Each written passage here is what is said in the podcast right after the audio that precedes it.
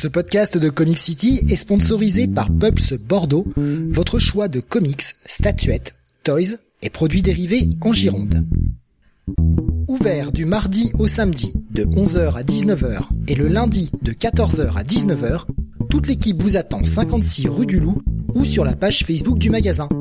Et n'hésitez pas à les contacter pour toute solution VPC. Pulps Bordeaux, le comic shop qu'il vous faut.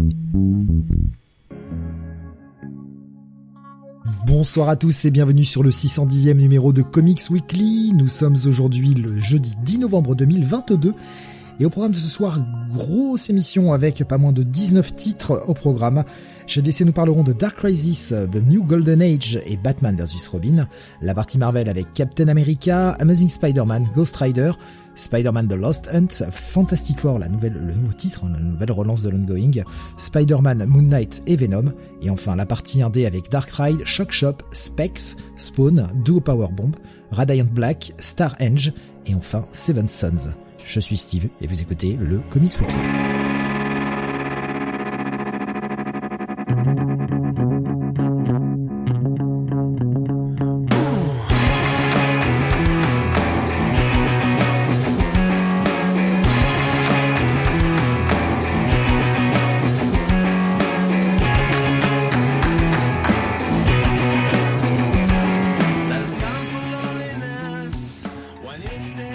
Moi ce soir pour vous parler des sorties de cette semaine, Don Jonathan Ouais, salut à tous. et Mister René Bunny. Bonsoir à toutes et à tous. Comme on l'a dit, un gros programme, 19 titres cette semaine. Et encore, euh, on a été soft hein, dans nos lectures, on a choisi, il y a des choses qu'on a passé un peu à la trappe, parce que c'était euh, une semaine assez euh, assez chargeaxe quand même. Mhm. Exactement. Ah, on est de retour sur les premières semaines du mois euh, qui, qui tabassent, hein, parce que quoi que c'est même pas la première semaine en fait, c'est la deuxième semaine du mois. Parce que oui, la, la, la première c'est c'est numéro, ouais. Bref, ouais, la, la, le- la semaine dernière c'était un peu particulier euh, puisque c'était euh, sorti euh, le c'était la semaine du 31 octobre, le lundi était le 31 octobre et du coup le mardi et le mercredi c'était le 1er et le 2 novembre mais pff, un peu un peu bizarre quoi.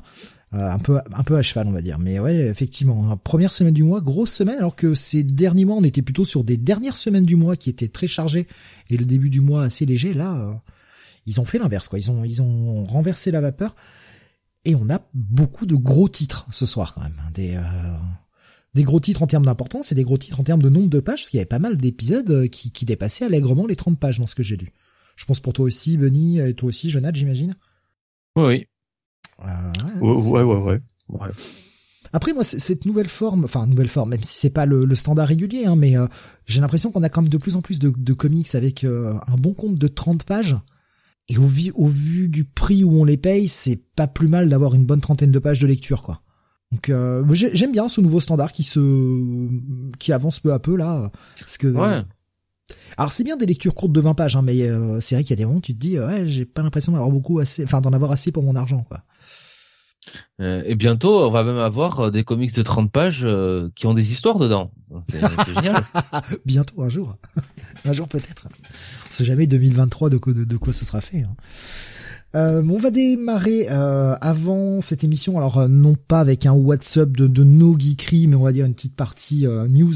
Voilà, j'ai laissé le symbole WhatsApp, mais ça va être une petite partie news puisque bah, malheureusement on a eu deux événements assez malheureux cette semaine.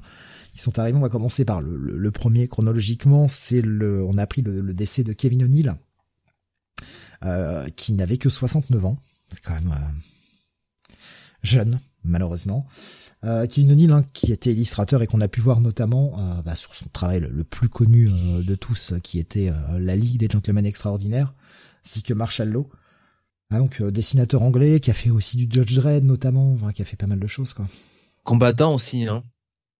Donc, il a fait notamment le Iron Fist Tournament. Lion Fist Tournament? Ah oui, Marshall Law. C'est c'est- c'est Oh, le putain. troisième d'ailleurs. Oh, j'y étais pas. J'y étais pas du tout. Non, non, mais euh, oui, pardon. Oh putain, je viens de la comprendre. Bah oui, bah oui, j'avais plus la référence. Oui, oui. Oui, oui, Tekken, d'accord. Donc en fait, Jonathan fait de l'humour. Je- J'y étais pas du tout. Ah, Il m'a- mais il m'a fallu du temps, je- moi. paix à son âme, hein, malgré tout. Hein. Paix à son âme, hein. Je crois que le malgré tout est encore pire que tout, tu vois. Paix à son âme, malgré tout. Ah, on fait de, de beaux hommages hein, sur Comic City, il hein, n'y a pas à dire. Hein. Comment je reprends derrière ça Moi, je peux pas. C'est ce que je disais à Steve avant l'émission. Hein. Je lui disais, écoute, euh, Steve, euh, euh, je suis vraiment pas hommage. Je sais jamais quoi dire. Je suis jamais à la hauteur du truc. Donc, euh, moi, je préfère pas m'exprimer. Jonathan n'a rien dit. Et puis alors, tu vois, ils nous préparé sa bonne vanne. ah, dur. C'est dur là de repartir. Ah, je suis sûr qu'il rigole là-haut. Hein. Oh, c'est possible, c'est possible. Écoute, euh, l'hommage de Jonathan l'a sûrement extrêmement fait rire. Ou pas. Ou pas. Euh, et en train de se fait spalmer. On, on l'a appris aussi hier, euh, pour, pour être un peu plus sérieux, le décès de Carlos Pacheco. Euh, bah, là aussi, carrière immense, qui a travaillé à la fois chez Marvel, chez DC, un petit peu en indé, il a pas fait énormément d'indé, euh, L'un notamment, il a fait euh, Aerosmith avec Kurt Busiek, euh, entre autres. Mais euh, Kurt Busiek avec qui il avait déjà travaillé euh, sur la série Superman aussi. il avait dessiné du Green Lantern avec Jeff Jones, la relance du titre quand Jeff Jones a repris le titre en 2005-2006. Du côté de Marvel, il avait fait Avengers Forever avec Kurt Busiek toujours. il avait beaucoup œuvré sur Excalibur, sur X-Men fin des années 90. Final Crisis. Ouais, il avait bossé sur du Final Crisis aussi, effectivement. Euh, bah, il a, il a eu Edge of Ultron, la fin d'Edge of Ultron, c'était lui aussi. La seconde partie, ouais. Après Dave Finch. Je crois que c'était Dave Finch la première partie. Je sais plus. Ah, oui, si, c'est du Finch. Ouais, c'était peut-être du Finch. Ouais, je, je sais plus trop. Non, c'était pas. C'était pas du Hitch plutôt? Ah, Brian Hitch. Oui, oui, oui, oui. Oui, t'as raison. Bah oui, Finch, euh, Finch, non. Finch, il est pas chez Marvel, de toute façon. Il a fait aussi Phoenix Résurrection, hein, de Retour à Jean Grey. Ah merde. Ah, ah, ah, merde. Non, mais enfin, ce qui, ce qui est surtout triste, par contre, c'est de voir un, un auteur, euh, enfin un dessinateur si jeune, parce que bon, à 60 ans, voilà. C'est surtout ça euh, que qui me qui me qui me fait le plus de peine dans dans ce cas-là, puisque bon. Espagnol de naissance, 60 ans. Euh... Et c'est surtout que ça a été ultra soudain, en fait. Parce que oui, puisque apparemment euh, il discutait encore euh, la semaine enfin il y a deux semaines avec euh, bah je sais plus qui disait ça d'ailleurs Steve t'as peut-être l'information je ne sais plus. Un autre un autre artiste. peut-être avec Buzik justement avec qui oui avec ouais c'est ça exactement. mais mais c'est surtout qu'en fait en septembre il avait annoncé qu'il était qu'il était malade qu'il avait la maladie de Charcot. Et et que donc ah bah oui on l'avait annoncé c'était toi qui l'avais dit. Ah non c'était pas moi c'était sur le Discord c'était pas moi. Parce que je je, je savais pas ça. Et et euh, bah, que on savait que l'issue bah, serait fatale. On n'avait pas annoncé enfin t'avais pas annoncé dans un dans un podcast qu'il a qu'il arrêtait sa carrière qu'il mettait fin à sa carrière parce que justement il avait la maladie de Charcot il me semble bien. Hein. Alors c'était pas lui. Non, mais j'ai peut-être lu euh, ça sur euh, pas parce que quelqu'un nous l'a partagé, mais enfin, je sais que c'est pas une news que moi j'ai été chercher. Je je me rappelais pas. Ouais, honnêtement, je me rappelais pas. Euh, Et moi, je me rappelle de ça d'un auteur d'un auteur qui avait annoncé en fait arrêter sa carrière. Mais c'est bizarre parce que Buziek parlait de encore de, de projets avec avec Pacheco il y a il y a encore deux semaines de ça. Donc c'est peut-être même pas cet auteur-là en fait. C'est peut-être un autre alors du coup qui avait annoncé qu'il avait qu'il arrêtait parce que justement il était atteint de la maladie de Charcot quoi. Ça nous avait tous euh, peiné, on s'était dit ah mince, euh, enfin c'est c'est la fin d'une carrière, euh, ça va pas être marrant, enfin voilà. Mais généralement en plus c'est une maladie qui qui dure assez assez longtemps quoi. Enfin ça ça dure plusieurs années. là effectivement s'il s'en est aperçu en septembre ouais, ça a été... bah, enfin, je sais pas s'il s'en est aperçu en septembre, en tout cas il l'a révélé publiquement en septembre. Ouais. Et, euh, et, ça a été relativement foudroyant. Euh, son dernier travail, pour ceux qui, qui voudraient euh, son dernier travail, c'est une variante cover qu'il avait fait pour euh, la mini-série Damage Control, l'épisode 2, qui est sorti il y, a, il y a deux mois, parce que je crois que le, 4 est sorti ce mois, cette semaine, si je dis pas de bêtises. Non, bah moi je me souviens surtout de planches. alors c'est con, mais de planches effectivement d'Edge of Ultron euh, et de planches sur Green Lantern. effectivement la, la, la, relance avec mm. Jeff Jones puisque c'est bah c'est c'est ça fait partie des, des premiers épisodes de Green Lantern que j'ai lu puisque euh, moi j'avais commencé vraiment euh, Green Lantern avec avec Jeff Jones, avec Green Lantern Rebirth, bon qui n'était pas dessiné par Pacheco, hein, c'était la série régulière ensuite qui était dessinée par Pacheco, mais mais je me souviens je me souviens bien ouais de de ses dessins etc sur ce titre. Bon. Pascal qui nous confirme, hein, c'était bien ça, hein, l'arrêt de la carrière de Pacheco à cause de la maladie il y a à peine deux ou trois mois. D'accord, ok, ok. Ouais, ça, ça me dit quelque chose. Et euh, j'avais dû lire la news sur le chat et c'est comme je l'ai pas, j'ai pas été la hmm. chercher moi-même, je l'ai pas, je l'ai pas intégré, je l'ai pas retenu, tu vois. Donc. Euh... D'accord. Mais euh, ouais, Pacheco, il me semble qu'il avait aussi dessiné la relance de Ultimate Ultimate Avengers. Possible. J'ai pas lu ça, donc je, c'est bien possible. Avec Millard à l'époque. Je crois qu'il avait fait le premier arc. C'est c'est fort probable. Je reprends sa bio, mais Ouais, ouais, effectivement. Euh, il avait non, il avait dessiné juste le 5 et 6 apparemment. Ah non, ah, la première la première mini-série, ah t'as raison, t'as raison, pardon, t'as raison. il me semble hein, que c'était ça. Après c'était les Francis et puis il y avait euh, euh, Steve Dillon, bah tiens, encore un qui euh, qui nous a quitté donc Il avait fait également Ultimate Comic Store. Un 4. Euh, rentrer dans les mémoires. Ouais, c'est des choses que j'avais pas. C'est que c'est lui qui a fait Comics, tu m'as dit quoi? Thor. Thor. Thor, ah Thor. Ah oui, exact. Je me souviens très bien de la couverture. Je me souviens très bien de la couverture. C'est un truc que j'ai pas lu, mais je me souviens de la couverture. Comme quoi, euh, il y a certains dessins qui euh, qu'on retient quand même, quoi. Il avait fait euh, la mini-série Starjammers aussi, milieu des années 90. Ça, je, ça, je m'en rappelle. Et la, la mini-série également Squadron Sinister, plus plus récemment, 2015. Ça, par contre, aucun souvenir. Ce truc-là, je crois que pas que j'ai dû le lire. Demande si d'ailleurs c'est pas quelque chose qui était paru durant Putain, comment ça s'appelait Steven là que que j'avais pas lu Tu sais chez Marvel qui avait changé tous les titres là. Euh, Secret Wars, voilà. Ouais, Secret Wars. Ouais. Je me demande si c'était pas pendant ça qui était sortie cette mini-série. Ouais, enfin une grosse carrière quoi. Bon, 60 euh, ans, enfin putain 60 ans c'est jeune quoi, franchement. Voilà donc euh, bah, encore une belle semaine. Putain mais chaque semaine on annonce le décès de quelqu'un quoi. C'est c'est dur, hein. c'est dur. Euh, Cyril qui nous dit jamais lu Age of Ultron, Secret Invasion m'avait dégoûté, du coup j'avais fait l'impasse.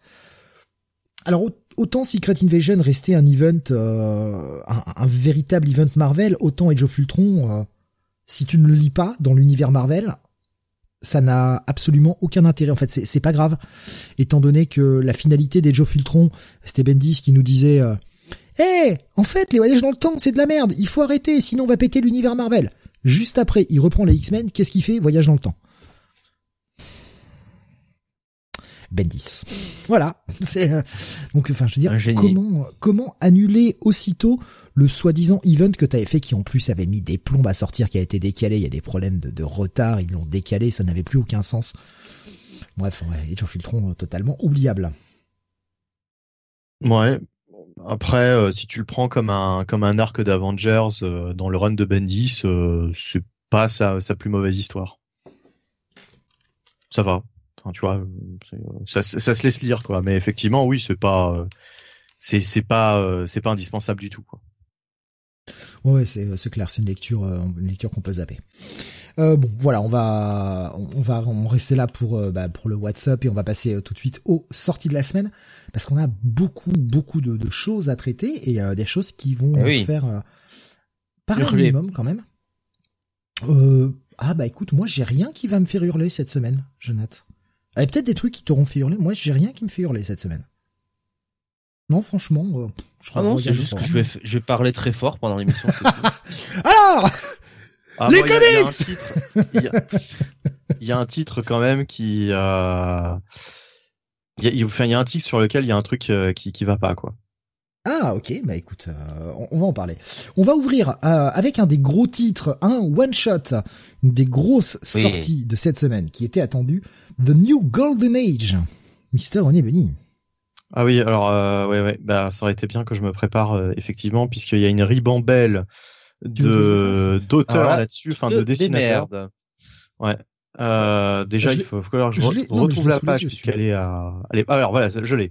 Donc Jeff Jones est au scénario. Bon, bah ça c'est simple à retenir. Hein. C'est le retour de Jeff Jones. Au dessin, non, alors alors on a du Diego euh, Olortegui. De la Vega. euh, JP Meyer, Scott Hanna, Jerry Ordway, Steve Lieber, Todd Noak, Scott Collins, Victor Bogdanovic, Brandon Peterson et du Gary Frank pour euh, pour toute la partie graphique. Sachant qu'ils ont mélangé dessinateur et encreur. Hein. Voilà, avec des, des colorisations de euh, Nick Filardi, John Callis, Matt Herms, Jordan Boyd et Brad Anderson. Voilà, je crois que j'ai oublié personne. Euh, donc, Gros one shot, The New Golden Age, qu'est-ce que c'est? Eh bien, c'est le retour de Jeff Jones aux affaires après Flashpoint Beyond. Euh, Jeff Jones qui va relancer donc une série euh, Justice Society très bientôt. Et ça, c'est un petit peu l'épisode euh, d'introduction à Justice Society. Et aussi, il va y avoir une mini-série autour de Stargirl. Euh, si je dis pas de bêtises, euh, qui s'appelle bah, tout simplement Stargirl, hein, Steve, je ne sais plus. Euh, oui, sais plus si elle a un titre. Stargirl The Lost Children. The Lost Children, bah oui, alors voilà, ça rejoint un peu le... Qui, sera en 6, d'ailleurs. Qui sera en 6 et ça rejoint un petit peu le, justement le, scénario qui est mis en place par Jeff Jones dans ce gros one-shot. Alors, qu'est-ce que ça raconte? Euh, Il y a plusieurs temporalités. Donc déjà, euh, euh, plusieurs temporalités, mais qui sont traversées par un étrange personnage qui s'appelle alors euh, le, je sais plus d'ailleurs comment il s'appelle ce personnage, euh, l'étranger, tout simplement, The Stranger, voilà, l'étranger, on sait pas trop qui c'est. Euh, il apparaît donc par exemple dans la première séquence, on voit une jeune Elena. donc moi tout bêtement je me dis bah c'est c'est Huntress jeune mais mais en fait le truc c'est que c'est pas tout à fait la Huntress que l'on connaît euh, ça on le comprendra plus tard dans le comic book. Mais euh, donc elle voit euh, cette espèce de, de, de, personne, cet étranger euh, assez bizarre, un, un, personnage énigmatique. James Jones en général il aime bien les personnages énigmatiques, hein, il nous en fout toujours. je me faisais cette réflexion à la lecture de cet épisode, mais ça me faisait bien sûr penser à Pandora et ça me faisait penser aussi quand il était arrivé sur Superman, il y avait ce personnage énigmatique de Oz qui en fait était le père de, de, de, Clark, on s'en rend compte après, mais je veux dire, il y avait euh, ce côté euh, toujours du, du, du, personnage mystérieux qui épie euh, les héros, etc. Jeff Jones aime bien aime bien ce genre de perso. Bref, plusieurs temporalités, disais-je, et donc on revient. pourquoi le Jordan? C'est un personnage très ambigu aussi, que Jeff Jones a beaucoup aimé écrire. Oui, d'accord, mais enfin, on le voit. il n'y a pas de mystère encore de bah, T'avais euh, dans le run plus récent qu'il avait fait avec euh, avec John Romita, t'avais euh, sur Superman, t'avais également Ulysse, hein, qui était personnage un peu mystérieux au départ aussi. Mais c'est eh ben, euh, ben, c'était celui-là. C'était celui-là. Ah non, Ulysse, oui, Ulysse, Ulysse, l'autre là, oui, oui. L'espèce de, de Superman, enfin, l'espèce de mec qui a à peu près le même pouvoir que lui, là, ouais, ouais. qui, qui, qui ressemble et qui, qui l'affronte qui, qui quand il commence apparaît comme un personnage assez mystérieux. C'est un de ses tropes, euh, il aime bien faire ce genre de truc. Ouais. Euh, mais là, c'était plus le côté Watcher, tu sais, euh, le mec qui est là, qui voit tout, qui sait mm. tout. Enfin voilà. bref, il nous renvoie à 1940, par exemple, donc à la, à la création, à la formation de la Justice Society. Donc on voit la première itération de cette Justice Society et euh, en fait ils sont euh, réunis autour de la de, leur table là, euh, leur, leur, leur lieu de leur lieu de réunion. Hein, on l'a on l'a tous déjà vu cette cette fameuse table. un joli rappel de cette de cette très belle cover hein, de All Star Comics. Exactement.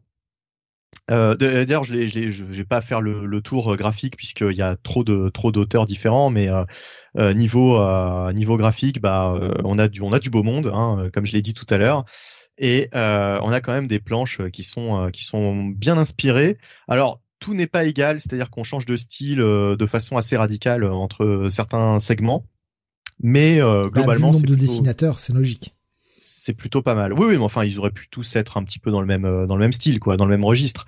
Là, c'est pas du tout le cas. Il y en a, ça va être beaucoup plus cartoony. D'autres, on a du Gary Frank, donc là, c'est carrément beaucoup plus euh, euh, réaliste, on va dire, dans le trait.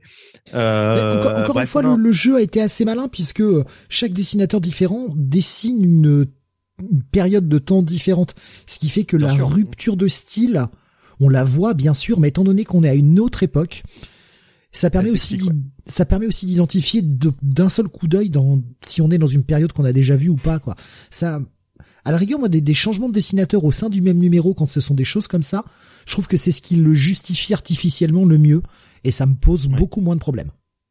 Ouais, et c'est comme Gary Frank qui nous fait une page en lien avec Doomsday Clock et euh, comme dans le dernier numéro de Flashpoint Beyond, il y avait une page en lien avec Doomsday, Clock, pardon, dessinée par Gary Frank également. Donc, euh, je trouve ça assez, euh, assez, assez, assez cool, quoi, en fait, de retrouver Gary Frank quand c'est pour nous, nous rappeler que Doomsday Clock, puisque bah voilà, enfin, on, voit le lien, quoi. directement, en fait, on, mm. sait, on sait de quoi on va parler dès qu'on voit le, dès qu'on voit quel dessinateur dessine la page, quoi. En fait, voilà.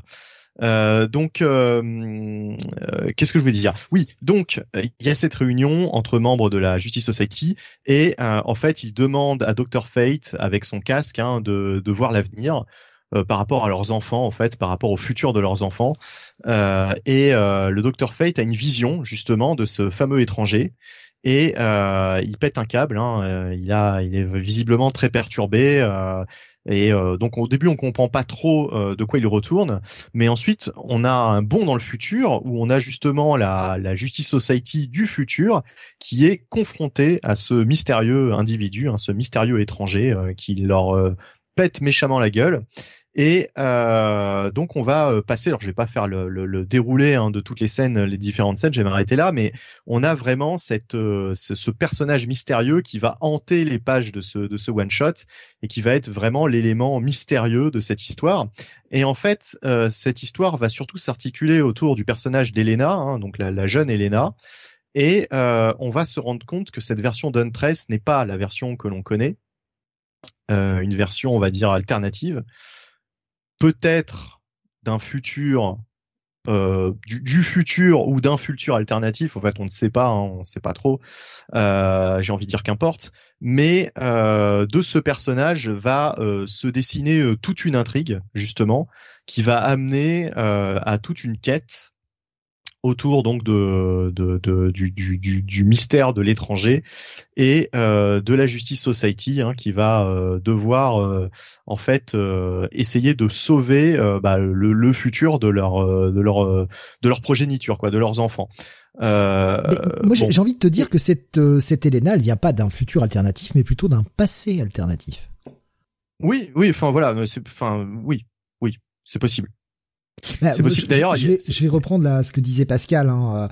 Euh, euh en fait, c'est la vraie Huntress, la fille de Bruce et de Selina, la seule, l'unique. Euh, Wolfman a osé la tuer pendant Crisis. Voilà. C'est ça, c'est ça, c'est celle en fait de la Terre 2 ce qui a été longtemps considéré comme la Terre 2, euh, c'est-à-dire que dans les années 70 ou même les années 60, je ne sais plus, euh, apparaît ce personnage de Huntress qui est la fille de Bruce et de euh, Selina. Oui, qui était apparu euh, ouais, pendant, pendant les années 60, du, du World's Finest et compagnie. Enfin voilà, il y avait tout ça quoi.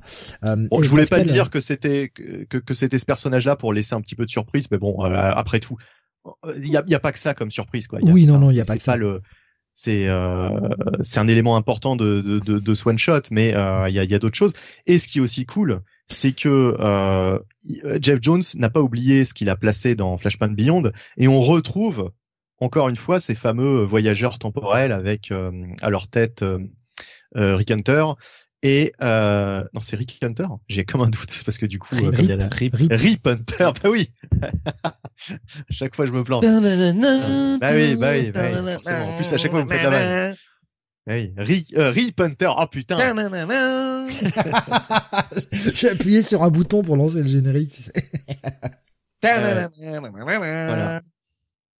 Donc, on a en tout cas euh, toute cette intrigue avec un coup de théâtre quand même à la fin, une, une révélation. Euh, il, enfin, il va se passer quelque chose pour euh, Elena et euh, de ce coup de théâtre, euh, bah, va découler euh, toute l'intrigue que va mettre en place Jeff Jones à travers sa relance de la Justice Society et, on s'en doute, vu le titre de, de Stargirl. Et ma foi, ma foi, bah moi j'ai vraiment été happé par le récit de Jeff Jones. Encore une fois, Jeff Jones, putain de putain d'enfoiré quoi. Il arrive à me à chaque fois, tu sais, je, me, je commence euh, la lecture en me disant ouais, bof, euh, allez, euh, bon. Et puis au fil des pages, je me dis ah ouais, quand même c'est intrigant. Il place plein de trucs, plein de petits éléments. Est-ce que ça va amener à quelque chose? Et à la fin, je me dis ah bah oui, bah oui, bah voilà, je, je vais, je vais, je vais forcément aller lire ces séries hein, parce que là, ça m'a, ça m'a vraiment hypé. Donc Steve, As-tu la même euh... je, vais juste finir sur ce que disait Pascal tout à l'heure euh, concernant euh, Elena, Wayne du coup. Hein. Euh, Elena en fait c'était le seul truc qui me faisait acheter les singles de Wonder Woman à l'époque. Elle était en backup dessinée par le pas très bon Joe Staton. Donc euh, Pascal est plus que content du retour d'Elena Wayne hein, justement. Euh, alors qu'est-ce que j'ai pensé de ce numéro? Je suis alors je suis intrigué, oui. J'irai lire la suite, oui. Hum, déjà, voilà, on va répondre à ces deux questions principales. Et finalement, ce sont les, deux choses qui comptent. Est-ce que ça m'a intrigué Oui. Est-ce que j'irai lire la suite Oui.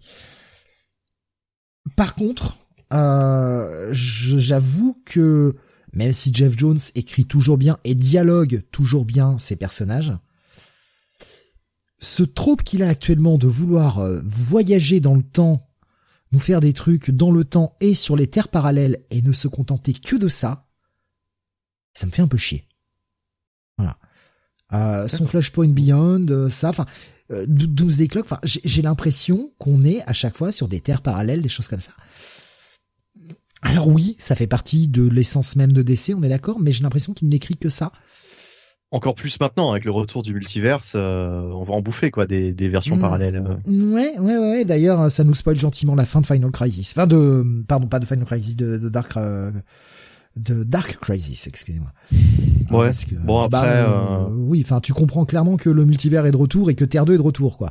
Donc à un moment, euh, voilà, on n'a pas attendu la fin pour publier ça. Ça coûtait quoi bah, C'était déjà le cas. Enfin, c'était déjà en fait expliqué dans dans Flashpoint Beyond. C'était d'ailleurs un reproche qu'on faisait à Flashpoint Beyond, c'est de de t'expliquer euh, ce qui s'était passé avec la Dark Crisis, etc. Quoi. Moi, ça, ça, ça, ça je, vais pas dire que c'est mauvais, bien évidemment. C'est, ce n'est absolument pas le cas.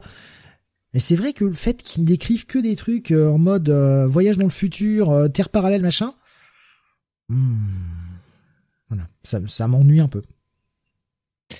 Moi, par contre, euh, bon, euh, après, euh, moi, je te cache pas que j'adore. Enfin, je, je c'est limite ce que je préfère, quoi. C'est terre parallèle, futur alternatif, etc. Moi, je suis, je suis très client de ce type d'histoire. Et puis surtout écrit par. Mais il fait que ça. Jeff Jones, donc... Le problème, c'est qu'il bah fait que ça. Bah ouais, non, mais en fait, à un moment, j'aimerais qu'il écrive aussi des trucs qui s'inscrivent dans la continuité, quoi. Tu vois mmh, mmh. Parce que Monsieur, il a une vraie patte et voilà, ça éliminerait certains tâches. faire, c'est peut-être ce qu'il va faire sur Justice Society, quoi, peut-être. Ouais, ça fait juste deux ans que j'aimerais qu'il écrive des trucs dans la continuité, quoi. Euh, bah, ça fait deux ans, enfin ça fait même plus de deux ans qu'on le voit plus chez DC, bah, quasiment. Il a, fait, Doomsday Clock et puis après Flashpoint Beyond, quoi. Voilà, c'est pour ça que. Ah, il suit Jokers. Ouais. Mais qui était dans le, dans le Black Label du coup. Oui, et puis on sait pas vraiment si on peut le placer dans la continuité ou pas, donc euh, c'est un peu ça le problème, tu vois. Ça me fait un peu chier. Bon après, euh, encore une fois, c'est un tout petit reproche et le le bouquin est cool, ça se lit bien, même si vous connaissez pas tous les personnages, on comprend assez vite les choses, et on n'a pas besoin de tout comprendre, vous allez voir qui sont les personnages importants qui se dégagent au fil du récit. Il euh, y, a une grosse part, ce qui peut peut-être buter un peu le nouveau lecteur, on va dire, et nouveau, euh, je, vais mettre des guillemets, mais en tout cas des, des lecteurs assez récents de DC, c'est qu'il y a une belle emphase qui est mise sur le Dr Fate. Et ça, c'est pas le personnage le plus abordable quand on connaît pas trop euh, DC. Il y a, cette espèce de double page, on voit plein de cadavres de Dr Fate. Je sais pas si tu t'es amusé à regarder les petits détails, mais tu vois tout un tas de costumes. Euh, ils ont même été référencés Fate tout court pour ceux qui ont connu cette série Fate. Euh, là, il y a plein de petits détails, il y a plein de petits Easter eggs là-dedans. C'est bah, moi, ça m'a pas gêné et je t'avoue que j'ai jamais lu, je pense, de titre Dr Fate. Oui, mais tu connais, le perso. Tu connais le perso, t'as lu de la JSA. Donc euh, t'as quand même une petite incointance avec le perso, un minimum. Hmm. Mais enfin bon, euh, on peut on peut le découvrir sur ce one shot. Enfin, je veux dire, on découvre. Euh... Bah alors oui et non. En fait, ce qui est, toi en tant que, que vieux lecteur de DC, parce que oui, t'es un vieux lecteur de DC maintenant, tu sais très bien que le casque se transmet. Euh, voilà, tu, tu connais tout ce truc-là. Non mais, quelqu'un qui n'a jamais lu de, de Doctor Fate, qui connaît vraiment pas le personnage, euh, il va voir plusieurs Dr Fate différents avec un, masque différent sans comprendre ce côté un peu transmission et tout. C'est pas simple. ouais, mais à la limite, il a pas besoin de le, de, le comprendre pour comprendre l'histoire. quand même, hein, le Dr Fate a quand même une belle importance dans cet épisode. Je pense que si on comprend pas trop le truc, on passe un peu à côté, quoi. Mais ouais, je suis pas certain, mais enfin, tu vois, moi j'ai commencé à lire autre chose que du Batman avec avec Infinite Crisis, donc c'était bien plus bordélique que ça et, et justement enfin moi ça m'a pas ça m'a pas dérangé quoi au contraire. Alors il y avait certainement des, des personnages que je ne connaissais pas et dont je connaissais pas les pouvoirs et je les ai certainement euh, découverts euh, par la suite mais euh, même si j'avais pas euh, toutes les connaissances bah, j'ai compris l'histoire dans sa globalité là je pense que c'est pareil un nouveau lecteur comprendra ce one shot dans sa globalité quoi sans avoir besoin de des détails quoi Ouais, moi je, je, je, pense que ça peut perdre un peu. Disons que ça peut rendre le truc plus confus. Voilà, c'est tout.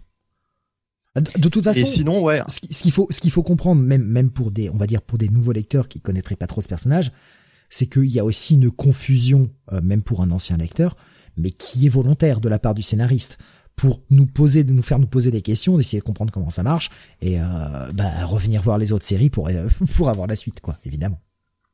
Il y a tout un jeu. Euh, j'ai beaucoup aimé moi les pages euh, un petit peu à la Strange Special Origin de que, que nous fait euh, Jeff Jones à la fin avec les, les, anciens. Chez DC, ça s'appelle le Who's Who. C'est non mais tu, tu, te fous de moi ou c'est vrai? Non, je déconne pas. Ça s'appelle le Who's Who. C'est c'est ah, des vrais bouquins qui existent depuis les années 80. Ah ouais. Ah ouais, d'accord. Bah, putain, je savais pas. Euh, mais euh, en tout cas, euh, en tout cas, j'ai beaucoup aimé donc ces, ces fiches. Et Jeff Jones s'amuse justement avec la continuité, puisque par exemple pour le, le fils d'Arlequin, donc en fait, il mélange l'ancienne continuité, donc réelle, hein, puisque le personnage a vraiment existé il y a longtemps, mais euh, il te rajoute des détails, euh, par exemple issus de Doomsday Clock, en te disant que euh, l'acteur dont on te parle dans Doomsday Clock, euh, Carver Coleman, a joué le rôle de de, de, ce personnage-là ou le contraire. D'ailleurs, je sais plus, hein, j'ai plus le détail en tête. Mais je trouve ça, je trouve ça assez cool, quoi, en fait. Ouais, non, mais il a, il a voulu lier ça et je pense qu'on va découvrir pas mal de choses. Euh, tout au long de, des projets qu'il fait. Encore une fois, moi, j'ai je, mis cette petite critique de j'aimerais qu'il joue un peu moins avec le avec le, le, le, temps en fait et, les univers parallèles et j'aimerais qu'il écrive un peu plus dans le canon de DC mais on peut on peut pas dire que c'est mal écrit on peut pas dire que c'est pas intéressant. Non enfin tu, tu plonges ce que je veux dire par exemple avec, avec cet exemple là celui qui a pas lu le Doomsday Clock il voit euh, Carver Coleman a joué le rôle de un tel euh, bon bah ok il a l'information il comprend celui qui a lu Doomsday Clock, bah, il se dit ah tiens putain ça c'est j'ai lu ça dans Doomsday Clock, je me souviens de ce, ce personnage là, etc. dans telle intrigue. Mais en fait ça n'enlève rien. Non, c'est juste, c'est juste une récompense, c'est une récompense pour le lecteur assidu. ça, ouais. Et c'est comme ça qu'on devrait écrire tous les comics en fait.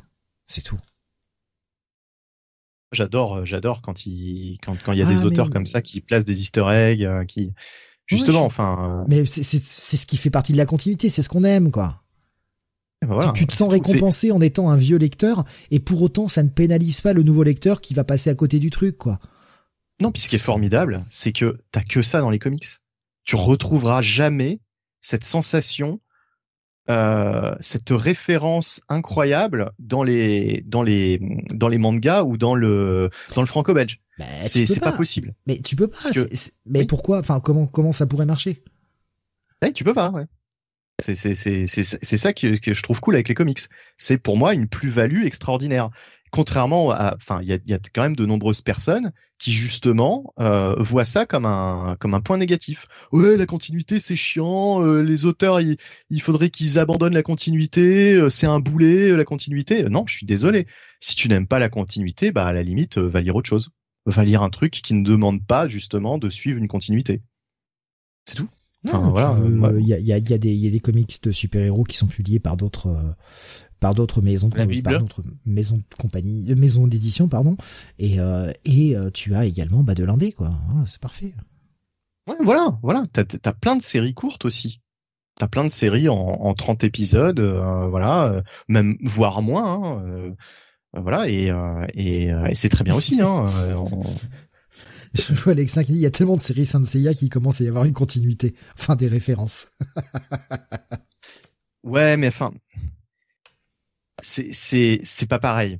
Voilà, c'est, c'est, c'est con de dire c'est pas pareil parce qu'il faudrait que je développe, mais on n'a pas le temps et, euh, et on s'en fout, c'est pas le sujet de, de l'émission, mais euh, mais euh, oui, non, c'est, c'est pas, c'est pas, c'est pas, c'est pas comparable quoi. C'est pas comparable. C'est pas, t'as pas eu du Saint Seiya une fois par semaine depuis 60 ans Donc forcément, à un moment donné, t'as pas la même richesse, t'as pas la même historique, t'as pas le, c'est pas pareil quoi. C'est c'est c'est pas comparable, c'est pas le même système. Et c'est ça qui est formidable avec les comics. Et moi, je trouve que c'est pas du tout justement un, un boulet, c'est au contraire un, comment dire, c'est un avantage quoi. C'est c'est vraiment c'est vraiment extraordinaire. Je, je trouve qu'un auteur devrait au contraire épouser la continuité quoi et épuiser dedans. Et euh, enfin c'est c'est c'est c'est extraordinaire la continuité. Bah ouais, c'est ce qu'on réclame depuis des années. Hein. Donc euh, voilà, bah, bravo Jeff Jones quoi. Vive Jeff Jones. Euh, parce que franchement, il en faut il en faut plus des auteurs comme ça. après on a le père Williamson hein, qui se débrouille pas mal hein, quand même. Du côté ouais, également. Mais bon, euh, voilà, pour le moment, euh, encore un peu tôt pour pour pour euh, pour dire s'il euh, s'il arrivera un jour au, niveau de Jeff Jones. Quoi.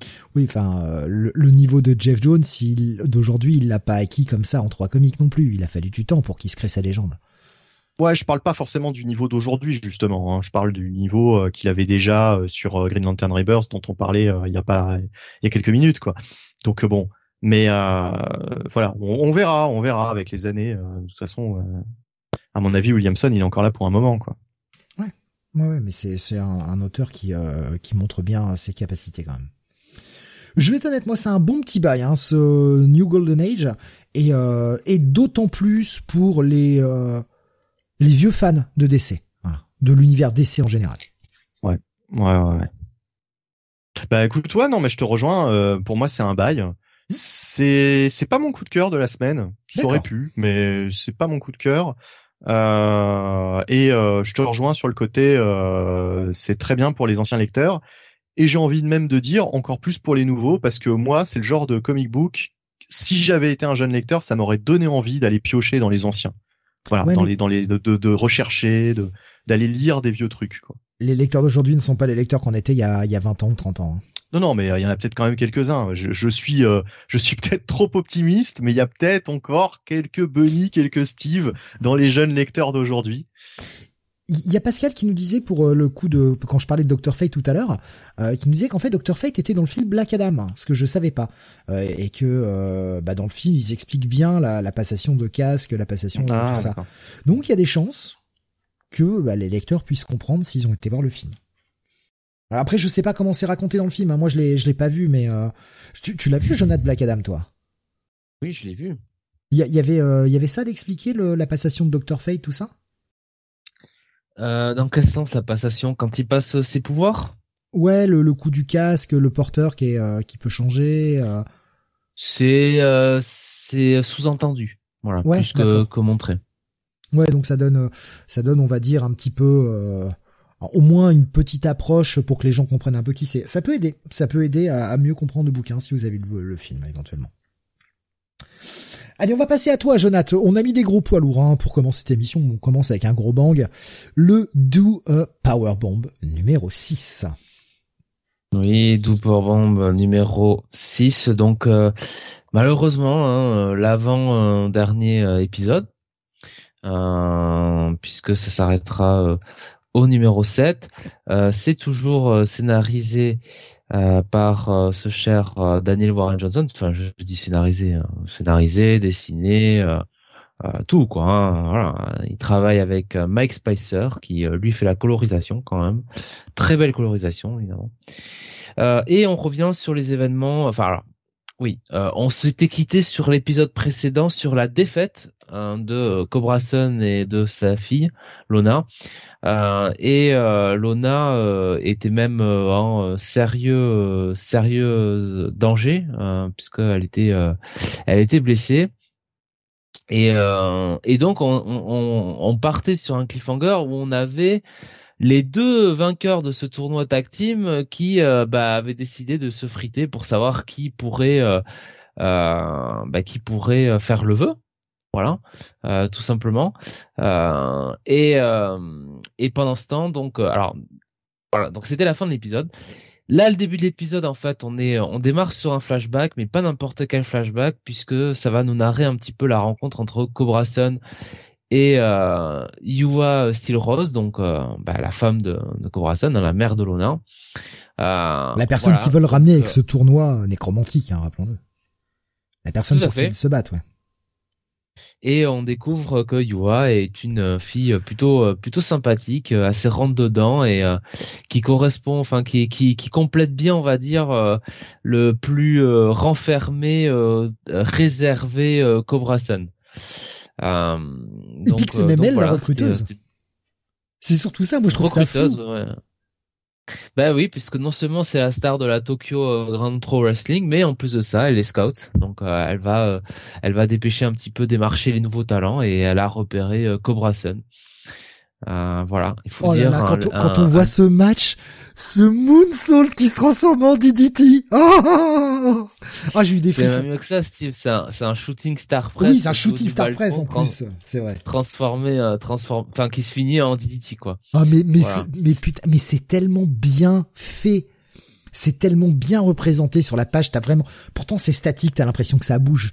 Et tu vois le mouvement, il se décompose devant tes yeux, mais c'est d'une beauté. Oh là là.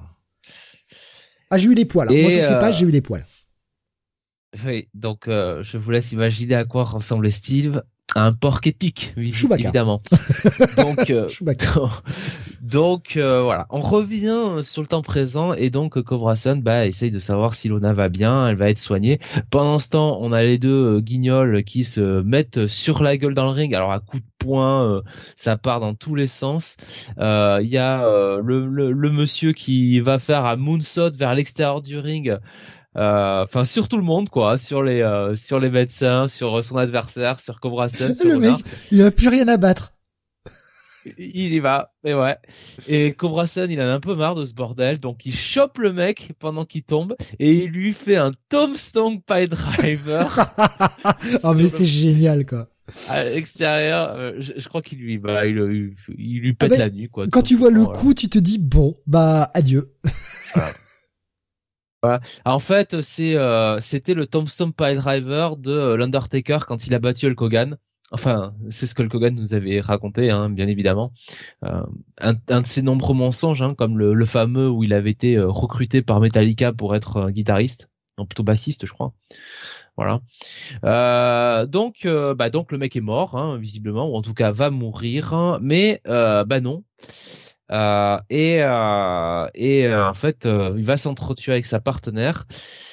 Cobra Sun, lui, bah, va heureusement pour lui retrouver une Lona en pas si mauvais état que ça, hein, parce qu'elle a été soignée. Et bah, le nécromancien va venir leur voir, les voir et leur bah, leur expliquer que la situation a un peu changé, voilà, avec les deux cinglés qui se sont entretués. Ah, moi j'étais mort de rire. Euh, j'étais mais mort de rire. Les, les mecs, tu les vois se fracassent. Tu te parce que à la fin de l'épisode de l'épisode dernier, tu ils gagnent. Donc tu vois nos, le, les héros que l'on suit depuis le départ perdre et euh, tu vois qu'ils avaient passé un pacte euh, puisque chacun voulait ramener une personne différente. Bah, si on gagne, on se fout sur la gueule et le vainqueur bah, aura son vœu quoi. Mais en mode on, on retient pas nos coups. Et là les mecs se sont entretués legit quoi. C'est putain les barjots quoi. Ah, c'est fou. Ah, et ça permet de, de te remettre ce twist parce qu'on se demandait bien le dernier épisode. Putain, il en reste deux, mais comment ça va finir tout ça? Ah bah, il a trouvé. Et finalement, donc, bah, le nécromancien euh, annonce euh, euh, annonce une nouvelle à Cobra Sun et, et, et Lua, et Luna, Lona, pardon, euh, euh, qui va qui va un peu tout changer et et et, et finalement, bah, on va arriver sur sur un cliffhanger où Daniel Warren Johnson, je pense, dit allez, fuck it, allez, allons-y franchement, hein, c'est bon, on n'est plus à ça près. Euh, et euh, ça va, ça va finir, ça va finir en feu d'artifice, hein, ce truc-là. Euh, Autant le dire tout de suite. Un dernier combat qui tout double en handicap match contre l'adversaire ultime. Alors handicap match, hein, pour ceux qui ne connaissent pas le catch, en gros, c'est ils sont deux contre un adversaire. Mais c'est l'adversaire. voilà, c'est-à-dire que c'est pas c'est pas un combat où les mecs sont en chaise roulante, hein, voilà. Là, quand j'ai vu la fin, je me suis dit non. Ah si, il y va. Ah ok, ok. Bon, bah écoute, à ce niveau-là, c'est complètement con, mais putain, qu'est-ce que c'est bien. Oh bah c'est euh, c'est génial, hein. c'est toujours aussi bien mis en scène, toujours aussi bien dessiné. Euh. On, euh, on prend beaucoup de plaisir à suivre ces personnages. Je trouve que Cobra Sun est vraiment la star du du, du comics, hein, enfin de la série hein, au final. et, et ouais. Et, le dialogue entre le père et sa fille, cet échange qu'ils ah, ont quoi. Putain, qu'est-ce que c'est bien écrit ça. Là encore, franchement, le mec assure. vraiment, c'est c'est fou comment il est capable d'arriver à écrire des, des, en fait des, des moments de, de baston euh, incroyables euh, où ça se cogne sans vergogne et en même temps de on va dire de la douceur et de la délicatesse dans ces euh, dans ces moments de ces moments intimistes. Un véritable artiste complet quoi franchement. Je, je sais je sais même pas quoi rajouter à ta review. Enfin je veux dire c'est c'est incroyable cette série elle est folle bah, c'est euh, c'est un gros bail hein, comme d'habitude et euh, c'est une série euh, bah, c'est une série qui nous laisse quand même le regret de se dire qu'il n'y en aura que 7 mais bon que voulez-vous hein. Alors, tu n'as pas lu les lettres, Jonathan? Je ne lis jamais les lettres. Ah, mais voilà. Et eh ben tu vas te rendre compte qu'il faut. Je lis, je, je lis, j'ai déjà du mal à lire les messages sur Discord. Ne me demande pas de lire les lettres des, des, des lecteurs quand même. Parce que le père Daniel Warren Johnson, il nous a dit, quand j'écrivais ce numéro, en fait, ah, je me suis rendu compte que j'ai envisagé de faire un petit préquel sur la carrière de Cobra Sun. Ah bah là tu me prends par les sentiments hein, Daniel. Hein. Et eh ouais, ouais, ouais, ouais, ouais, le mec, ah. euh, le mec il a dit ah qui sait, je vais peut-être y revenir, j'ai j'ai quand même des idées là d'un coup. Ok. Alors je suis pas très fan de préquel, mais bon, écoute, je prends. Écoute. Mais peut-être que là justement ce sera plus une fois une préquelle dans euh, dans un comment dire dans un univers un peu plus euh, straightforward quoi tu vois euh, ah oui, vraiment dans le mur le pur monde du catch et pas et pas là là où on est quand même bon sur une planète enfin la planète du nécromancien bon bah, de, ce qu'il disait, ça donnait, enfin, il donnait envie de, de, de s'intéresser au côté transmission du masque avec son père, etc. Voilà ce qu'il explique un petit peu dans le dans le flashback là, en substance. Why not, hein, franchement. On prend. On prend. Si on, oui. on prend. Déjà, un projet de Daniel Warren Johnson, on prend. Alors. Euh, Celui-ci, oui. Encore plus. Ah, sur du catch avec Cobra Sun, euh, très bien. Ouais. Euh, gros bail également, hein, comme toi. J'hésite hein, à en faire mon coup de cœur de la semaine, mais j'ai deux trois épisodes qui m'ont franchement beaucoup plu cette semaine, dont celui-ci. Golden Age, New Golden Age m'a beaucoup plu aussi. Euh, j'en ai encore deux autres qui m'ont vraiment beaucoup plu. Donc, euh, je vais t'emmerder pour mettre un vrai coup de cœur cette semaine. Le coup de cœur de la facilité, ce serait Do Power Bomb, mais ah, il y a d'autres trucs qui m'ont vraiment plu. Hein. Donc, euh, allez, bah, tous les titres coup de cœur à ex hein, démerdez-vous avec. Faites votre choix comme ça. non, non, mais vraiment, c'est super. Gros bail pour toi aussi, Jonathan. Ton coup de cœur ou tu le réserves peut-être à autre chose? Je le réserve pour autre chose. D'accord. On continue avec nouveauté de cette semaine chez Marvel, le nouveau titre Fantastic Four, donc nouveau numéro 1 avec une nouvelle équipe créative, euh, écrit par Ryan North au scénar et euh, au niveau du dessin nous avons Iban Coelho colorisé par euh, Jesus Aburtov j'ai eu plusieurs sentiments durant ce, ce, premier épisode. Alors Bunny, tu l'as lu aussi, on va en parler. Euh, j'ai eu plusieurs sentiments durant cet épisode de Fantastic Four. Donc nouvelle direction pour le titre, nouveau départ. Hein. On a eu euh, le, long run de Dan Slott. Euh, on a eu deux épisodes fill-in qui étaient tie à Axe Judgment Day. Et puis on relance la série au numéro 1. Et on va découvrir donc un, petit motel euh, où euh, bah, le, narrateur qui est là, hein, qui est le tenancier de ce motel, euh, est en train de lire son journal et grosso modo en substance il nous dit il se passe jamais rien dans ce putain de bled et on s'aperçoit que eh bien le, journal qu'il lit date du 12 juillet 1947. Bon voilà c'est la fin de la journée. Hop on retourne le petit panneau pour dire que c'est fermé. On change de page. Ah merde c'est la même page. On change de page. Ah merde, c'est la même page. Sauf la fin. Où là, cette fois-ci, la, la répétition de la chose va être l'arrivée de Ben Grimm et Alicia Masters qui euh, bah, se s'offrent un petit voyage. Un petit voyage en amoureux pour se retrouver un petit peu après toutes les aventures qu'ils ont vécues ces derniers temps. Donc il, s'offre un petit voyage, il tombe dans ce dans ce motel où ben, on regarde Ben Grimm différemment. on est au fin fond de, des États-Unis et le mec est un peu vu comme un comme un, un, monstre, clairement. Euh, mais bon, Alicia lui fait oublier tout euh, grâce à la magie du lit. Eh oui. Hein, on nous fait comprendre que bon, bah, ils arrivent à avoir des relations sexuelles. On ne sait pas comment, on ne sait pas comment ça marche. On est curieux, mais on n'aura pas la réponse. Sauf que bien les, gens de, cette petite ville euh, qui ne voient pas de monstres n'aiment pas trop trop les monstres et ça commence à commence à vouloir le buter.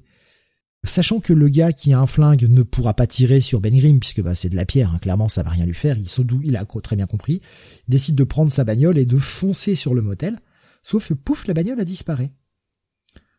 Et quand il se réveille, la journée recommence et il se retrouve piégé, un petit côté euh, un jour sans fin, voilà, euh, Groundhog Day, mais avec une petite touche un petit peu différente un premier épisode qui euh, qui est assez léger, franchement, qui pose bien le cadre. On, redéfinit bien la relation euh, Alicia Ben Grimm. On a un Ben Grimm qui est un peu moins con. Alors certes, il a ce côté un peu bourrin de vouloir rentrer dedans, mais il, temporise assez vite grâce à Alicia. Il commence à passer à des à d'autres solutions pour essayer de comprendre d'où vient le problème, essayer de le résoudre quand ils ont enfin compris d'où ça venait, qui sont pas juste tapés bêtement comme une grosse brutasse. C'est beau en plus, moi j'aime beaucoup euh, ce qui a été fait. Il y a pas mal de jeux sur les cases aussi avec cette répétition. Un premier épisode qui est plutôt cool jusqu'à la fin où on utilise un mystère bien plus important. Qu'est-ce que tu as pensé de ce premier épisode, euh, Benny? Alors moi j'ai un gros problème avec ce premier épisode. Euh, ce sera d'ailleurs, enfin le, le, le, le coup de gueule que je voulais passer. C'est-à-dire que pour moi ce premier épisode ne remplit pas du tout l'office d'un numéro un. C'est ça le problème. C'est-à-dire que je vais dire un truc très con, mais pour un numéro un des quatre fantastiques, moi je m'attends à lire les quatre fantastiques. Je m'attends pas à avoir un membre sur les quatre dans l'histoire. Et là, c'est une histoire autour de Ben Grimm. Et c'est le genre d'histoire qui aurait pu être une excellente histoire de transition, parce que l'histoire en elle-même est sympathique. Mais ça aurait pu être une excellente histoire de transition, ça, ça aurait pu être un très bon numéro 5 ou 6 entre deux arcs plus majeurs dans cette nouvelle série, euh, mais pas le numéro 1 tu, tu, tu commences pas un numéro 1 qui doit t'introduire au personnage des quatre fantastiques si jamais tu n'as jamais lu les quatre fantastiques en te en, en ne présentant finalement qu'un qu'un personnage sur les quatre principaux.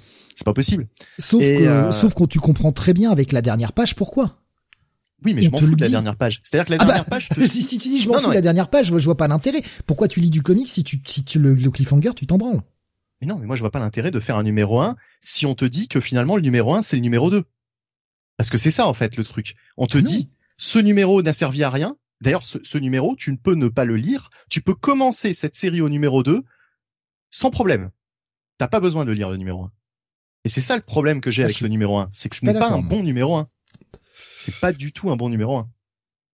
Là, là, je suis pas d'accord du tout. Justement, enfin, tout le jeu de ce numéro 1, c'est d'avoir juste Alicia et la chose seuls, qui prennent des vacances, tu te dis, bon, les quatre fantastiques vont bien arriver à un moment. Et justement, à la fin, tu comprends pourquoi on ne les voit pas. Tu comprends que c'est pas juste, euh, c'est pas juste une pause Alicia et Ben Grimm qu'on nous laissait entendre au départ. Il y a quelque chose quand même au-delà de ça. Comme accroche pour aller voir le 2, je vois pas ce que tu peux avoir de mieux, quoi. Bah, pour moi, c'est pas un numéro 1, c'est un numéro 0, par exemple ça aurait fait un beau numéro à New Hall. C'est parce que l'histoire est sympa. Mais je suis désolé, c'est un numéro de The Thing. C'est pas un numéro des quatre fantastiques. C'est c'est pour moi il y a vraiment un gros problème. C'est pour un numéro 1, c'est il y a que la dernière page au fait qui qui qui te qui te fait dire voilà, les choses sérieuses commencent maintenant. Ben en fait cette première page aurait dû être justement le premier numéro. Et, finalement, cette espèce de transition avec Ben Grimm, on aurait dû te montrer quelques épisodes plus loin où est Ben Grimm, puisque Ben Grimm visiblement a quitté le groupe. Bon, ok, mais euh, on s'en fout de ça en fait. Tu, tu, peux tu peux commencer par le numéro 2, il y a aucun problème.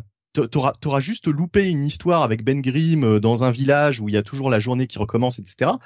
Euh, l'histoire l'histoire en elle-même elle est sympa, mais je veux dire, j'ai pas l'impression d'avoir lu un numéro 1. C'est-à-dire que là, je, je, ne sais pas du tout ce qu'il va me raconter. Et en plus, j'en ai un peu marre des mystères de il s'est passé un truc et euh, on va vous faire mariner euh, pendant X temps, X numéros euh, avant de ah savoir bah, ce qui s'est passé. Ça, de toute façon, c'est la façon moderne d'écrire, donc.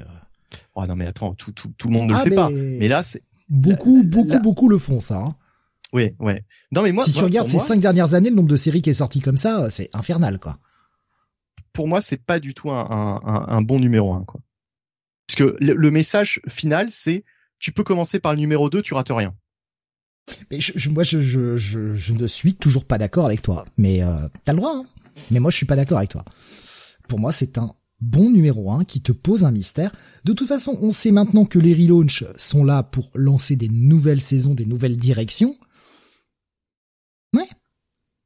Et le, le coup de bah ouais, mais euh, si quelqu'un n'avait jamais lu les Fantastic Four et se prend se prend ce numéro 1, qui dans le monde ne connaît pas les Fantastic Four qui dans le monde ne connaît pas les Fantastic Four et va acheter ce numéro 1 Personne. C'est pas qui ne connaît pas les Fantastic Four, c'est je je je lis les Fantastic Four. D'ailleurs, c'était mon cas.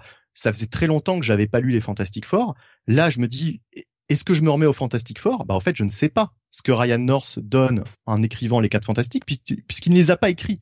Il a écrit que Ben Grimm. Bah si, justement. C'est comme si j'avais lu un épisode d'une série Ben Grimm. Bah, c'est pas ce que je demande. Il, confirme avec sa post-face ce qu'il veut écrire dans les 4 fantastiques. Ouais, qui est complètement d'ailleurs euh, l'inverse de ce qu'il produit dans le premier numéro. C'est-à-dire bah. qu'il nous dit oui, ça doit être accessible, etc. Oui, bah le premier numéro il est accessible, mais il est accessible. Ok, mais tu, tu, tu n'as pas fait un épisode des 4 fantastiques, tu as fait un épisode sur Ben Grimm, uniquement Ben Grimm.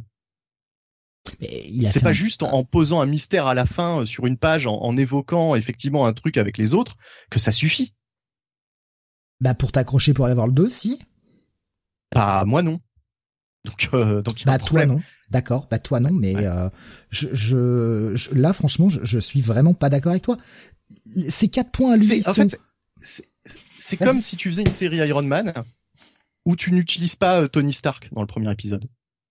Où tu fais un épisode sur Pepper Potts. Ben Grimm, c'est les quatre fantastiques. Au même titre que chaque. C'est les quatre fantastiques au même titre que chaque autre membre des quatre fantastiques. C'est pas le premier épisode de l'histoire des quatre fantastiques que l'on a qui se passe que sur un personnage. C'est le premier numéro 1, c'est le premier numéro 1 qui se passe bah, tu sur les as tous un personnage. Parce que moi je me rappelle pas de tous les numéros 1, franchement. Bah écoute, euh, je, pourrais, je pourrais, si tu peux checker chaque numéro 1 des, des 4 fantastiques, il n'y en a pas 36 000 non plus, hein, ils ont pas fait non plus 36 000 relaunch, mais je suis à peu près certain que dans chaque numéro 1, t'as les quatre fantastiques et qu'on te raconte une histoire des quatre fantastiques et que c'est pas un truc, euh, c'est pas totalement une parenthèse comme là. Là, c'est vraiment une parenthèse. Là, c'est vraiment l'épisode. Je veux dire, tu tu peux ne pas le lire. Tu peux commencer le, par le, dernier, le dernier run des quatre fantastiques où euh, justement on n'avait pas euh, Miss, euh, Sue Storm et Mister Fantastic qui étaient dans une autre dimension. On avait un épisode que sur The Thing qui essayait de convaincre Human Torch d'essayer de revenir. Mais c'était le numéro un de la série. C'était le numéro un de la série. Donc presque c'est si dérangeant de de faire de faire une approche euh, un peu différente et euh, et de mettre un petit peu Ben Grimm en avant sur cet épisode et puis de peut-être bah, de réunir le cast au fil des épisodes. Bon, c'est oui, mais la, la, la différence c'est que dans ton exemple, euh, t'étais obligé de lire le numéro 1. Là, tu n'es même pas obligé de lire le numéro 1. Tu peux commencer par le 2. Mais toi, tu penses qu'on n'est pas obligé de lire le numéro 1 Moi, je ne suis pas d'accord avec toi.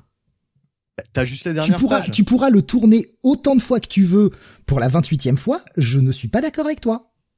Pour moi, cet épisode ah. est essentiel pour comprendre le run de Ryan North. Alors bah, c'est tout, euh, fin de la discussion, on passe aux notes et puis c'est tout. Enfin, voilà. Et eh ben oui, ça passe Le problème c'est que j'aimerais pouvoir finir de placer mes arguments en fait à un moment quoi aussi. Euh. Ah bah alors vas-y. Ben oui, c'est ce que j'essaie de faire depuis tout à l'heure. Son contrat, c'est euh, Fantastic Four doivent être fun. Ouais, cet épisode est fun. Et fun sans être de la blague pipi caca. Ce qui est toujours fortement appréciable. C'est pas de la vanne pour faire de la vanne, c'est pas de la vanne pour désamorcer chaque situation. C'est juste fun, avec un bon niveau sans aller trop loin. C'est de l'aventure. Ouais, c'est de l'aventure. C'est de l'aventure SF, on est dans une boucle temporelle. On est dans un truc SF comme doivent être les quatre, les quatre fantastiques les quatre fantastiques peuvent faire n'importe quoi. Je traduis euh, grossièrement, euh, littéralement ce qui, ce qui est écrit. Mais ouais, c'est un épisode qui nous montre que, eh ben, on n'est pas obligé de se baser sur le même schéma des 4 fantastiques habituels. Et on peut faire tout ce qu'on veut. Sans pour autant perdre l'essence des 4 fantastiques. Pour moi, le contrat est ultra rempli. Et le quatrième point, tu l'as abordé, le fait que ce soit accessible. Le contrat est rempli. C'est un, pour moi, c'est un bon numéro 1 qui me donne envie d'aller voir la suite. Il y a ce mystère sur les 4 fantastiques. Pourquoi la chose s'est éloignée légèrement elle est partie avec Alicia. Où sont les enfants qui sont restés euh, avec Reed? Et euh, on comprend le dernier élément sur la dernière page. Putain, ouais. moi, je suis séduit par le projet. J'ai vraiment envie d'aller voir la suite.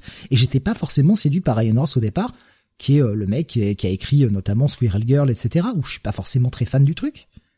Non, là, il a su le prendre. Pour moi, il a fait ce qu'il fallait. C'est un titre familial, un titre d'aventure. C'est exactement ça. Franchement, c'est c'est super pour moi. Bah pour moi, c'est même un, bon, un bon gros bail. Ça fait partie des potentiels coups de cœur de la semaine. Voilà. Ok, ben pour moi, ce sera juste un, un petit check-it puisque ça ne remplit pas la fonction pour moi de numéro 1. Voilà, c'est le seul problème. Si ça avait rempli cette fonction, bah j'aurais pas le même avis. Parce que l'épisode est pas mal. L'épisode est cool, euh, effectivement, il, coche toutes les cases, mais euh, pas la case d'être un numéro 1. Voilà, pour moi, c'est raté quoi de ce côté-là. Et, ce que j'apprécie le plus, c'est l'humilité du gars qui, dans sa, dans sa post-face, te dit clairement, j'ai pas l'intention de faire un run qui veut réinventer la roue. Je n'ai pas la prétention d'annoncer tout de suite que je vais faire un le run ultime qui va écraser toutes les autres runs et dont on va se souvenir. J'ai juste faire envie de, envie de faire un run où les histoires seront bonnes, où on pourra les refeuilleter dans quelques années et les relire avec plaisir.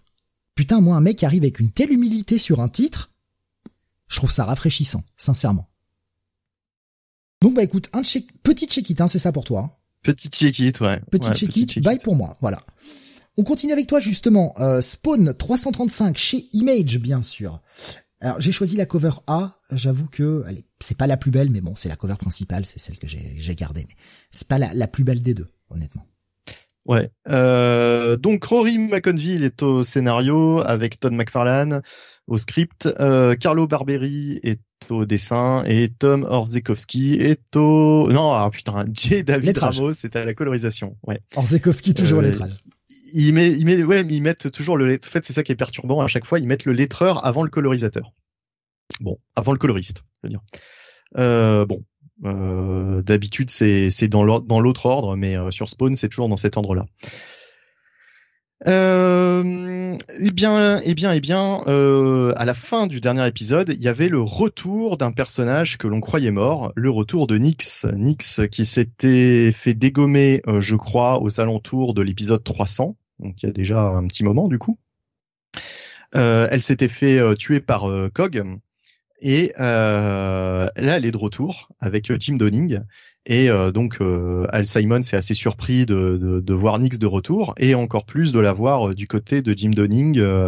en fait, Nix reproche à Al bah, d'être complètement devenu, d'avoir complètement perdu, enfin pété un câble et de de vouloir absolument devenir le roi des enfers, etc. elle pense que sa, sa, sa, solution n'est pas la bonne et euh, qu'il faut l'empêcher de d'arriver à ses fins euh, puisque euh, sinon ça pourrait avoir de, des conséquences désastreuses. Donc on a cette confrontation et on a surtout euh, Sin, donc anciennement Cog, hein, voilà, qui maintenant faut l'appeler Sin, qui est sur la l'Omega Island, donc l'île qui abritait l'Omega Spawn, hein, il y a quelques arcs de ça. Euh, parce que euh, bah, il y a une espèce de démon qui lui a signalé qu'il y avait une porte, euh, une entrée vers les enfers, hein, puisque normalement on peut simplement accéder aux enfers et au paradis par les fameuses dead zones, mais Spawn les a toutes les a toutes loquées, enfin les a toutes fermées, et lui seul sait comment les, ouvrir. donc Sin, comme il n'a pas réussi à obtenir ça de Spawn, bah se rend sur l'île Omega pour essayer de donc d'accéder aux enfers par ce par ce moyen-là. Euh, il va se heurter à l'opposition donc du groupe du clown hein, euh, qui, est toujours là aussi euh, qui, est sur cette île Oméga pour la pour la pour la garder quoi. Et le clown va envoyer Jericho. Oui Jericho c'est aussi un personnage récemment apparu dans Spawn. Ce n'est pas celui dont vous, auquel vous pensez, va envoyer Jericho pour parler avec donc un mystérieux individu ou une mystérieux individu, d'ailleurs on ne sait pas hein, au début, on voit qu'une main, euh, pour euh, pour s'opposer à Sin et pour euh, l'empêcher de d'accéder à ce à ce portail. Et putain, quand on voit le final en fait, qui est ce ce personnage qui se dresse face à Sin et par rapport au, au à l'épisode dont j'avais parlé il y a quelques mois que j'avais beaucoup aimé sur les origines donc de Sin de, de Kog, euh, je me suis dit oula, euh, quelle bonne idée, quel bon final. Et euh, là, j'ai vraiment hâte de voir la suite. Donc là, honnêtement, très bon épisode.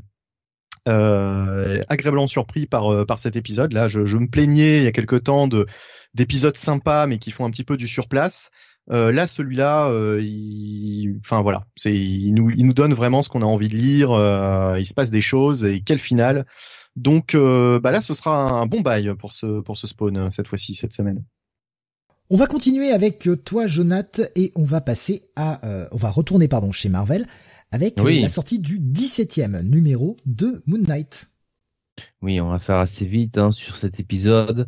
Moon Knight numéro 17, toujours scénarisé par euh, Jen McKay avec des dessins d'Alessandro Capoccio et une colorisation de Rachel Rosenberg. Euh, et on est toujours euh, sur euh, ce nouvel arc de Moon Knight où il fait la chasse aux méchants vampires hein, et notamment ceux sous la tutelle du tutor. Et, en fait, dans l'épisode précédent, Moon Knight avait passé une alliance avec une vampire ancestrale, n'est-ce pas, chinoise, hein, donc qui était du côté de Chinatown et euh, et euh, surtout surtout euh, bah, en parallèle on avait on avait Hunter ah, son nom. Hunter's Moon voilà Hunter's Moon qui lui était aux prises avec des bah, des tueurs tueurs à gages engagés par par le tutor, n'est-ce pas? Et on finissait sur l'épisode sur Hunter's Moon en très mauvaise posture, pour ne pas dire bah, mort. Et donc, euh, bah, quand on débarque cet épisode, on retrouve Moon Knight qui arrive sur euh, les lieux du crime avec Tigrin et qui se rend compte qu'effectivement, bah, Hunter's Moon, il semble bel et bien cané. Euh, et Moon Knight, ça lui plaît pas, donc il passe en mode bah, vengeur et il va chercher les deux les deux coupables euh, il va les traîner, euh, euh, il va il va se mettre sur une moto et il va les choper, il va les il va les enchaîner et il va les traîner comme ça, façon façon Undertaker avec Hulk Hogan hein, toujours hein, pour rester pour rester sur ce bon Hulk. Et ils ont l'air tout aussi cons qu'Hulk Hogan les tueurs. Donc donc voilà Moon Knight passe passe à l'action. Et et donc ben le les euh, les deux tueurs vont essayer de, l'affronter, vont essayer de finir de le battre.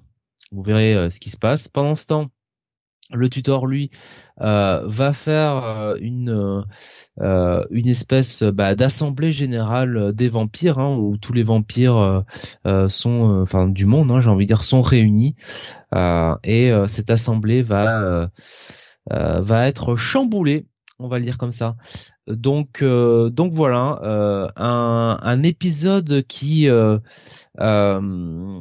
tend à confirmer un petit peu le, le twist, le shift qui s'est un peu formé avec le personnage de Moon Knight, c'est-à-dire qu'on a un Moon Knight beaucoup plus radical, beaucoup plus, comment dire, vindicatif, euh, qui ne prend plus de gants. On est très loin de euh, du Moon Knight des 12-13 euh, premiers épisodes qui accueillait les gens les bras ouverts dans sa mission, qui voulait se faire un petit peu le, le, défenseur de son quartier. Là, on a un Moon Knight beaucoup plus exécuteur.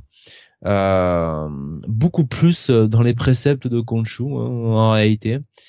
voilà, donc c'est toujours bien mis en scène par par Alessandro Capuccio. Euh, et, euh, et ça reste encore un, chouette épisode. Et pour moi, ce sera, euh, ce sera un petit bail, hein, cet épisode encore. D'accord, un petit bail. On continue avec du Dark Horse. Tiens, que j'ai oublié de mettre dans les dans les. Euh, complètement zappé. Avec la sortie du troisième numéro de Shock Shop, cette anthologie horrifique que Benny et moi à chaque fois allons lire. Bah parce que parce que c'est une petite anthologie horrifique, voilà. Tu, tu l'as lu, hein Oui, oui, cette semaine, j'avais un doute. donc troisième épisode, c'est écrit par Cullen Bunn avec toujours bah, deux parties. Euh, la première partie qui est euh, dessinée par Danny Luckert, euh, qui fait également la colo. Bon, on va se concentrer sur cette première partie, puis après on fera on fera la deuxième, hein, comme on avait fait la dernière fois, où on suit en fait un groupe d'amis qui va dans faire une espèce de retraite, une espèce de randonnée dans les bois, puisque un des deux couples euh, parce qu'on est sur des amis qui ont, la trentaine. Hein. Un des deux couples va mal et est sur le point de se séparer, et bah, ils vont faire cette espèce de, de, retraite dans les bois pour essayer de de faire en sorte que le couple discute un peu et puisse arranger les choses. Mais euh, ça tourne mal quand des espèces de monstres dégueulasses commencent à les attaquer et à les décimer tous un par un. Un monstre qui a en plus la capacité de prendre euh, l'apparence des, des gens. Euh, cet épisode est bien dégueu, bien crade, bien bien sanglant. Il y a quand même des, des, des, scènes de, de démembrement assez graphiques. Euh, pour notre plus, notre plus grand bonheur. Avec un design du monstre là qu'on voit de près que je trouve euh, assez intéressant avec ces espèces de pics un peu partout. Euh, qu'est-ce que t'as pensé de ce premier épisode, Benny? Bah, cette première histoire. Envie de te dire, ouais, j'ai envie de te dire que là sur le premier segment, euh, ben, je, trouve que ça ça avance pas beaucoup quoi. On est toujours bah, sur hmm? sur cette bande de d'individus qui qui essayent de se barrer. Euh, bah, j'ai envie de te dire euh, quasiment depuis le premier épisode et on voit toujours les, les deux monstres. Euh, alors on a compris le truc, hein, euh, qui d'apparence, etc. Oui, puis on a compris d'où ils viennent, grosso modo. Ça y est, on a enfin le, le fin mot ouais, Ouais, ouais, on a on a on a le truc, mais enfin. Ah, c'est pas incroyable, hein. J'ai pas. Oui, je suis d'accord. C'est pas. Ah, ouais, c'est pas ouf, quoi. Franchement, c'est pas ouf. tu te dis pour tout ça, pour ça j'ai même envie de te dire, c'est dommage que les deux segments, enfin qu'il y a un des deux segments qui qui qui, qui ait pris autant de temps euh, sur euh, une histoire aussi euh, aussi peu passionnante, parce que la seconde histoire, tu vas en parler dans, oh bah, un instant, mais enchaîne, hein, elle reste. Bah, bah, Leila Lise au, au, dessin et Bill Crabtree à la colo, hein, toujours scénarisé par Cullen Bunn. Vas-y, hein, je t'en prie, enchaîne, dessus. Hein. Ah, tu veux que j'en parle? Oui, oui, bah oui, vas-y, c'est dans le flot de la, de la conversation, donc autant y aller. Bah ouais non parce que la deuxième histoire, euh, elle, euh, je l'ai trouvée euh, toujours bien plus efficace. Euh, tout simplement déjà elle raconte beaucoup plus de choses donc on est toujours sur cette intrigue du mec qui a euh, qui est divorcé qui habite une maison dans laquelle il y avait des démons au début j'avais cru comprendre peut-être que c'est moi hein, qui avait mal lu le truc mais j'avais j'avais cru comprendre à la lecture du premier de la première partie que les démons étaient dans la maison et n'en sortaient pas. Et en fait, j'ai été surpris durant la deuxième partie de voir que les démons euh, bah, sortaient de la baraque et allaient tuer en fait des mecs, euh, enfin des gens que que, que ce type-là n'aime pas quoi. Bah, c'est euh, ça. Au, départ, au départ, il n'en sortait pas, il restait avec lui. Hmm. C'est exactement ça. Mais justement, hmm. c'est pour ça qu'il était surpris quand à un moment il les trouvait plus. Voilà. Il n'avait pas compris que ces trucs-là pouvaient sortir. Donc là, euh, je dirais que l'épisode est toujours efficace. Bon, je t'avoue que on a beaucoup moins de surprises que dans le que dans que dans les deux épisodes précédents. C'est-à-dire que là, on a compris le truc, on a compris le système, et euh, donc il va assister à l'enterrement euh, bah, de, du, du, mari de, de, de, son ex. Je sais pas s'il dit comme ça, c'est très clair, mais c'est exactement ce qui se passe. Oui, de son ex-femme. de son ex-femme qui s'est fait désinguer par les démons justement. Euh, et euh, les choses vont un petit peu mal se passer puisque son, son, son ex beau-père va mal va mal lui parler. Et euh, donc ça va un petit peu le, le, chagriner, hein, le rendre l'agacer. Et on sent bien que les démons en fait euh, prennent sur eux de euh, régler en fait les, les problèmes du type au début, donc il, rangeait sa baraque euh, quand sa baraque était en désordre, mais là on a l'impression qu'ils vont vraiment jusqu'au bout du truc, c'est-à-dire que dès qu'il a, dès qu'il se dispute avec quelqu'un, bah les démons euh, vont tout simplement buter la personne, comme pour rendre service mais euh, au type euh, sans même qu'il ait demandé quoi. Hein. C'est-à-dire que là, euh, donc sa femme va va sonner à va sonner chez lui et va lui dire bon bah mes parents viennent de se faire désinguer, c'est terrible et la police va sans doute venir te poser des questions vu que bon bah elle sait que son son son ex était en mauvais terme avec ses parents. Euh, je vais pas en dire plus. De toute façon, euh, bon, euh, j'ai envie de dire quasiment tout est dit puisque on avait déjà compris tous les éléments durant les, deux premières parties. bon, l'épisode est toujours plus sympathique. Hein, ce segment la, la seule différence, c'est que, là, le personnage principal vient de comprendre lui. Oui, voilà, c'est ça. là, il a enfin compris. il avait, il avait déjà des doutes euh, mais il pouvait pas trop y croire. Enfin, il voulait pas trop y croire. Hein. Il était peut-être un petit peu dans le déni. Euh, maintenant, il a compris le truc. Vu, la gueule des génies de sa maison, il se pose. Enfin, il il a pas tout de suite pensé à ça. Mec, un peu bah, moi, en fait, en fait, ce qui est très bizarre, c'est que c'est que d'être aussi détendu depuis le début. Tu sais, comme s'il s'attendait à ce qu'effectivement il y ait des démons dans cette baraque et que, enfin, tu vois, il... moi, moi, s'il y avait des démons dans une baraque, même si c'est des démons qui entre guillemets m'aident, me viennent en aide, euh, bute des gens euh, qui, qui, qui, me font chier, euh, bah, je serais quand même bien emmerdé. Non, non, mais, même au départ. Je, je, je, serais même au départ, ouais. Je, même au départ, il, range, il, range, il range la baraque et tout. Ouais, c'est super mignon. Ils ont pas l'air méchants, etc. Mais putain, vu la gueule qu'ils ont, c'est des espèces de squelettes décharnés, des trucs avec des trucs partout là, enfin des, avec des bouts de ce qui, été, ce qui aurait été original, c'est qu'il les voit lui autrement. Tu vois, par exemple, s'il les avait vus euh, comme des, des, des, sublimes nanas euh, qui, qui font le ménage chez lui, enfin, tu vois, des trucs euh, vraiment. Peut-être qu'on va nous révéler que à la fin, lui les voit différemment. Nous, on les voit comme ça, mais que peut-être qu'il y aura ce petit twist là, ce qui fait qu'il doutait au départ. Mais justement, Steve, là, tu viens de me faire penser. Est-ce que le twist, c'est pas qu'il les voit comme ses enfants, en fait, comme des enfants, trois enfants, quoi. Oui, parce qu'il parlait de petit génie au départ à ses enfants. Hein. Il, il, ouais, et puis il leur parle comme des enfants. Ah bah où est-ce que vous étiez vous euh, Enfin, tu vois ce que je veux dire. Hmm. Est-ce que ce sera pas ça le twist, ou en tout cas une partie du twist? Oui. Tu vois qu'il n'y a pas du tout la même vision effectivement de, de ces créatures. Parce que ça m'étonnerait pas. En tout cas, bon. Pour ceux qui n'ont pas lu le, le, le, comic, en gros, les trois, les trois créatures, on a une espèce de chauve-souris euh, euh, avec une tête un peu de de rat où on sait pas trop ce que c'est, enfin une chauve-souris assez menaçante quoi, en mode un peu vampire démon. On a un espèce de verre avec des yeux partout et on a une euh, une araignée. Ouais, une araignée squelette. C'est une araignée en squelette humain. Ouais. Voilà, ça, ça, peut paraître bizarre dit comme ça, mais quand vous le voyez, vous comprenez tout à fait le truc quoi. Ouais, ouais, ouais. C'est pas des trucs auxquels t'as envie de faire confiance dès le départ quoi, franchement. Ouais. Même s'ils rangent la baraque, hein. moi je suis désolé, je leur fais pas trop confiance quoi. Ouais. Ben non, mais c'est ça. Donc peut-être qu'il y aura un twist là-dessus sur sa vision des choses justement. Euh, reste que euh, sans, sans, sans, sans, commune mesure, ce deuxième segment est toujours bien plus prenant et bien plus intéressant que le premier. Euh, ça reste une lecture sympathique. Mais bon, euh, encore une fois... Euh, j'ai préféré ce numéro 3 de la première partie, en fait ce troisième épisode de la première partie là, parce qu'on est plus sur un délire un peu gore où ça part dans tous les sens, ça arrache des corps en deux, ça les euh, ça les transperce, etc. Donc ça assume totalement ce côté gore horrifique euh, qui est certes un peu régressif, mais que, que j'aime beaucoup. Le, je suis d'accord avec toi sur le fait que la deuxième histoire est bien mieux construite. Elle a, elle a un truc euh, plus moins commun, on va dire. Voilà, qu'on a moins l'impression d'avoir déjà vu. Quoi. Et puis il y a plus d'idées, quoi. Il y a plus de matière, alors que dans la première histoire, enfin même enfin c'est vraiment euh, la première histoire c'est c'est plus une t'as une unité de lieu oui, t'as une, unité de, de, de, de vraiment enfin ça, ça, ça, se passe sur une soirée en plus. Là on sent que ça se déroule sur plusieurs jours quand même. Donc voilà t'as as, plus de matière dans le dans le second segment que dans le premier et ce depuis le début.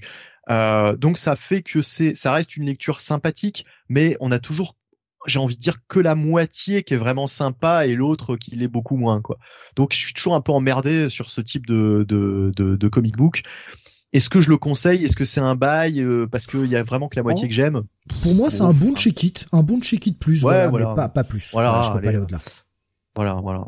Bah disons que c'est mieux que Creepshow en termes de en termes d'horreur. Ah, là, euh, le là, deuxième, euh, vraiment. Euh, bah de toute façon, c'est ce qu'on avait dit la dernière fois. Hein, quand, on comparait à Shock Shop, Shock Shop est quand même au-dessus. Quand bien même ça a quelques défauts qu'on expose là, Shock Shop est quand même bien au-dessus de Creepshow qui bah, qui joue vraiment un petit bras quoi, qui, qui en fait qui est juste là pour exploiter une putain de licence quand bien même, en fait, la facilité de Shock Shop, c'est de toujours euh, rester sur les deux mêmes segments, les deux mêmes histoires, et donc de pouvoir les développer plus, ce qui est plus facile en termes de narration, de raconter une histoire en, en 40 pages que de raconter une histoire en 10 pages, mais reste que bah le résultat est quand même bien meilleur sur Shock Shop que sur euh, que sur Creepshow quoi.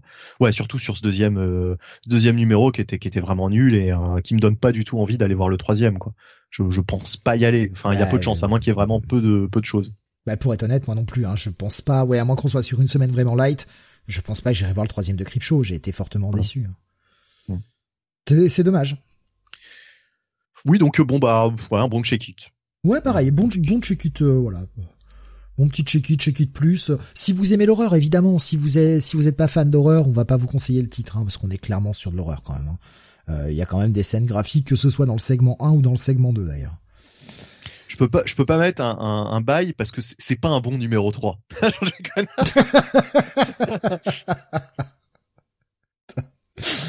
Après, moi, j'espère malgré tout que ça s'arrêtera pas au 4, qu'il y aura un 5, euh, mais qui va partir sur d'autres histoires. Tu vois J'aimerais ah bien que ça continue. Ah moi aussi, moi aussi, j'aimerais bien, mais j'ai l'impression que euh, en fait, Shock Shop, c'est juste euh, deux segments et puis qu'on n'aura pas plus de numéros, quoi. Hmm. Hélas. Ouais, ouais. Ce, serait bien, hein, ce serait bien, qu'il ou bien alors un volume 2 un jour, tu vois, dans, dans, six mois, un volume 2 avec avec deux nouveaux segments sur quelques numéros.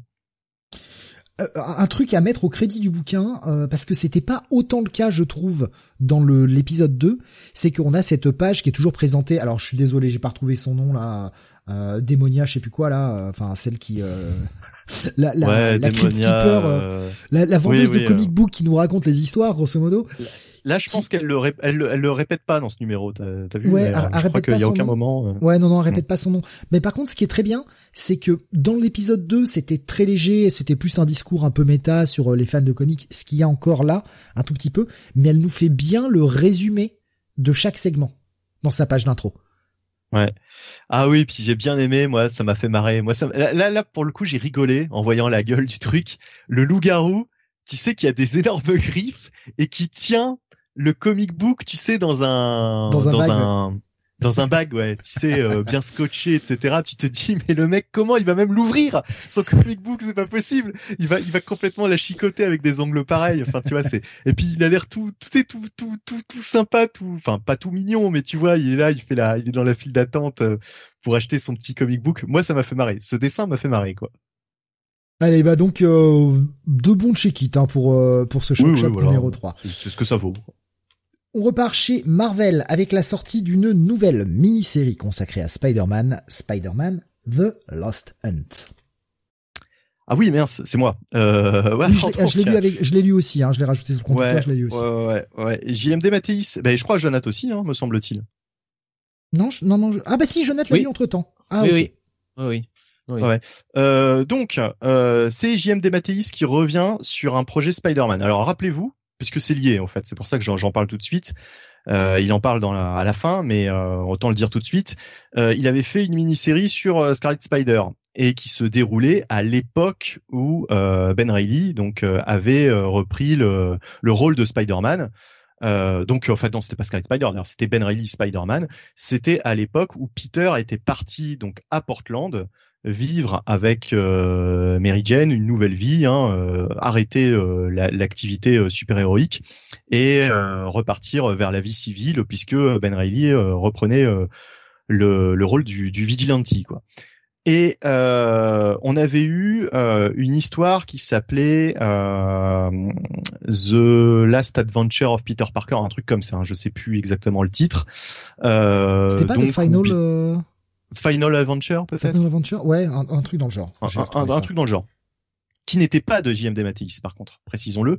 Mais euh, on avait eu une mini-série à l'époque euh, qui nous racontait donc une aventure de Peter Parker qui n'était pas Spider-Man à Portland. Euh, et bien là, euh, c'est le même le même principe, c'est-à-dire que JMD Mathéis va nous lier ça, enfin va nous raconter une histoire qui se déroule à cette époque.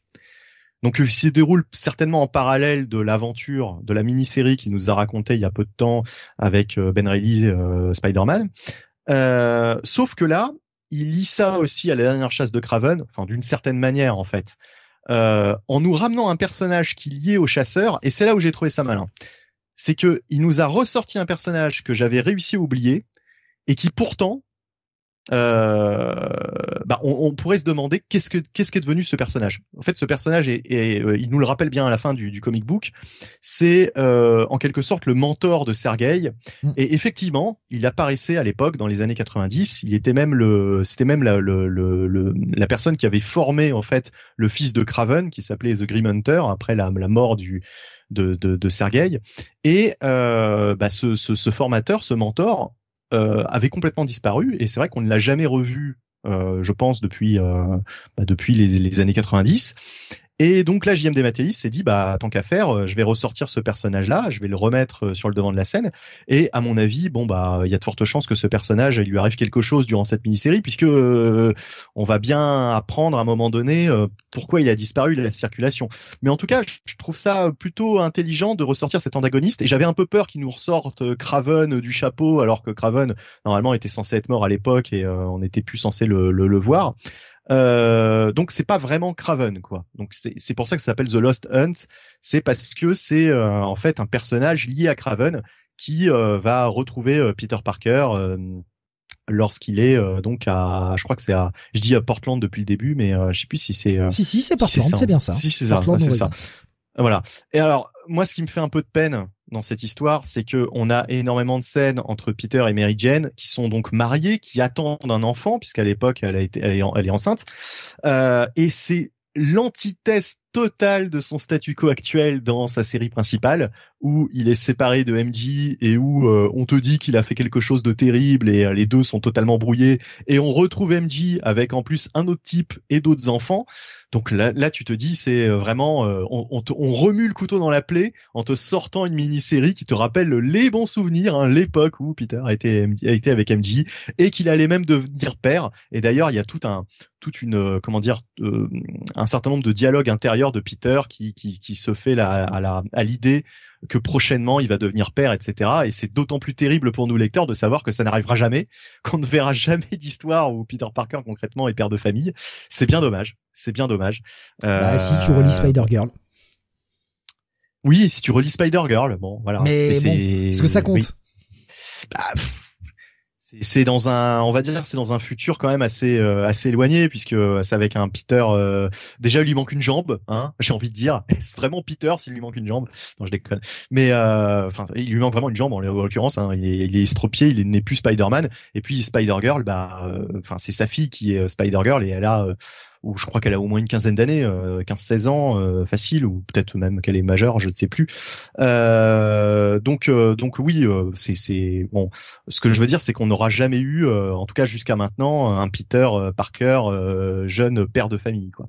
C'est bien dommage. Bon, j'espère qu'un jour un auteur osera aller dans cette direction et que Marvel le laissera faire, parce qu'on a bien les quatre fantastiques. Après tout, pourquoi Peter Parker ne serait pas, ne serait pas père, quoi? The Wells. Et plus bas, ouais, ça m'étonnerait qu'il qu'il aille dans cette direction.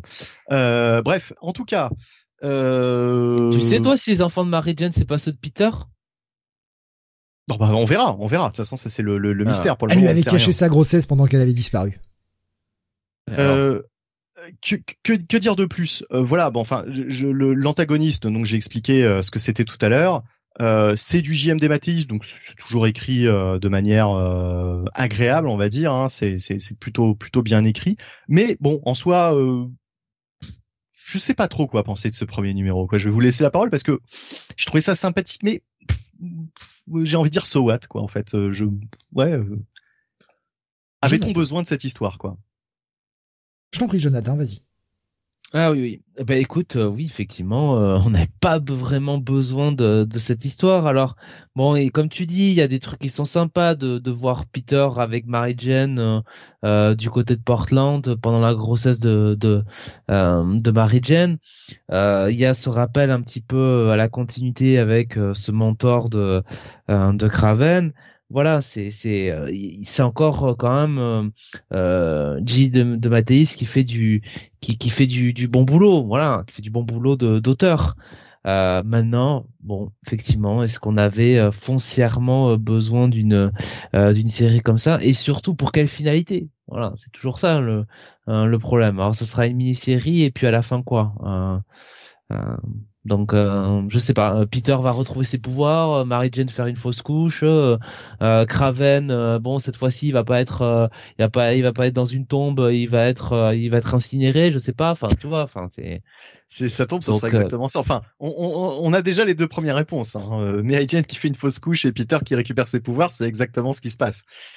Donc bon, mais je, je, je, ne pense pas qu'on le verra dans cette série en revanche. Non, non, on le verra pas. Non, bah non, non, parce que ça se passe un peu plus tard.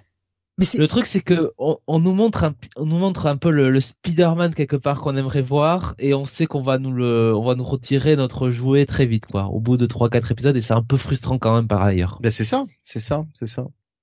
Mais c'est en fait c'est le problème de toutes ces mini-séries qui se passent dans le passé quoi, que que Marvel euh, nous nous survend en ce moment à grands coups de mini-séries. Euh, il y a eu le Silver Surfer Rebirth, euh, qu'est-ce qu'on a eu? On a eu le Venom, euh, je sais plus quoi là. Enfin, il y a, plein de mini-séries qui se passent en mode années 90. Et, et, et voilà, enfin c'est comme la dernière mini-série dont tu as parlé tout à l'heure, Benny, sur sur Ben Reilly. D'accord, mais ouais, je suis d'accord avec toi. Soit, même si c'est une bonne histoire, elle mène à quoi? Bah, D'ailleurs, moi, je ne l'ai pas terminé, donc euh, je n'ai pas lu, je crois, le, le, dernier ou les deux derniers, les deux derniers épisodes. Vous, vous les aviez, euh, vous les aviez lus. Est-ce que vous en avez gardé un bon souvenir euh, du coup? C'était une histoire correcte, mais à quoi elle sert? Oui, enfin, je veux dire, à la fin, évidemment, il y avait, il y avait pas de surprise, quoi. J'imagine que c'était, ça s'est terminé, bah, sans rien apporter de plus, quoi, à l'histoire originale. C'est ça.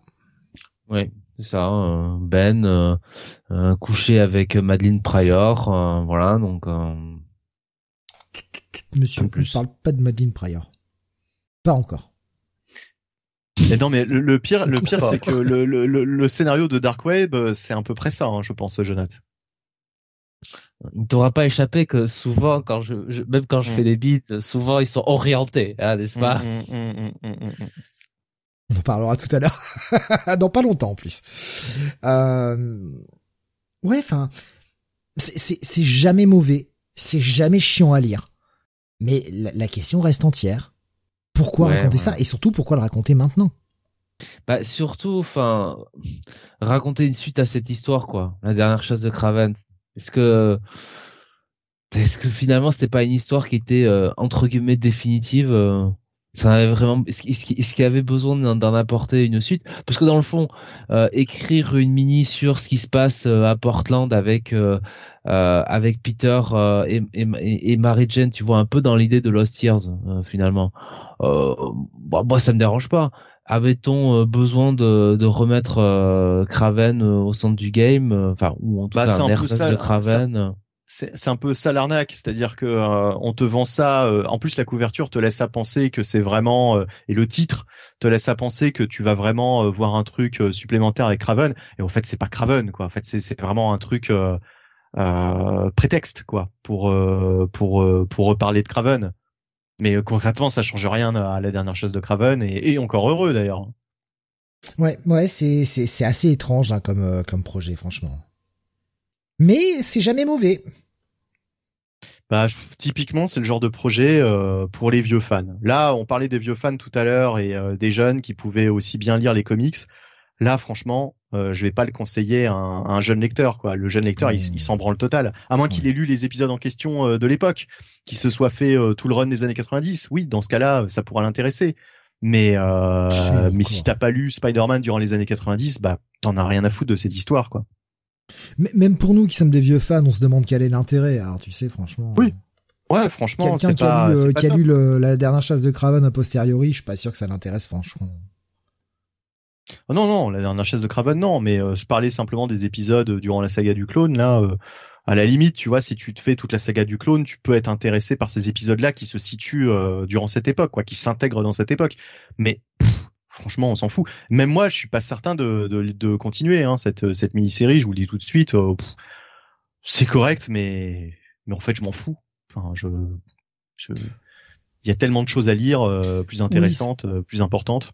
Tout, tout pareil, hein, ça fera pas partie de mes lectures prioritaires, mais si on est, je le lirai sûrement un peu après, pas forcément pour les chroniquer dans, dans les weekly parce que ça dépendra de la semaine. Si vraiment la semaine est un peu légère, Bon, ouais, pourquoi pas l'inclure dans les dans les reviews de la semaine, mais je pense que c'est une série que je lirai un peu en décalage il y a rien qui oblige à la lire euh, la semaine où ça sort de toute façon. Enfin, on n'est pas euh, bon, mais si en réalité on peut on peut arguer que il y a jamais aucun titre qui mérite d'être lu la semaine où ça sort, mais quand on veut suivre un minimum la continuité, c'est bien de lire au moment où ça sort, quoi. Mais là, il y a, y a, pas d'intérêt. Si vous lisez ça dans six mois, j'ai pas l'impression que ça changera quoi que ce soit l'univers Marvel présent, quoi. Vous serez jamais perdu. Je peux me tromper, hein, mais je j'en doute en tout cas. Bref, bah un bon check bon check Ouais, pareil. Ouais, ouais. Jonath Un bon check quand même. Bon check aussi. Pas indispensable, mais ça reste, ça reste correct. Mais c'est vrai que bon, quand je vois la couverture, c'est c'est c'est un peu un peu mensonger et un peu putassier parce que tu vois Craven en énorme et en fait euh, en fait tu comprends vite que que que voilà quoi, c'est il y a, y quasiment rien à voir avec Craven quoi, le lien est tellement euh, on pourrait arguer que euh, en bah, fait il est très très grand et puis euh, et puis il est un peu transparent. Ce n'est que le fantôme de Craven. Bon. Oui bah c'est ça. Non non mais bah, non, c'est du bullshit. j'essaie de faire du bullshit. c'est ça l'idée mais s'ils avaient été honnêtes ils auraient mis euh, directement l'adversaire en question sur la couverture quoi avec un vieux slogan genre qui est-il quel est son lien avec Craven enfin tu vois un, un comics à l'ancienne quoi une couverture à l'ancienne ils auraient vraiment joué le jeu de, du, du, vieux comic book de, tiré des années 90. Là, euh, là, c'est un peu putassier, quoi. Ça s'appelle The Lost Hunt et tu vois Craven. Je pense que tu l'as un petit peu mauvaise si tu, si tu, si tu le prends et que, et qu'ensuite tu lis euh, cet épisode, quoi. Tu te dis bon, est-ce qu'on s'est pas un peu foutu de ma gueule quand même Oh oui. Ouais, ouais mais c'est Marvel. Hein. je suis plus, je suis plus à ça après. Hein. Même si c'est correct, voilà. Bon, enfin, bref. Ouais, un check it quand même. Allez, on va continuer avec toi, Jonath. On va parler de Starhenge Book One de Dragon on the Board numéro 5 chez Image. Voilà. un bail alors. Eh ben un bail, on peut passer à la suite. non, évidemment, on va faire une review. Euh, Starhenge Book One de Dragon and the Board, toujours euh, scénarisé, euh, dessiné. Euh, lettré par Liam Sharp hein, avec des fonds hein, de Dave Gibbons, n'est-ce pas? Et on est toujours sur cette histoire à travers les temps autour du mythe arthurien. Et dans l'épisode précédent, nous avions euh, Daryl et, et sa compagne, la sorcière, cette jeune sorcière qui était attaquée euh, par euh, un robot euh, alien géant, voilà. Et il s'était échappé en passant par une faille spatio-temporelle conseillée par un arbre vivant. Voilà. Donc ça a l'air simple à suivre. C'est très très simple. Donc nous commençons l'épisode avec une une espèce de reine un petit peu maléfique euh, qu'on devinerait bien un peu tendance euh, dominatrix, n'est-ce pas? Euh, Qui passe vraiment un savon, hein, je ne vous dis que ça, à, un espèce de je sais pas le définir quoi, un, gros vilain, hein, un espèce de Batista avec une tête de Ghost Rider, voilà. et la demoiselle en question s'appelle Urquine, Hein, n'est-ce pas? Euh, Donc évidemment, nous ne comprenons rien. Hein. Euh, c'est du euh, Liam Sharp hein, sous acide. Voilà. on a quand même hein, toujours ce conte arthurien qui nous est conté, un conte conté, le pléonasme de l'émission bien sûr. donc Merlin, n'est-ce pas, doute un peu de, Arthur. Euh, et euh, Merlin préfère se retrancher dans sa caverne avec son port de compagnie. Voilà. Euh, et c'est un peu, c'est un peu, c'est un peu dommageable quand même. Est-ce que c'est pas un, un, sanglier du coup? Alors je me suis posé la question justement. parce que ça, ça irait avec le titre, tu vois. Et, et non, parce qu'après, après qu'il ait parlé de son port, n'est-ce pas euh, Nous voyons et non, c'est c'est c'est assez décevant. C'est un c'est un cochon tout rose, Steve. Oh, merde. Voilà. Un bon gros cochon tout rose. Euh, voilà, qui devait probablement sortir de la boue. Hein. Euh, très bien. Bon, nous avons Daryl donc qui revient euh, au temps moyenâgeux hein, par la faille spatio-temporelle avec sa compagne qui elle donc est totalement à poil. Voilà, très bien. visiblement, Steve ne passe pas par une faille spatio-temporelle, sinon tu vas perdre tes habits, hein, tu vas finir à poil. C'est mon conseil pratique. ah c'est comme ça que je me déshabille tous les soirs avant de me coucher. Hein. Faille spatio-temporelle, poum, je me couche. Quoi. Oui.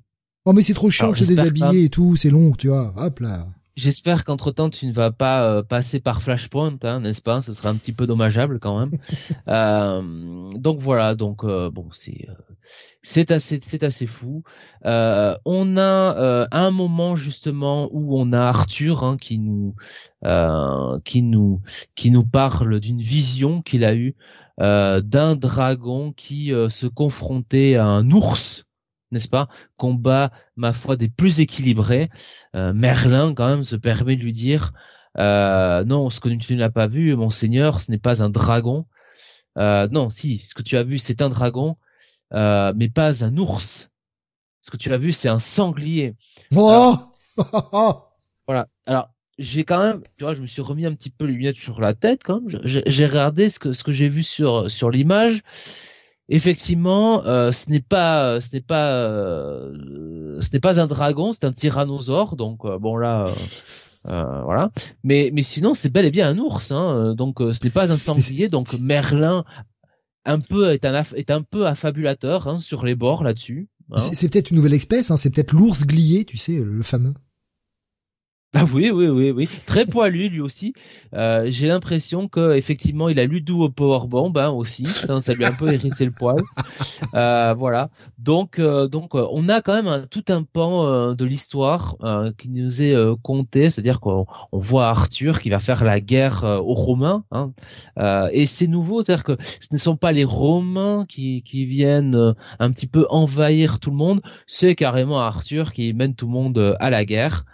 Euh, bon, finalement, quand même, euh, on nous annonce que euh, il va peut-être falloir revenir en Angleterre parce que il y aurait peut-être un bâtard qui foutrait le bordel. Vous voyez ce que je veux dire? Ah. Si vous lisez un petit peu les gens d'Artiren, vous voyez de qui je parle, avec une mégère derrière.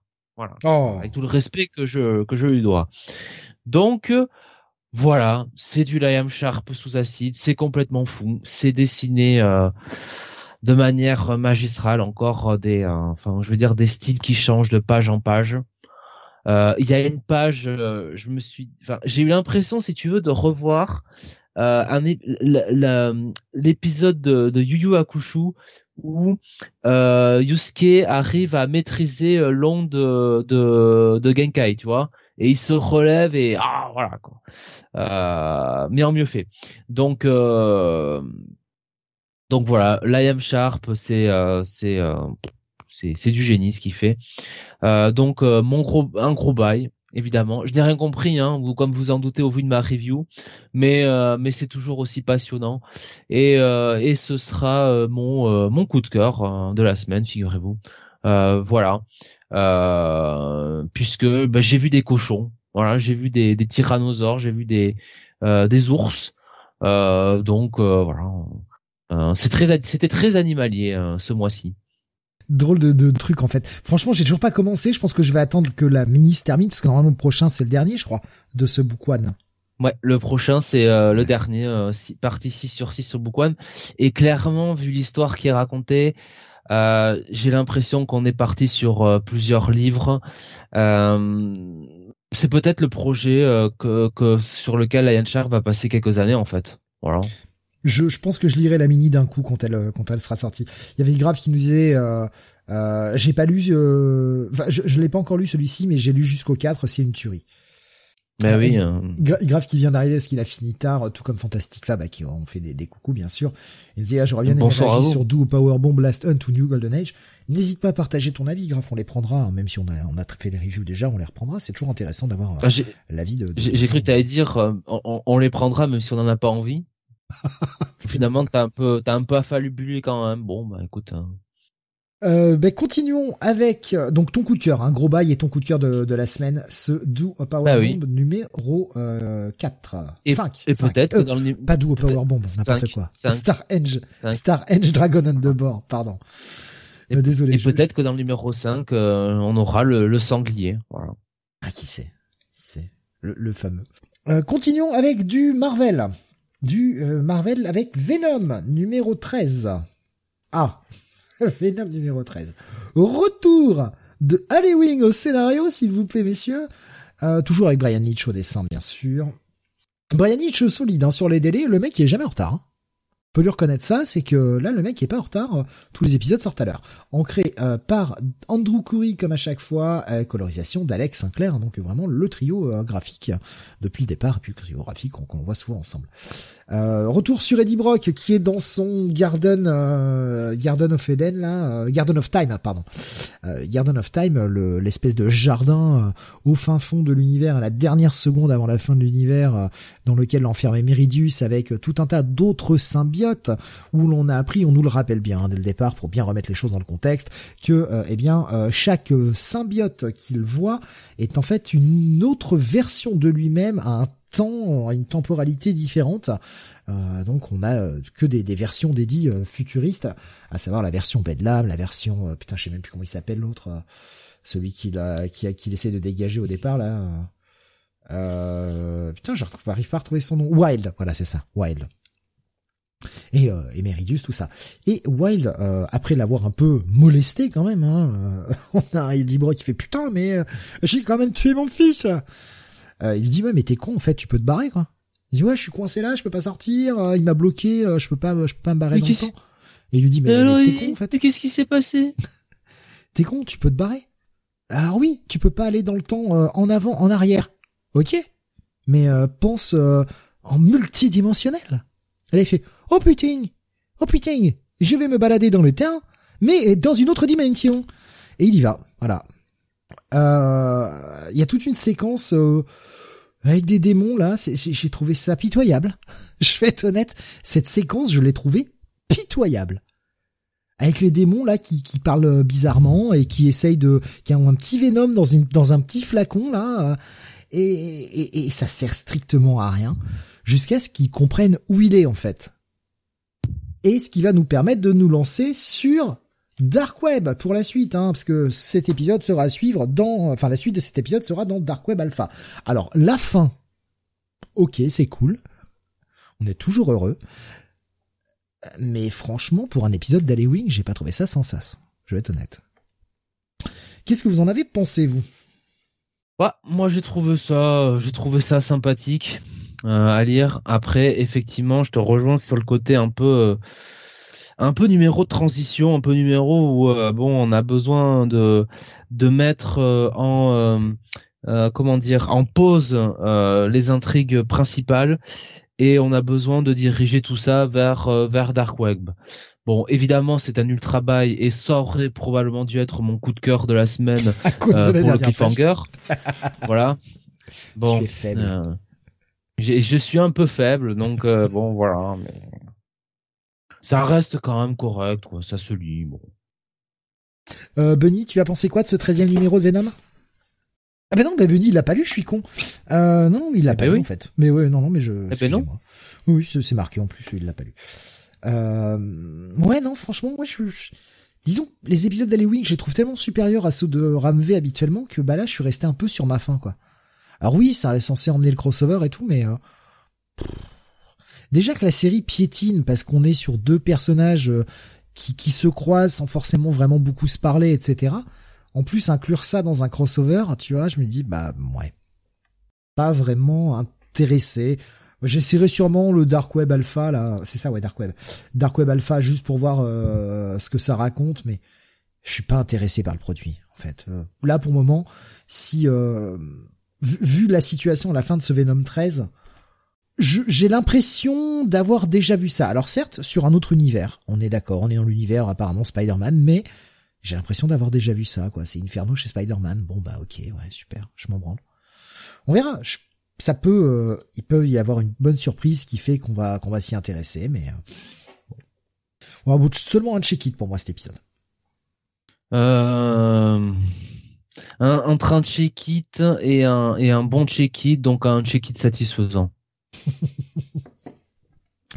Euh, avant de passer à Bunny, avant de revenir sur un des gros titres également de cette semaine, je reprends euh, ce que Graf nous disait euh, concernant bah, les titres qu'il a ratés, d'où Powerbomb, Amour infini, pour un gros coup de cœur pour ce titre.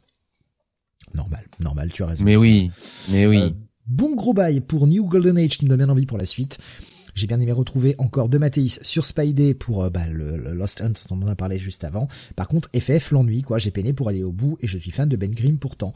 Plus de, du côté de la vie de Bunny. Voilà. Même si Bunny a quand même bien aimé l'épisode, mais euh, plus, près, de la vie de Bunny sur euh, ce, ce, FF numéro 1. Bunny, justement, on va se retourner vers toi pour aller retourner chez DC avec la sortie de Dark Crisis on Infinite Earths numéro 6. Oui, alors ce fameux Dark Crisis de Joshua Williamson avec Daniel Sampere au dessin et euh, Rafa Sandoval pour les layouts et il y a du, une colorisation de Alejandro Sanchez et voilà, on a fait le tour. Euh, donc sixième partie sur sept euh, donc euh, de cette Dark Crisis avec un épisode intitulé Legacy War. Euh, ça ferait faire tellement le nom d'un futur event Legacy War, euh, peut-être même chez Marvel. Euh, bref, euh, un épisode, bah on va pas se mentir, euh, qui est pas forcément le meilleur Dark Crisis qu'on ait lu depuis le début, parce que bah on est dans la dernière ligne droite et du coup baston, baston, la bagarre, la bagarre, la bagarre, la bagarre. Et voilà, donc en gros, bah, les héros euh, donc de la Justice League, hein, on va dire les, grandes figures de la Justice League euh, essayent toujours de revenir sur Terre. Euh, on se doute bien que bah, ils vont y arriver. Euh, et euh, Paria de son côté euh, fait face aux, aux autres héros sur Terre, hein, donc aux héros de la jeune génération, notamment euh, un, un, John qui est assez déchaîné dans cet épisode. Euh, c'est vrai que là, euh, par contre, il envoie, il envoie quand même du lourd. Hein. Il montre qu'il est capable quand même de d'aller au combat et de peut-être à terme de remplacer son père, même si en fait j'ai l'impression que le, le, message méta c'est ouais c'est pas encore l'heure du, du, du, grand remplacement, hein, j'ai envie de dire, c'est pas pour aujourd'hui. Euh, Bon, euh, il y a quelques bonnes scènes d'action, voilà, c'est c'est ce qu'on attend d'un d'un event aussi comme ça, euh, c'est qu'à un moment donné, bah ça pète, euh, il y ait des grands combats un peu épiques. mais j'ai envie de dire, le problème de Dark Crisis, de toute façon, depuis le début, c'est aussi que le, le grand méchant, bah n'a pas les épaules pour être vraiment un grand méchant, quoi. C'est-à-dire que, bah, enfin, d'ailleurs là, est-ce que est-ce que le grand méchant au final c'est Paria? Je ne sais pas, puisque finalement Enfin, je vous laisse euh, sur la fin de l'épisode. Je vais pas vous révéler ce qui se passe, mais euh, voilà, il y a, c'est peut-être pas le boss de fin, quoi, paria en, en, entre guillemets. Euh, et euh... disons que le, fait que ce soit pas le boss de fin, ça, on l'avait compris déjà depuis plusieurs numéros. Oui, on l'avait compris. Quelque chose au-dessus qui a de paria. Oui, voilà. Mais euh, mais paria, euh, paria n'a pas de charisme, quoi. Enfin, c'est ça, c'est ça le truc, c'est que paria, on le voit beaucoup dans cette Dark Crisis c'est quand même l'un des antagonistes principaux, à défaut d'être le boss de, ne pas être le boss de fin, mais euh, voilà, il y est. Euh, moi, je trouve que c'est un personnage très euh, très très insipide et hélas, Joshua Williamson, même avec toutes les qualités qu'il nous a montrées au scénario, il n'a pas su le rendre très intéressant en paria quoi. Enfin voilà, c'est c'est ça reste un personnage du passé et puis. Je me suis posé la question sincèrement. Mmh. parce que Paraya, il y a, le, y a le passif avec euh, Crisis on Infinite Earths, tout ça. Bien sûr. Est-ce que le fait de pas le rendre des masses intéressant Alors attention, je théorise.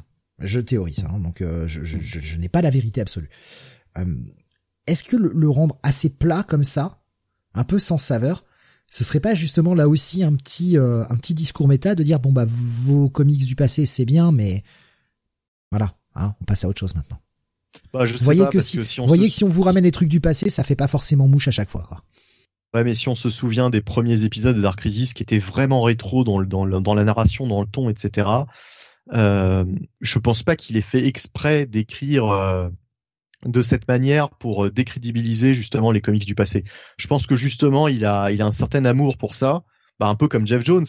Sauf que pour le moment, euh, il a pas euh, il n'a pas la petite étincelle en plus qu'a parfois Jeff Jones, qui est capable de nous de nous transformer un personnage qui sur le papier euh, est un personnage de merde, un personnage insignifiant, en quelque chose d'intéressant. Voilà, en lui donner la, petite touche de personnalité qui manque. Euh, Williamson, ça, il est pas encore à ce niveau-là. Bon, bah, c'est pas grave. Hein. Je veux dire, bon, il y a quand même des, des bons trucs dans Dark Crisis. Hein. C'est pas, c'est pas un total foirage. Surtout qu'on démarrait de très loin. Moi, j'aimais pas du tout le début. Euh, je trouvais ça nul. Je, persiste à dire que c'est euh, pas lui qui a écrit. Hein. Bon, le début, je, persiste à dire que c'est pas lui qui a écrit. C'est pas possible. Mm. Il y a, y a un tel, ah. une telle différence de style et d'écriture. Enfin, mm. j'ai vraiment du mal à y croire. Euh, ouais. C'est peut-être possible, hein, mais moi, franchement, dans ma tête, on m'enlèvera pas de la tête que c'est Bendis qui a fait le le, le, premier épisode et que bah Williamson a rattrapé en réécrivant les dialogues, quoi. Je sais pas, je sais pas qui a qui a fait le premier épisode. C'est euh, mais c'est vrai que c'est très étrange. C'est très étrange euh, parce que on, a l'impression qu'il y, y a, deux auteurs, euh, en tout cas plus, plus d'un auteur euh, sur l'ensemble de la de la mini. et bon, enfin voilà, bon, c'est un épisode d'action, de baston. on va vers une conclusion, somme toute assez logique. Disons qu'il n'y a pas de surprise. Voilà, cet épisode ne m'a pas il n'y a pas un petit moment où je me suis dit ah tiens ça je m'y attendais pas alors que sur quelques ah. numéros auparavant euh, il y avait quand même quelques petites surprises euh, assez bien pensées, euh, quelques personnages aussi qui montraient vraiment de la personnalité, etc. Là, il y a bon, il y a pas beaucoup de dialogue, hein, on va pas se mentir, c'est un petit peu plus de du pif pif boum boum, mais il en faut aussi. Hein. De toute façon, c'est c'est dans le cahier des charges de ce type de de ce type de crise. Oui, puis au bout d'un moment, on lit quand même des titres de comics pour que ça bastonne.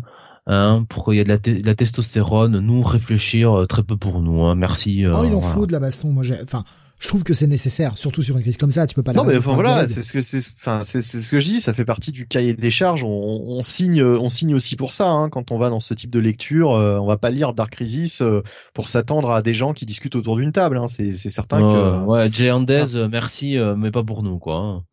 voilà. Ah le coup de latte. C'est la vengeance. la vengeance. Jonathan a dit qu'il se vengerait un jour. Ça y est, c'est fait. ouais, mais Sam n'écoute pas les Comics Weekly, donc de toute façon, il s'en fout ça ne l'atteindra pas. Ça mais euh... même pas ce qu'il dit, alors vous savez. Hein. Ouais, bah oui, ça m'étonne pas. Hein. Euh, mais euh, en tout cas, euh, bah, épisode efficace, mais euh, je dirais euh, épisode peut-être un peu trop classique par rapport à, à ce type de à ce type d'événement, quoi, à ce type d'event. Voilà, sans, sans, sans trop de surprise. Je vous laisse la parole. Vas-y, Jonathan, j'en prie. Écoute, T'as as assez euh, raison là-dessus, hein, Mr. Ronebony. C'est vrai que c'est euh, c'est euh, une fin d'event des plus classiques avec la baston, toutes les équipes qui sont qui sont réunies. ça part dans tous les sens. Il y a les petites les petites vannes qui vont bien, tout ça, tout ça. Bon, et pas trop de vannes hein, non plus. Hein. Enfin, ouais, non.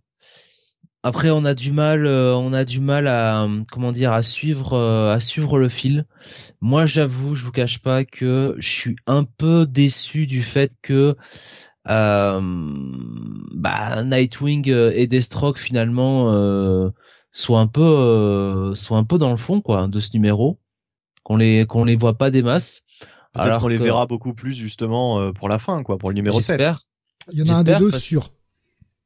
Il y en a un des deux sûr parce que bon euh, après tout c'était un petit peu le le, le point de départ euh, du truc quoi. Alors même si c'était un Destro qui était euh, manipulé par par le, Darkness il y avait quand même cette idée qu'on qu'on qu'on revenait un petit peu sur la querelle ancestrale entre entre Deathstroke et, et Nightwing. Et bon là je trouve que c'était un petit peu trop ça a un peu trop pris un backseat par rapport à euh, d'autres éléments que, que racontait euh, Joshua Williamson qui m'intéressent moins, euh, sincèrement.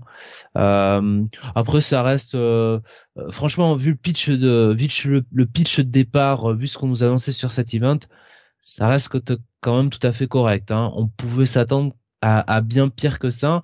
Et, et, je trouve que quelque part, c'est là aussi que Joshua Williamson montre sa qualité en tant qu'auteur, c'est que euh, avec autant de personnages à gérer, autant de, de continuité à, à, à, prendre en compte, euh, autant de personnages à, à, montrer en avant et un clair cahier des charges défini par euh, l'éditeur qui était de dire bon écoute les jeunes héros faut les mettre en avant, faut mettre les vieux de côté, mais après bon quand même voudrait un petit peu ramener les vieux quand même. bon je trouve que Joshua Williamson malgré tout ça il arrive à contenter tout le monde. et ça reste ça reste tout à fait tout à fait acceptable.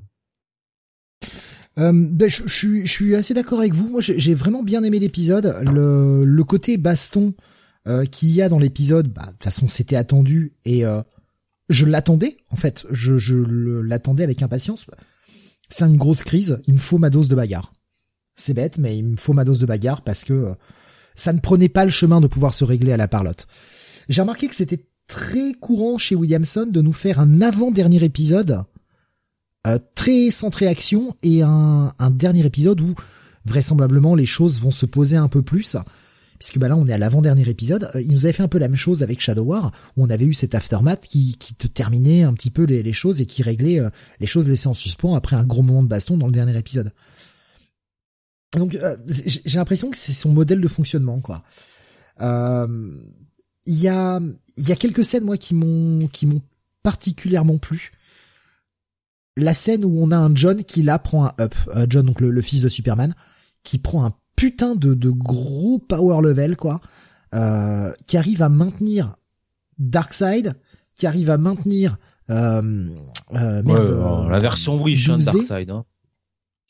Il, le, le, mec se donne à fond, quitte à se sacrifier.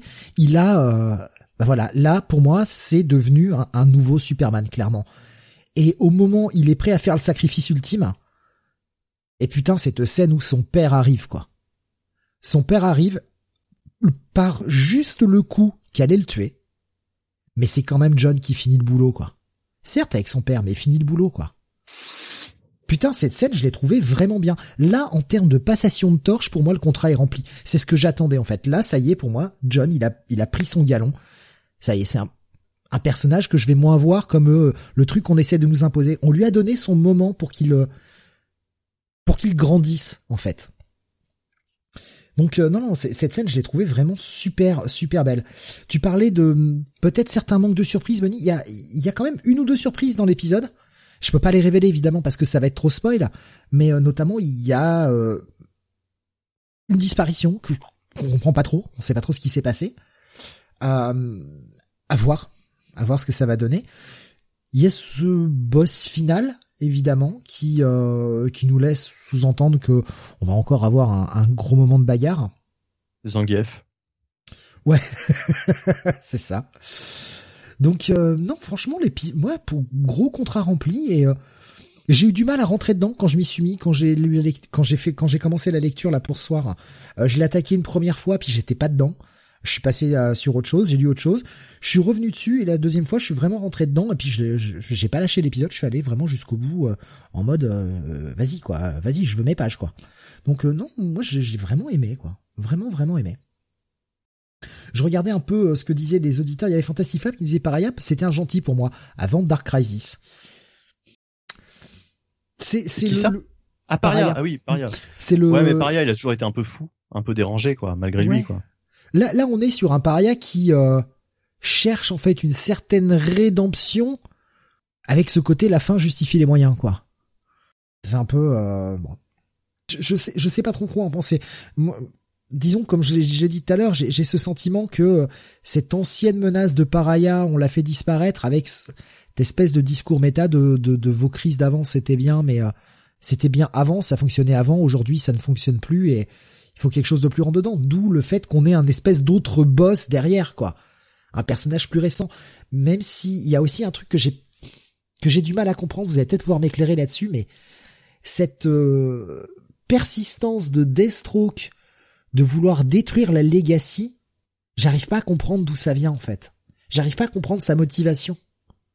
Alors j'ai peut-être raté un truc, j'ai peut-être un élément qui m'échappe dont je me bah, rappelle je sais pas parce que c'est un personnage du Silver Age, alors peut-être qu'il veut se débarrasser de de mec du de mec du Golden Age, j'en sais rien.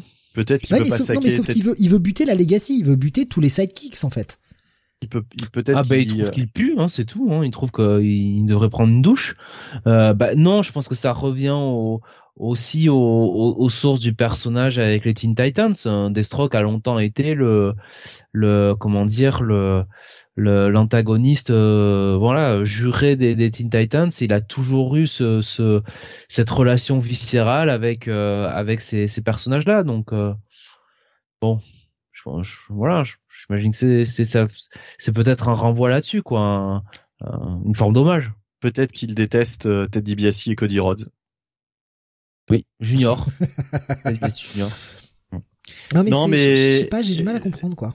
Bah, en fait, euh, moi je l'ai simplement compris. Euh, il le dit lui-même. Un contrat est un contrat. C'est vrai. Le mec, le mec veut aller jusqu'au bout, quoi. Le mec fait son taf. Ah, ah, ouais, un contrat est un contrat, mais il y a aussi le contrat qu'il a passé avec Paraya, qui euh, il a accepté le, le, le, up que lui a donné Paraya au début de Dark Crisis. Pourquoi? Pour pouvoir buter cette legacy. Encore une fois, le dire à ce point, j'ai du mal à comprendre, en fait. C'est l'élément qui me perturbe dans ce, dans la motivation du personnage. Pourquoi à ce point? Alors oui, ok, il s'est fait battre par les New Teen Titans, mais enfin, il s'est aussi fait battre par Batman. Il devrait avoir envie de buter depuis le temps. Ouais, mais c'est Batman, c'est surfait, quoi. Honnêtement, euh, ça l'intéresse pas. Hein. Lui préfère, euh, non, non. Il préfère les gros poissons. Batman, c'est quand même un des contrats qu'il a pas réussi à remplir non plus, quoi. Donc, enfin, tu vois, c'est, c'est pour ça, je, je, je me demande s'il y a pas aussi un espèce de discours méta là-dedans qui, J'en sais rien. J'arrive pas à me, à me faire le, mon avis ah, là-dessus. Peut-être qu'on aura des réponses sur ses motivations dans le dernier épisode. Hein. Peut-être. Ouais, ouais. C'est pour ça. Je, je, je l'attends. Peut-être que c'est par rapport à son fils ou sa fille euh, qu'il y a quelque chose sur cette nouvelle génération. Oui, euh. des, des restes de Shadow War aussi. Voilà, par exemple. Hmm. J'en sais rien. Hein. Je, ouais, non, mais euh, bon, j'avais j'avais peur que ce soit moi qui euh, qui ait raté quelque chose, mais grave qu'il nous ait contrat comme celui de Judas. Ah oui, oui c'était ça le, le, le clin d'œil aussi. Mais euh, j'aime beaucoup la planche qu'a, enfin c'est une interview en l'occurrence, mais avec la planche euh, que nous a partagé Nico Chris, meilleure planche de, du comic book. Là, je pense qu'on est tous d'accord. Dire, je suis, je suis bluffé par le, la profondeur du dessin, etc. Quoi. Et puis là, le, le terme Dark Crisis prend tout son sens. Le mec est en pleine cuisse dans le noir. attends, je vois rien là. C'est c'est la page noire, la double page noire où il y a que du texte. Ouais, ouais. Effectivement, ouais. elle est pas mal. Ça aurait pu être, euh, ça aurait pu être dessiné par, euh... pardon, je vais pas le dire. Bah euh, voilà, on, parle. Maintenant, j'essaye d'imaginer qu'est-ce que par qui, par qui. Il y a, y a grave c'est la planche dessinée par John Byrne hein, aussi, euh, effectivement, hein, dans, dans Alpha Flight, et il y avait toutes ces planches blanches. Euh, bah, du coup, on va donner les notes, peut-être. Euh, moins que vous vouliez rajouter quelque chose sur cet épisode. Non, non. Écoute, euh, moi, par rapport à tout ce que j'ai lu cette semaine, euh, j'ai bien aimé, mais sans plus, ce sera juste un bon check-it, quoi. Voilà. Ah bon check-it. Ok. Ouais, ouais, ouais. Ça sera un bon bail pour moi, figurez-vous. Pareil. Un, un bon bail pour moi aussi. Vraiment, les lectures qui s'améliorent de, de mois en mois, je trouve. On continue avec toi, Jonath, du Spider-Man encore. oui, parce qu'il y en a beaucoup hein, cette semaine, il y en a trois. Le Amazing bah, le Spider-Man numéro 13. Oui, toujours euh, scénarisé par euh, Zeb Wells, évidemment. Euh, John Romita Jr. au dessin. Scott Hanna à l'ancrage et Marcio Meniz à la colorisation. Euh, voilà, donc euh, on revient un peu sur cet arc euh, commencé depuis deux épisodes, enfin qui date, enfin qui dure maintenant depuis deux épisodes. C'est le troisième de, du retour de l'Hobgoblin et on se demandait si c'était Roderick Kingsley, si c'était Ned Dietz ou quelqu'un d'autre. Bah finalement c'est Roderick Kingsley et Ned Dietz, tous les deux qui sont devenus des Hobgoblins encore une nouvelle fois. Euh, et euh, qui euh, bah, s'en sont pris un petit peu à Norman hein, dans l'épisode précédent, puisque bah, Norman était allé rencontrer Roderick Kingsley pour un peu apaiser tout ça, et bon, il a été remercié avec une bombe dans la gueule. Voilà, c'est sympa.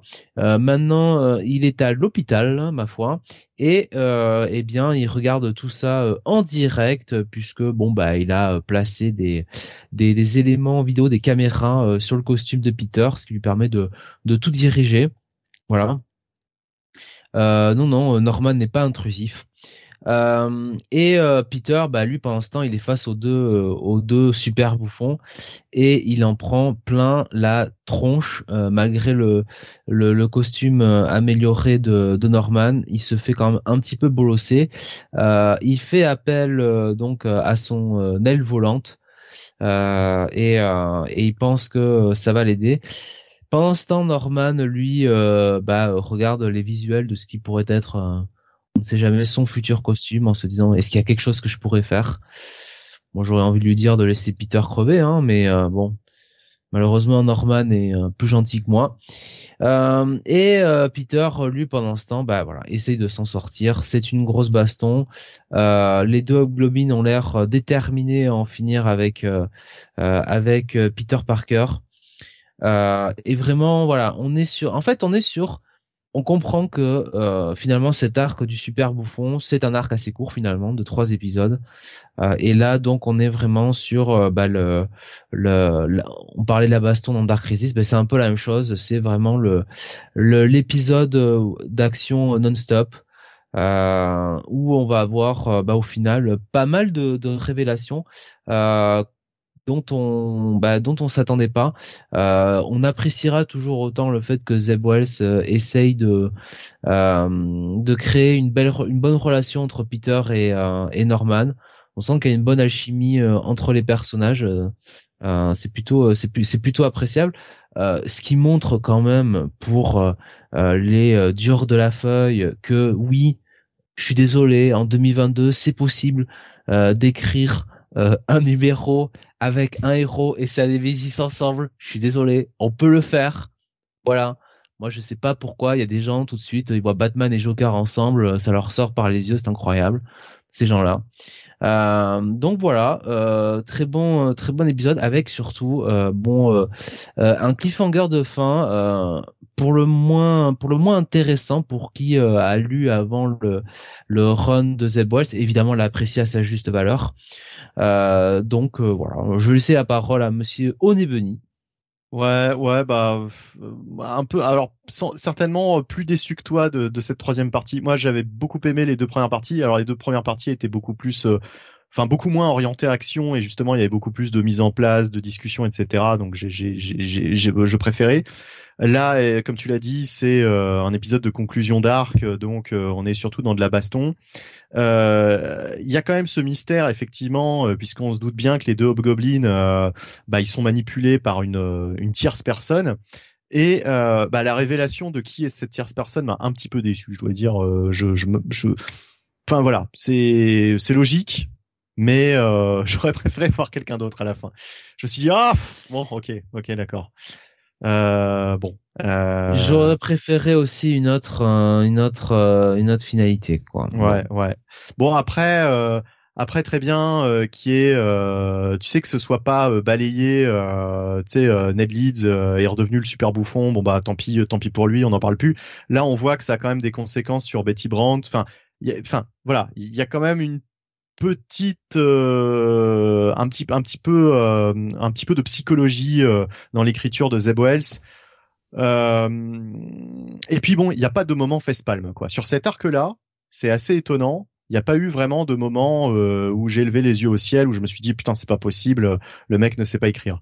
Donc là, on a eu un arc correct, voilà, trois épisodes corrects. Est-ce que ça va continuer dans cette lancée? Bah, c'est pas certain vu que je pense qu'on va bientôt arriver à Dark Web. Euh, j'ai un petit peu peur vu le pitch du, du truc. Euh, on verra, on verra pour la suite. Mais en tout cas, ouais, cet arc, euh, c'était bien sûr le meilleur qu'on ait eu depuis le début.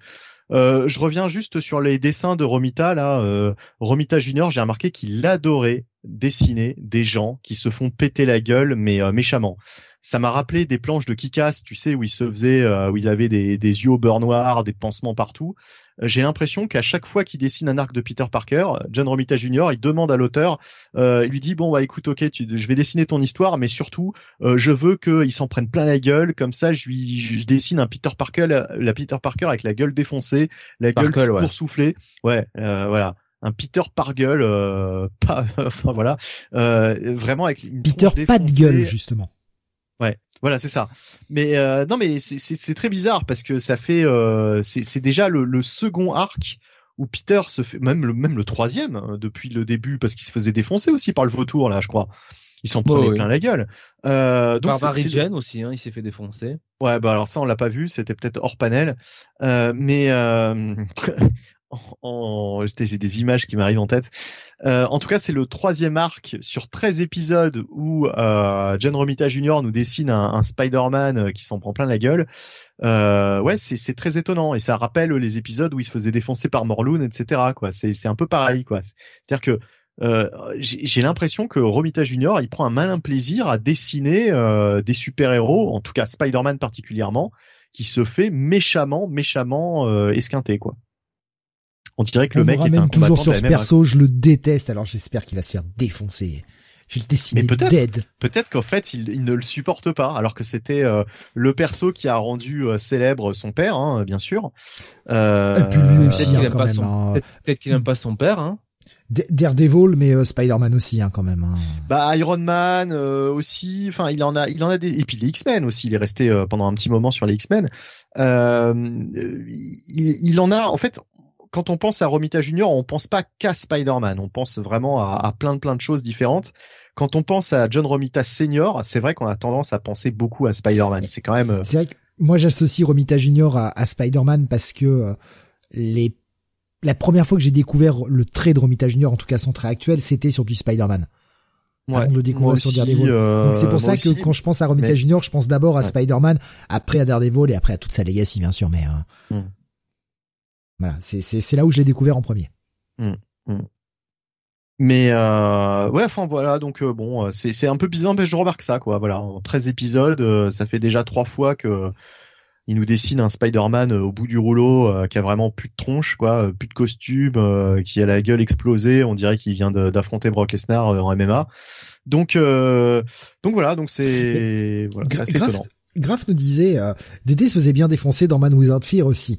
Euh, X-Men Massacre des Morlocks euh, qui ont pris bien cher et c'était dessiné par John Romita Jr.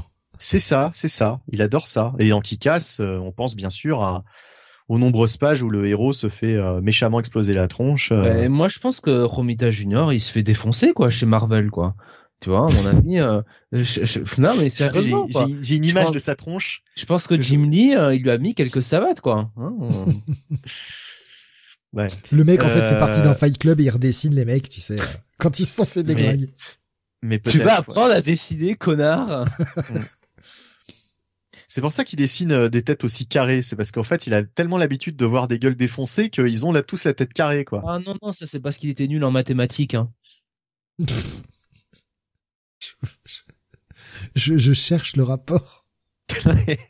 Jeune Rapita Junior. Ah oui, Jeune Rapita, c'est vrai, le fameux. Pascal qui nous dit pour les vieux, John Rita Jr., ça Man avec Layton, puis son évolution X-Men avec Dan Green, et sa super évolution sur DD, ouais, bien sûr. Euh, bref, en tout cas, euh, bah, moi je vais mettre un check it plus, voilà, cette dernière partie. Ouais, ouais, pas jusqu'au bail. Euh, peut-être pas, peut-être pas jusqu'au bail, mais mais un bon check it plus et quand même un, un, un, arc de trois épisodes de très bonne qualité de la part de, de Zeb Wells et, et, toujours je trouve voilà cette euh, cette bonne relation entre entre Peter et, euh, et Norman euh, qui non c'est vrai ça c'est vrai par contre. moi j'aime bien j'aime bien le truc le truc le plus intéressant actuellement moi j'aime bien Norman dans, écrit par Zebois sur ce que je lis pour l'instant j'aime bien sa caractérisation. Ça va on espère que ça va pas moi j'aime bien les hommes les, les hommes riches qui ont du cœur comme ça il y avait euh, non mais enfin voilà. Bah, il y avait euh, Nico Chris qui nous disait euh, Wells écrit comme Romita dessine et inversement. Et il nous disait aussi s'il dessine en se vendant à peste, du coup c'est pas si mauvais au final. Le, le père Romita Junior. Oh, je pense que lui s'arrête au parallépipède. Hein. Le Pascal qui me citait le Iron Man 150 avec Doom à Camelot magistral. Oui, c'est vrai qu'il était bien cet épisode. Il était beau. Donc si je résume, euh, deux check it pour vous, hein, c'est ça, ou check it plus toi deux pour toi, Plus même. Deux check it plus, pardon. Plus. Plus plus. Hmm.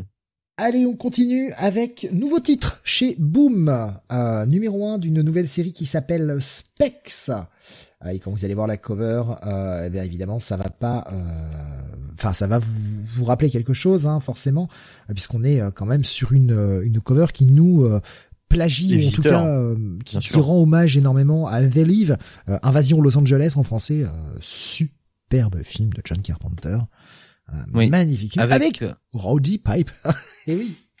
Oui, quand il lui restait un bout de cerveau. Avec cette scène où les mecs se maravent la gueule pendant cinq minutes pour enfiler des lunettes. Si pas, si c'est pas un moment de cinéma magistral, ça quand même. Et puis finalement, ça n'a rien à voir d'ailleurs. oui. C'est ça le pire. C'est ça qui est génial. Alors, ça n'a rien à voir. Il y a quand même ce coup des lunettes. Oui. Heureusement, oui, oui. Euh, c'est écrit par David M. Booher, euh, dessiné par Chris Sheehan, ou Sheehan, je sais pas comment on le prononce, colorisé par Roman Stevens. Euh, on est fin des années 80, en 87 ça se passe. C'est normal, c'est un boomer, je viens de dire. Oh putain, la vache. Euh, où on va suivre eh bien deux jeunes amis, de lycéens, voilà, qui ont 16-17 ans, je crois 17 ans, c'est dit dans le dans le dans le comic, euh, qui euh, bah, sont un peu euh, sont un peu en marge on va dire et encore pas pas tant que ça quoi. C'est euh, le geek et son pote on a un pote qui est euh, alors qui, qui, est le blague de service parce que c'est vraiment le cas. C'est le seul blague de tout le de toute la ville et de tout le lycée d'ailleurs qui qui est plutôt bon au baseball notamment plutôt bon en sport. Et notre héros principal qui est lui un petit peu geek qui a récupéré la vieille collection de comics de son frère quand celui-ci est parti. On qui... Qui est Jerry Parker Lewis sans l'impair et les lunettes. Ouais, ah, peut-être pas jusque là, mais mais oui, voilà un peu quoi. Un peu, ouais. Et il finit pas dans les placards, il finit au sol. C'est ça. Et qui euh, et qui bah, se font bully tous les deux par euh, eh bien le on va dire euh, le, gros bully du lycée quoi hein, qui euh, qui les fracasse euh, qui passe son temps. Alors j'ai malheureusement j'ai oublié le prénom les deux prénoms d'ailleurs. Spunk ou je sais pas quoi. Il y a Kenny il y a Kenny alors il y a Kenny et Kenny donc c'est le geek et Ted l'oméga. voilà Ted. Ted l'alpha ouais. Donc Kenny euh, se fait donc martyriser pas mal en se faisant traiter euh, bah, de tapette, hein, parce que c'est comme ça qu'il faut le traduire, grosso modo. Euh, ce qui a tendance à le déstabiliser, puisqu'en fait, Kenny est gay et il est dans les années 80, c'était motus et, motus et bouche cousue, hein, fallait surtout pas en parler. Motus. Et, et, il est aussi amoureux de Ted, bah, son meilleur ami mais qu'il ne le sait pas en fait. Personne, personne ne le sait. Voilà, personne ne le sait. Il, il, le, il le cache évidemment, il le cache même à son meilleur ami. Et c'est pour ça que les, les moqueries, euh, les, les invectives euh, du, du bully le, le, le gênent à ce point et le piquent à ce point parce que il veut pas que ça se sache tout simplement. Et il se dit bah euh, s'il me traite de ça, c'est qu'il a, il le sait en fait. Alors que non, en fait, c'est juste que le mec est un gros con. Quoi. Euh, oui, puis forcément, il le prend plus personnellement. Évidemment, évidemment. Donc sur ce postulat, avec donc deux personnes en marge, un Ted qui, est le seul blague du lycée, on nous le rappelle une ou deux fois quand même, et d'ailleurs on voit aussi l'attitude du principal vis-à-vis du mec, quoi. C'est le seul blague, c'est forcément le fouteur de merde, alors que non, le gamin est un gamin euh, absolument adorable, qui est juste là pour essayer de défendre son pote, enfin, qui, qui, fait rien de mal et qui se fait... Euh, qui, le principal, qui se fait hein. punir, euh, qui se ouais, vieux, un vieux principal complètement raciste. et, et donc, bah, Kenny, qui donc tous les deux se sont rapprochés parce qu'ils se sentent un petit peu en marge. Et euh, on nous raconte en fait l'histoire, on a un narrateur qui est plus loin dans le temps et qui nous raconte cette histoire. Et dans les comics, il a retrouvé de dans, dans le dans le grenier en fait, dans la vieille collection de comics de son frère, il y a une pub comme on avait dans les dans les vieux comics de de trucs qu'on pouvait acheter euh, par correspondance. Et là justement, on parle de lunettes magiques qui la peuvent exaucer ah non, c'est pas le même. c'est pas pas loin, on n'est pas loin de ce truc là. Ouais, ça, j'ai euh, pensé à ça forcément. The Phenomenal Gamma Ray, hein, voilà, les Magic Specs, hein, donc euh, des lunettes euh, qui peuvent exaucer les souhaits. En fait, on, fait un vœu, on voit, on remet les lunettes, on regarde à travers, et poum, le souhait est exaucé. Euh, bon, les, deux gamins délirent un peu sur ah t'imagines ce serait vrai et tout, ah tu devrais les commander, ouais mais bon la boîte elle existe sûrement plus, c'est des vieux comics tout ça. Et, puis bah, bah, Kenny se fait réveiller le matin, ça frappe à la porte, ses parents sont pas là, personne pour ouvrir, il ouvre et boum le paquet avec les lunettes qui sont là. Et le truc, c'est que les lunettes marchent. Les lunettes vont marcher pour de vrai. Ils vont pouvoir faire des souhaits et ça marche. Et les deux gamins sont... Mais pas tout. Bah, pas tout. Oui, non, en fait, les gamins sont plutôt malins. Parce qu'ils font que des petits souhaits. Ils se disent que ça peut pas exaucer des gros trucs. Et puis ils ont peur que euh, il y, a un prix à payer, donc ils souhaitent toujours des petits trucs, genre ils souhaitent des des des, des Sundays, euh, ils souhaitent d'avoir des des vies infinies dans un jeu d'arcade, de réussir des des paniers, enfin des trucs plutôt mignons jusqu'au jour où bah bien sûr ça va déraper, forcément. Mm. Qu'est-ce que vous avez pensé de ce premier numéro? Enfin franchement moi j'ai trouvé ça super cool, c'est bien raconté, j'ai trouvé ça très très sympa. Je commence? Oui, je ah, après vous monsieur. Bah écoute, moi c'est mon coup de cœur de la semaine. Alors, ah, ça aurait pu être autre chose. Ah ouais, moi ça aurait pu être autre chose dont on dont on n'a pas encore parlé, euh, qui vraiment m'a plu. Mais euh, là c'est un numéro un. Je vais sur ma, sur ma diatribe. mais euh, non, enfin, le, ce qui aurait pu être mon coup de cœur n'est pas un numéro un et du coup là il y a l'effet nouveauté en plus, tu vois, qui, qui joue forcément mais euh, donc l'effet surprise euh, parce que Specs euh, hormis hormis le fait que la couverture je la trouvais cool j'y suis allé juste pour la couverture quoi juste sur la base de la couverture je ne savais même pas de quoi ça parlait je n'ai pas lu le pitch comme d'habitude avant de me lancer dans une série parce que je veux être le plus le plus vierge possible et du coup, moi la cover me l'a vendu hein, simplement hein. Ouais, moi c'est ça. Moi j'y suis vraiment allé parce que j'aimais bien la cover et que c'est du Boom Studio. Donc euh, en général chez Boom on a quand même des projets qui sont pas mal. Toujours. Euh, je, je connaissais pas du tout les deux auteurs. Je ne sais pas ce qu'ils ont fait d'autres, s'ils ont fait déjà d'autres comic books ou d'autres d'autres choses auparavant et euh, j'en rote de bonheur. oui oui oui oui. Voilà. Non mais euh, excusez-moi. Euh, et donc euh, vraiment ouais j'y suis allé comme ça euh, je sais pas ce que j'ai lu en premier. Et putain quelle, quelle bonne surprise quelle narration. Euh, moi j'ai j'ai enfin j'ai tout de suite été pris dans le récit. Je trouvais que c'était hyper bien raconté. Euh, vraiment euh, voilà, c'est c'est c'est euh, une narration, euh, c'est tout ce que j'aime, c'est la narration à la par le par un narrateur donc qu'on ne voit pas, on devine bien que c'est Kenny hein, qui, qui qui se souvient en fait de de cette année 1987 et et voilà et, et j'ai enfin j'ai vraiment été pris dans ce récit. Euh, la relation donc entre Kenny et Ted, je l'ai trouvé euh, très très bien euh, développée très très bien écrite. C'était pas lourd. Ah oui, voilà. C'est jamais lourd. Elle est très juste. Il n'y avait pas de lourdeur. Et euh, justement, on a euh, enfin, je dirais, un, un comic book avec un, un, personnage principal gay qui est bien écrit. Voilà, qui est bien écrit. Il n'y a pas de clichés. Euh, on a envie vraiment d'être son pote. Enfin voilà, euh, j'avais l'impression de le connaître au bout de quelques pages. Euh, en plus, il y a plein de petites références, mais c'est pas lourdingue quoi. C'est pas une des références pour faire des références. C'est vraiment des références pour te montrer que bah oui, on est en 1987. Donc ils vont parler par exemple à un moment donné au détour d'une conversation d'un jeu qui était sorti sur Nintendo en 87, etc., etc. Mais c'est pas c'est pas des trucs. On n'est pas non plus dans un truc à la Stranger Things où on va te mettre des références partout. Bah, voilà, c'est pas, du fan service du tout. On t'en fout pas plein la gueule, c'est vraiment des, des, références pour servir le récit. Voilà, pour vraiment que t'aies l'impression d'être en 1987, mais c'est pas le, but, c'est pas de te faire une espèce de galerie d'expo euh, de tout ce que de tout ce qu'étaient les, les, les années 1980. Euh, surtout que généralement c'est bien, euh, comment dire, bien différent de ce que c'était réellement. Quoi, c'est souvent fantasmé, etc. Là, pas du tout on n'est pas du tout euh, dérangé euh, par ce côté-là. Et euh, les personnages, ouais, sont très bien écrits. vraiment, les, les deux, les deux personnages. j'ai vraiment envie de, de, de, suivre la suite de leur de leur aventure. J'ignore en combien de numéros ça va être. Hein. J'ignore si on part sur un ongoing ou si c'est plutôt une mini en, en quelques épisodes. Euh, en tout cas, c'est Boom, c'est souvent 12 hein, quand c'est des ongoing. Hein. souvent, pas, pas que, mais c'est souvent en tout cas, gros coup de cœur et, et surtout euh, des auteurs euh, bah, que du coup j'irai voir euh, ailleurs hein, s'ils font d'autres d'autres projets.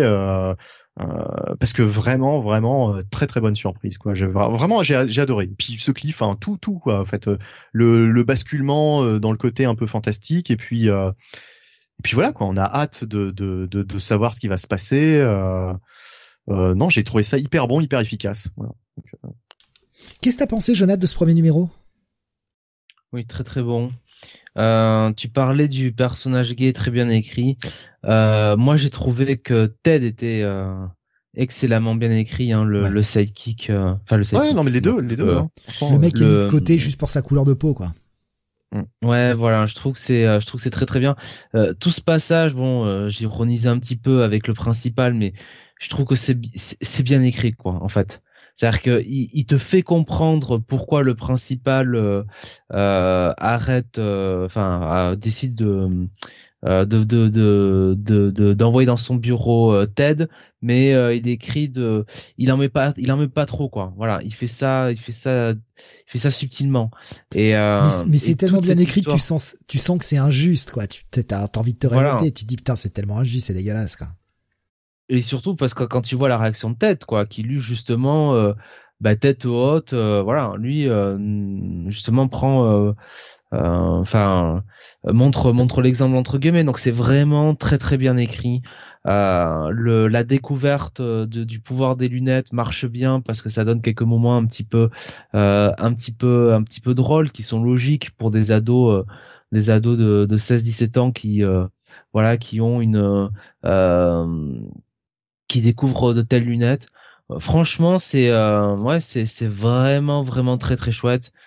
Euh, c'est encore c'est encore un très bon un très bon titre de, de Boom Studios euh, sur des des concepts un petit peu euh, je sais pas dire je vais pas dire horrifique mais ouais c'est comme Grimm quoi vous voyez ce que je veux dire? On n'est pas sur du comics de franchise euh, et euh, comme ils font euh, voilà chez Boom Studios mhm. et non vraiment vraiment très agréablement surpris parce que le le début de l'épisode euh, bon lycée fin des années 80 tout ça je me disais voilà.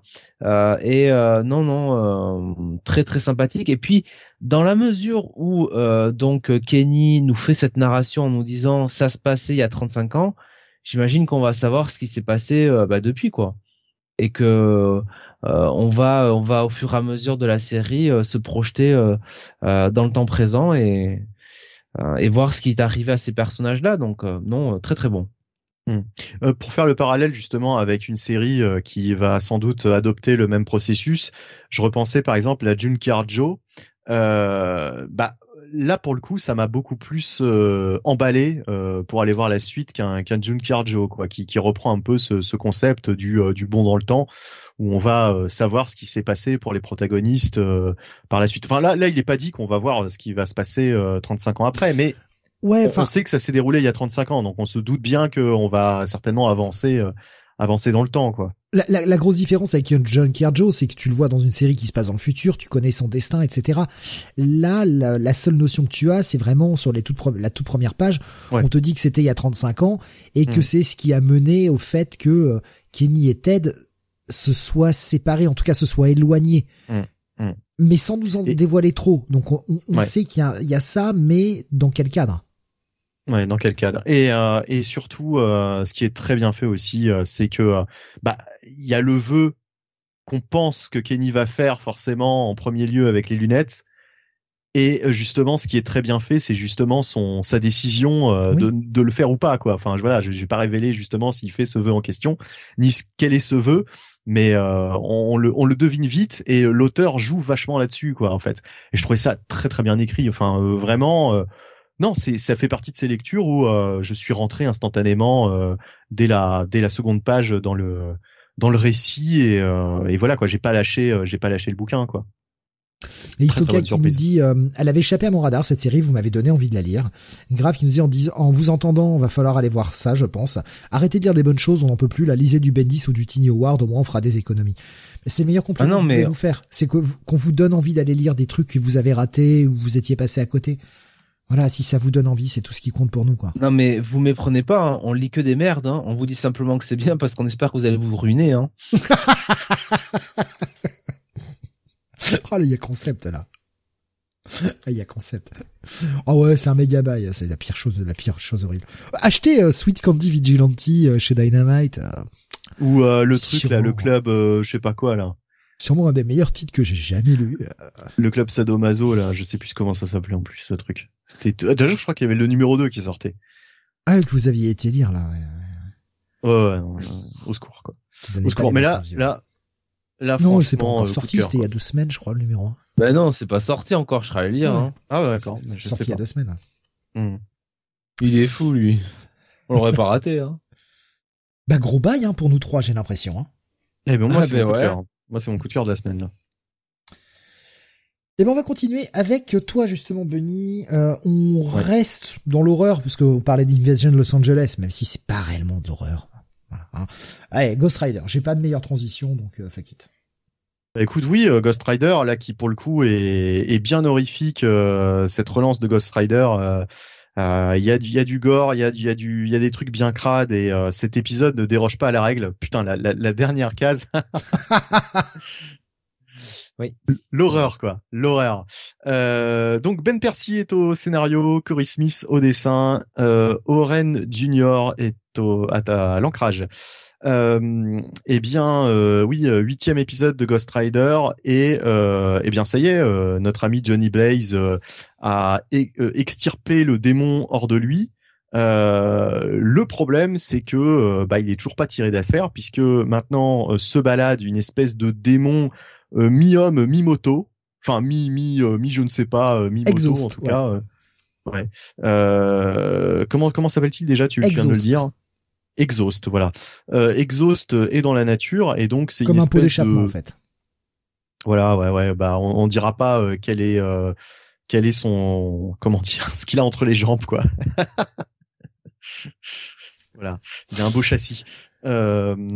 Euh, et euh, donc euh, Exhaust est dans la nature et effectivement c'est un peu problématique puisque c'est un petit peu euh, un Johnny Blaze maléfique mais euh, en même temps euh, sa, sa, sa, moto quoi qui aurait pris forme donc enfin qui aurait pris vie plutôt et, et donc Johnny Blaze est avec toujours l'agent Warroad hein, qui est devenu vraiment bah, l'un des personnages principaux de cette série. Pardon, tu dis? Talia. Talia Warroad, ouais.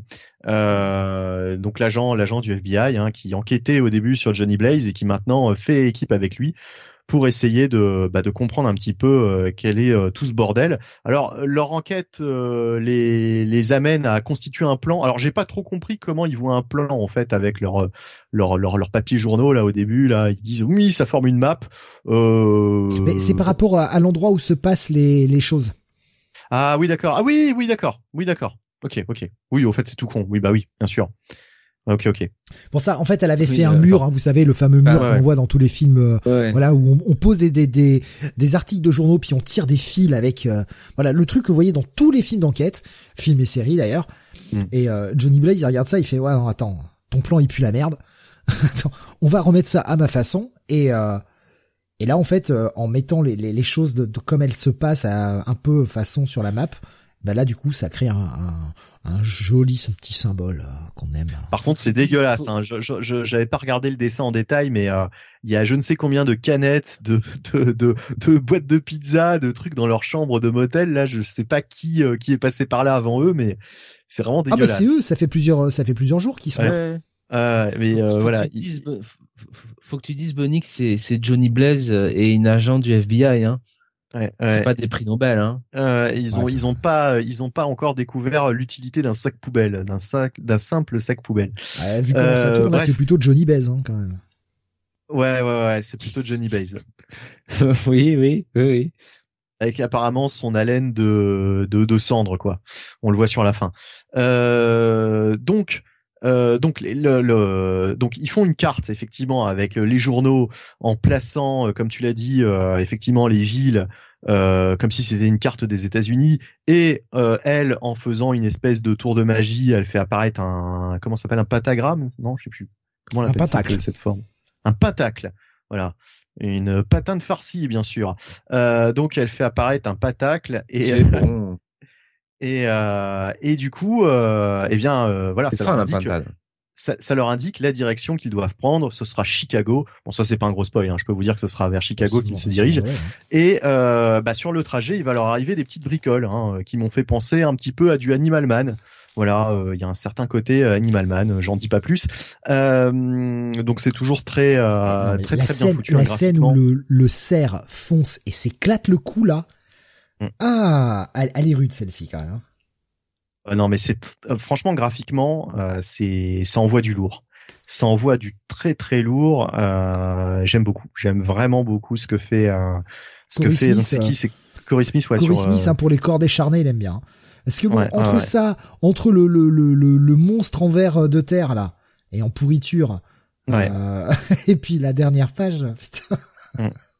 Alors justement, oui, j'y viens aussi. Il y a aussi ces scènes avec, euh, euh, on va dire, ces, ces, ces démons, hein, ces créatures de, ces créatures de la, de, de, de je sais pas comment les bah, appeler d'ailleurs. L'espèce de démon euh, qui, qui se relève là du, du euh, de la Terre, qui était en fait l'ancien partenaire de Talia Warroad qu'elle a. C'est ça, oui, oui, oui, oui, effectivement, effectivement, tu fais bien de le rappeler. Euh, qui, qui se rendent compte que euh, derrière ce qui se passe, eh bien, il y a peut-être une autre entité. Nous, on le sait, hein, on l'avait déjà vu de qui de qui il s'agissait. Je vais pas le rappeler là parce que bon, bah, à la limite, c'est c'est un truc que, que, que vous allez que vous allez voir en lisant en lisant cette série.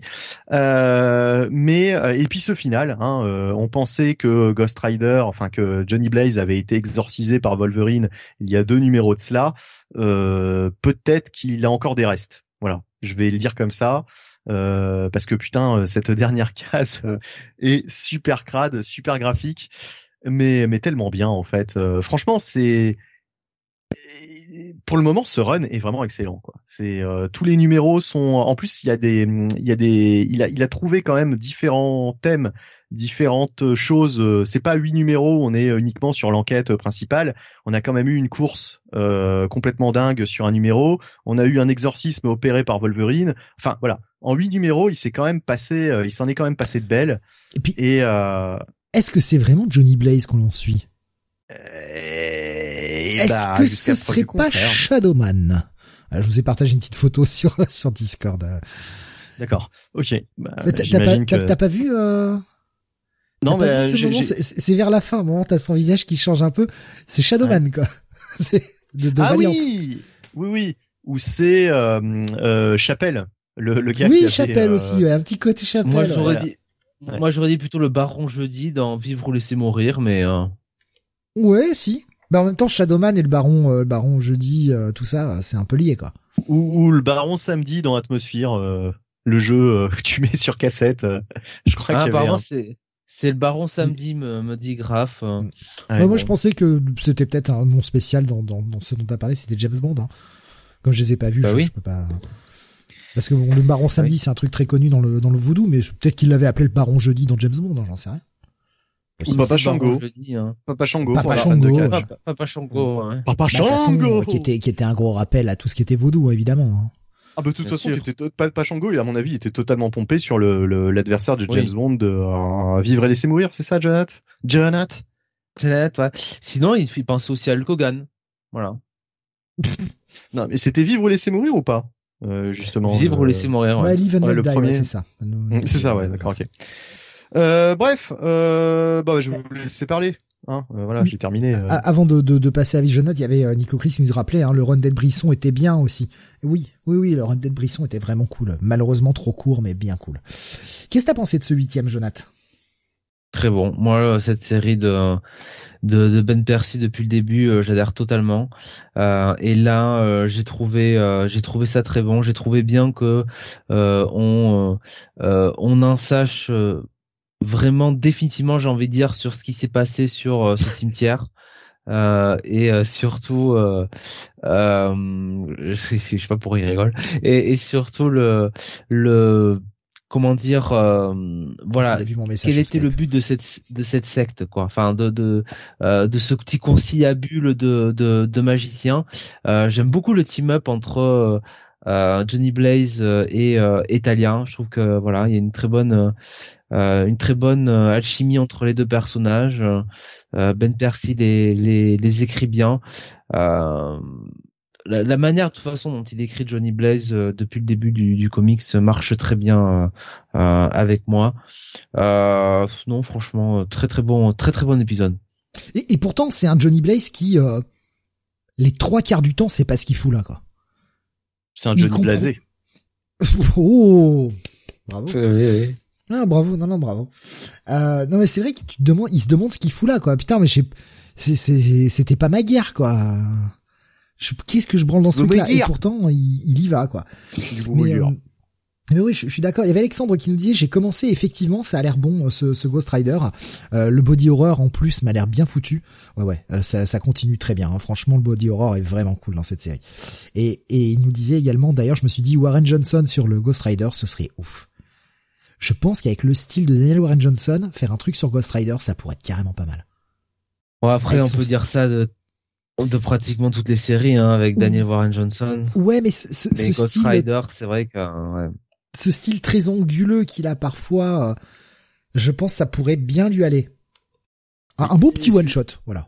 Un bon petit one shot, mm. ce serait bien. Je, me je me marrais, euh, ça n'a rien à voir, mais je suis allé dans le salon 18 plus, euh, j'aurais pas dû, et Romanoïde vient de poster ceci. Alors je le remets dans le chat en direct, hein, parce que c'est ça m'a fait vraiment marrer. Ah, c'est ça qui t'a fait rire. Je crois que c'était le message que j'avais laissé sur Skype. Non, bah, non, Dis-le pour les gens qui ne qui écouteront l'émission en replay. Alors, parce que alors Pouxeux, hein, qui doit être une petite commune dans les Vosges, euh, ivre mort face aux gendarmes, il prétend être un X-Men. ça donne pas envie d'aller lire l'article. Ce dimanche, un homme d'une quarantaine d'années a perdu ses esprits après une très grande consommation d'alcool face aux gendarmes. Il s'est montré menaçant tout en prétendant être Wolverine, un des mutants des X-Men. Non mais... Je, je, je, sais pas pourquoi, mais là j'aurais aimé qu'il y ait une caméra, quoi. J'aurais aimé voir ça, quoi. J'aurais aimé voir l'interpellation. bon, tout le, tout, tout, le mérite euh, revient à Romanoïde, hein, puisque c'est lui qui a trouvé le l'article de base. Donc euh, allez liker son, qui nous dit, son, ça message. Euh. c'est vrai, imagine. oui, ça se trouve, c'est vrai, personne ne veut le croire. Bah, il suffit de lui tirer une balle dans la jambe, on verra si ça cicatrise. Faut voir sa coiffure. Faut regarder les cheveux, vous saurez.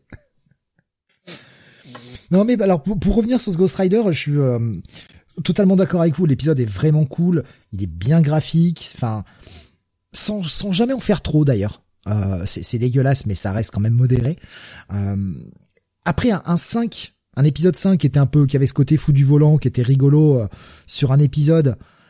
L'épisode 6 avec l'exorcisme de fait par Wolverine qui, bah, et puis le, le dernier épisode, ces trois épisodes-là, il y avait une petite baisse qui veut pas dire que c'était mauvais, c'était juste une petite baisse. Là, je trouve que cet épisode 8 redémarre sur les chapeaux de roue et ça remonte vraiment en termes d'intérêt, quoi. Vraiment. Oh, quel jeu de mots.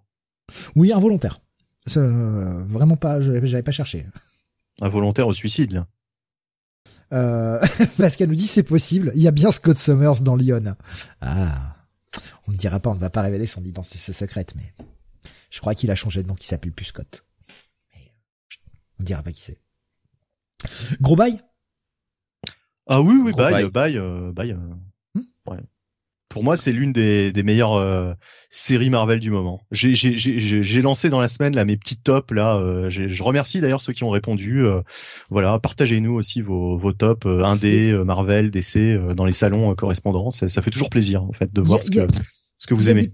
Petit truc cool là, j'ai il y a une nouvelle mise à jour de Discord. Il va falloir que je m'y appelle parce que j'ai pas eu le temps de regarder. C'est tombé hier avec le boulot, la préparation de l'émission, j'avais pas le temps du tout, même pas le temps de finir le montage que j'avais commencé hier, malheureusement, qui est encore sur le, bon montage qui est pas fini. Je suis désolé. Euh, mais il y a des il y a des nouveautés en termes de Discord. On va pouvoir euh, installer beaucoup plus facilement des modes et notamment des, des modes un peu cool pour euh, pour les salons. Et il y a notamment un, mode de sondage. Donc ça pourrait être intéressant de, de ah, l'utiliser bah, pour faire des petits sondages des petites choses comme ça sur le ah Discord oui, oui, ce serait, pour l'animer un peu. Euh, faut que je m'y penche. Je suis désolé j'ai vraiment pas eu le temps de m'y pencher pour le moment. C'est vraiment la, mise à jour est tombée hier soir juste avant que j'aille me coucher. Donc euh, j'ai vu ça j'ai regardé ça d'un œil mais j'étais un peu trop claqué pour euh, pour arriver à gérer ça proprement euh, ben on va continuer donc après ce, cette triplette de bail. Euh, Nico Chris qui dit Steve va nous sonder. Ah, vous avez pas idée. Euh, avec toi, Jonathan, Batman versus Robin numéro 3. Chapitre 3, euh, The Island, euh, avec Mark Wade au scénario, Mahmoud Asrar et Scott Godlewski au dessin, Jordi Belair à la colorisation. donc on est, on revient un petit peu sur le team-up Bruce Alfred. On a vu la révélation sur la fin de, euh, du dernier épisode que visiblement Alfred euh, était en cohue avec euh, Neza, Damian et toute la bande. Bon, on pouvait un peu s'en douter puisque à part Steve, personne ne croyait au retour d'Alfred. Hein. soyons, soyons sérieux cinq minutes. J'ai voulu y croire. Nuance. Voilà. voilà. Donc, euh, donc Bruce est dans un jet. Alors, on sent vraiment que dans Batman versus Robin avec Mark Wade, euh, on est, euh, on est un petit peu en manque de moyens puisque ça a l'air d'être un jet quand même des années 70. Hein. visiblement, c'est pas du Grant Morrison. et Batman, bah, il explique, il explique très bien pourquoi. Et pourquoi? Bah, il explique dans le dans le comic que c'est en fait une vieille planque de qu'il avait. Mais euh, et Alfred lui pose gentiment la question en disant mais euh, Damian euh, connaît toutes tes planques. et il lui ah dit je, suis persuadé que Damian m'a laissé ce vieux jet là uniquement pour que je le hmm. rejoigne sur Lazarus Island. Donc il, il explique quand même. Ah, il expliquait, d'accord. Ah non, parce que moi j'ai juste regardé les images, hein, donc euh, j'ai pas, j'ai pas lu les bulles dans cet épisode. Euh, donc, euh, donc voilà, euh, Bruce euh, surtout euh, fait un petit peu le décompte de ce qui se passe pour la la, la Family euh, et et surtout qu'est-ce qui est arrivé notamment à, à Batwoman, Signals et Batgirl. on a quand même Damian. Alors là, Damian est, est, très généreux hein, puisque bon, dans le dernier épisode déjà, il, il, avait revêtu le costume de Batman 666. Euh, bon, est-ce qu'on avait vraiment besoin d'aller euh, sur euh, cette allusion-là? Je sais pas trop parce que en réalité, Batman 666 est censé se passer dans le futur, donc est-ce qu'il est censé savoir qu'il va être habillé comme ça dans le, enfin, dans le futur? Je, sais pas trop quoi. Moi, ça m'a un peu gêné, mais enfin pourquoi pas. Ah, ben, je, je l'ai pas vu comme ça justement moi. Tu vois, je l'ai vu un peu en mode vu que c'est lui qui dirige la famille. Là, il revêt le, costume de Batman et puis bah t'as le clin d'œil avec le, moment où il est Batman dans ce Batman 666. Ça, je suis, totalement d'accord, mais si tu veux, est-ce que là, en 2022, il doit savoir comment il va être déguisé euh, en euh, oh, je, je 2000 et des poussières? Bah, Moi, je vois plus ça comme moi, je vois plus ça comme du fan service. Non mais il le sait pas, il le sait, il le sait pas comment il va être déguisé, mais qui te dit qu'il garde pas ce costume euh, jusqu'à jusqu'à l'époque de un ah ouais, bah d'accord. Bah ça, ça doit bien puer, hein. Ah non, mais euh, en l'avant, bien sûr. Mais c'est pas parce que tu gardes le même style. Bah, Batman, il a toujours le même style de costume depuis le début. Il a à peine évolué son bah, costume. il, le, il, le, change quand même de temps en temps, non bah, ça là aussi. Bah là aussi, bah, c'est juste le, le, design. Bah, c'est juste le design. Le design euh, qui te dit qu'il l'a pas adopté à, cette à cette période, quoi, déjà. Donc déjà, euh, moi c'est une redcon, donc ça ça passe pas. euh, Mark Wade, hein, je te chie à la gueule. Euh, donc bon, bah, blague à part, euh, Damian euh, bah, va donner des, des armes aux ex Robin qu'il a récupéré sous le contrôle donc de, de Neza. Hein, littéralement, ils sont ensorcelés. donc il va donner à à à Tim Drake donc la cape de euh, Gagliostro. On notera quand même que jusqu'au bout, euh, euh Tim, euh, c'est quand même le bisu de la bande, hein, parce que lui, il a droit à une cape. Voilà. Euh, Jason Todd. Dans un shonen, c'est comme dans un shonen, c'est le premier à l'affronter. Hein. Ça, c'est c'est le c'est bah, le, le, chevalier du taureau, quoi. Mais c'est le chevalier du taureau, hein, c'est ça, c'est la, la bonne. C'est ce qu'il lui, c'est ce qu'il lui dit en plus. Hein. Euh, tu sais, euh, Batman lui fait, tiens, euh, je ne te vois pas, euh, tu dois être invisible. Et il lui fait, oui, c'est bien ça le problème. Ça m'a fait marrer quand il lui dit, ouais, c'est bien ça le problème. Ouais. Je suis devenu invisible à tes yeux de, dès l'apparition de Damian, j'ai été invisible. Moi, j'aurais même placé le curseur plus loin. J'aurais même dit, si j'avais été Batman pour bien le casser, j'aurais fait, quand, quand Damian est arrivé, non, bien avant. Bien avant. pour bien faire chier. Stéphanie. Je t'ai adopté juste pour les allocs, petit merdeux. Bah non, mais Stéphanie Brown, Stéphanie Brown dans cette nouvelle continuité, rappelle-toi, Jonathan, elle n'apparaît que, que, que récemment durant Batman Eternal, donc euh, il y a eu un changement sur Stéphanie oui, Brown. oui, bah pas là. Hein. je dis simplement que Stéphanie Brown. Bah, là, je dis pas là. Hein. Que Stéphanie... Bah, excuse-moi, vas-y, Jonathan. Non, je dis simplement que Stéphanie Brand récupère euh, donc euh, un, bâton de Black Bison. Dick Grayson, lui, récupère bah, l'épée euh, d'Azrael, hein, carrément.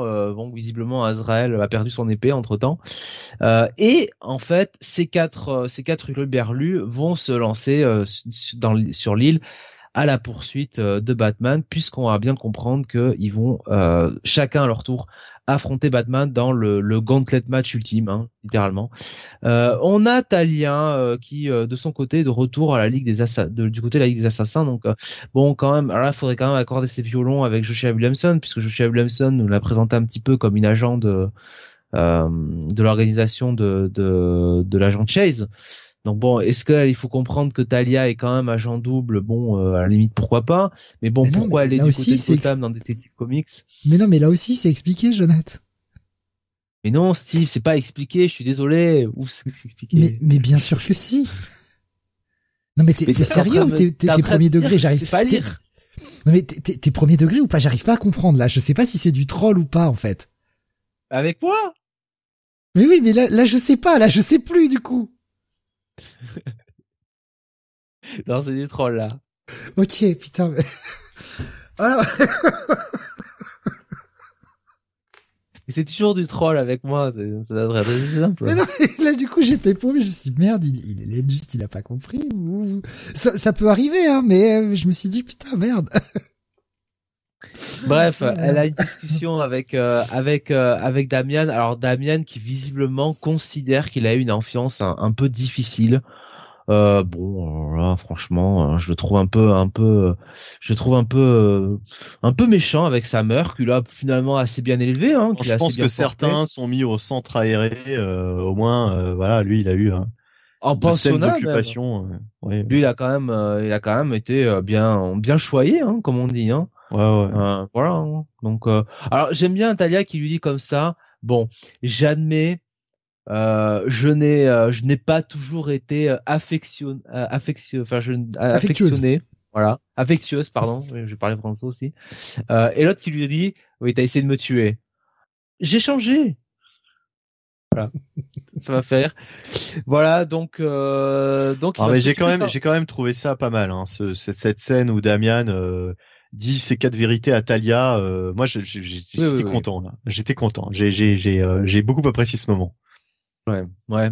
Moi, j'avouerais un peu moins. Hein, euh, voilà. Surtout la finalité. Hein. Je trouve que là aussi, euh, euh, drôle d'écriture de la part de Mark Wade. Euh, Mark Wade un peu sexiste, hein, j'ai envie de dire. Hein. Vraiment, la manière dont il met en, en, dont il met en place les femmes là comme ça, c'est pas beau ça, Mark Wade quand même. La manière dont il retourne les femmes.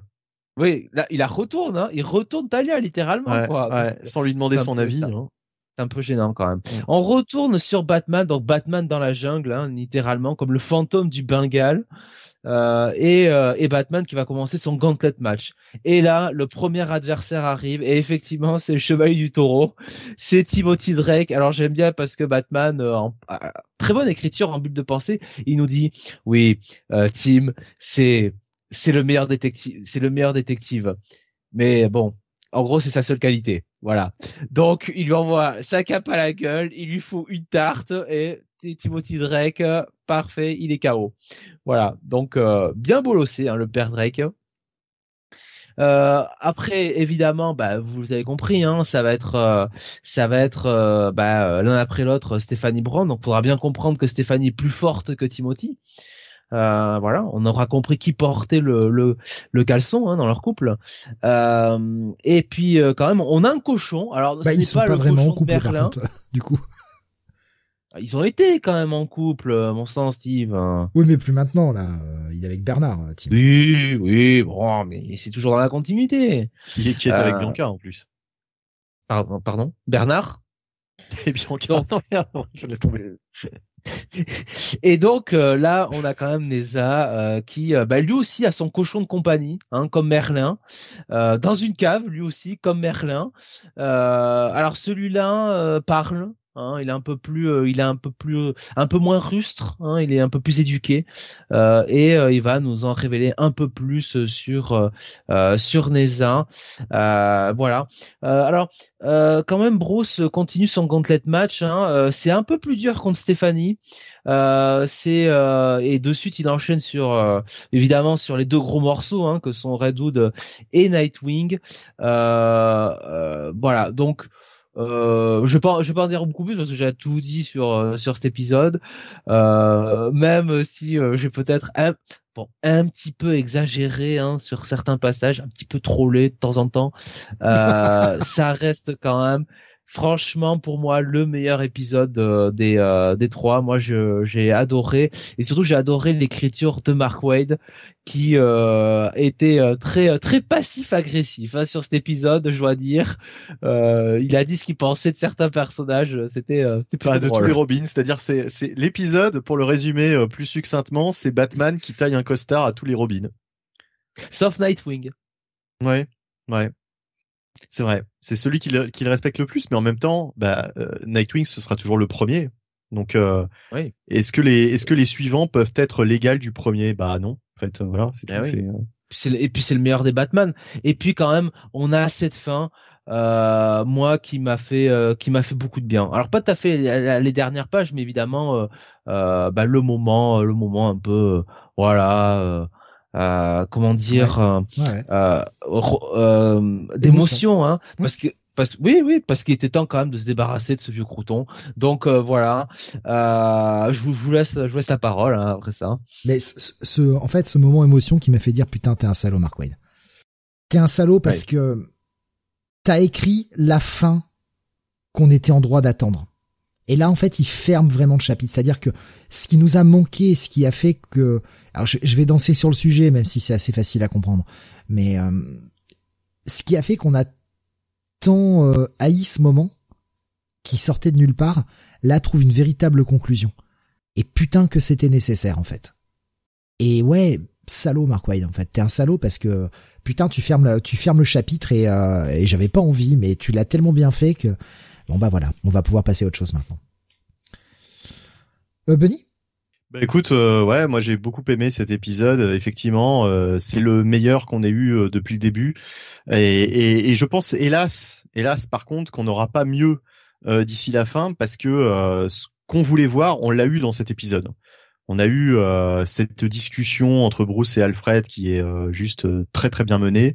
On a eu ces confrontations entre Bruce et Nightwing, entre Bruce et, et Jason, entre Bruce et enfin tout le monde quoi finalement. Il reste plus que Damian et bon, je dis pas que ce sera pas intéressant, mais en tout cas, moi, ce qui m'intéressait le plus, Mark Med me l'a vraiment délivré dans cet épisode au centuple. Quoi, je, je m'attendais pas à être autant captivé par ce par cet épisode vu que l'intrigue en elle-même oh, de Batman face aux forces démoniaques enfin voilà je, je tu vois je je, je, je, m'intéressais pas plus que ça à cette à cette mini.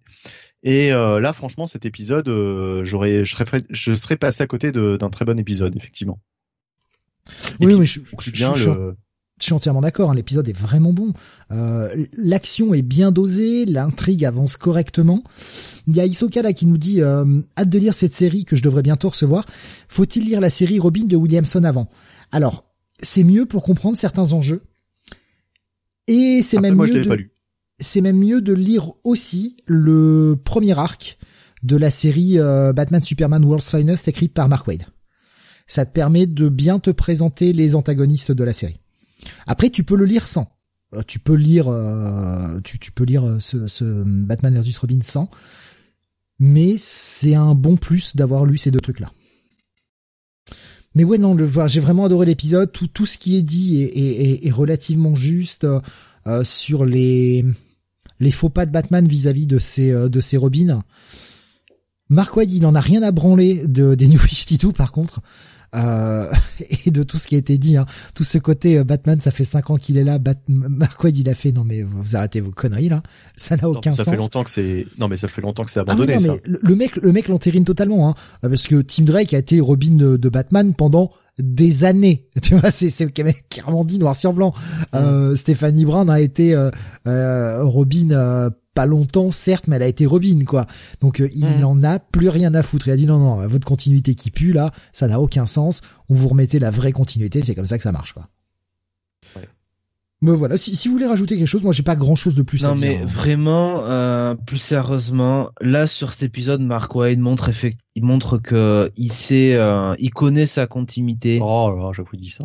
Il connaît les personnages, il connaît le cœur, l'essence même de ces personnages, et euh, et euh, et c'est très bon. Franchement, c'est très bon. Il a, il fait un bon Batman aussi, quand même, il faut le dire.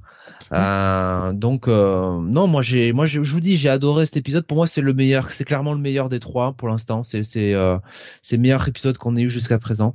Et c'est vrai que t'as raison, Bunny. vu, vu ce que serait la finalité, c'est fort peu probable qu'il arrive à faire mieux que ça. Euh, très clairement, parce que Neza reste un bah un méchant un peu un peu méchant un peu un peu bas du front quand même euh, il y a quand même toujours la grand-mère Al qui est, là, heureusement. Il y a la grand-mère Al mais il y a quand même euh, ce petit revirement sur Neza là qui nous qui nous place là et qui est euh, ah oui. où tu te dis ah! Avec avec ouais avec Porcinet ouais. Ben peut-être oui. Euh... mais j'ai peur en plus qu'il il ne conclut pas véritablement sa mini parce que j'ai l'impression que ça va vraiment ouvrir à Lazarus Island là je crois que ça s'appelle comme ça. Euh, l'espèce de, de, gros enfin de gros de, de, de, de petits events avec pas mal de tie dans différentes séries. donc bon, je, je je sais pas quoi quoi en penser, mais en tout cas, ce que j'attendais de cette mini, bah je l'ai eu là sur cet épisode. Donc il reste plus grand chose en fait à pour me je faire pense rester. Que, je pense qu'il y aura genre un team-up entre Batman, Damian euh, et, euh, et Talia contre les, euh, enfin ça, la grand-mère Al Ghul et Neza quoi. Je, je, le vois comme ça. Hein. Ouais, on verra. Bah, Isuka nous dit Lazarus Planet. Ah merde, c'est ah, comme ça que ça s'appelle vraiment. Ouais. Sérieux? Vraiment Ah putain.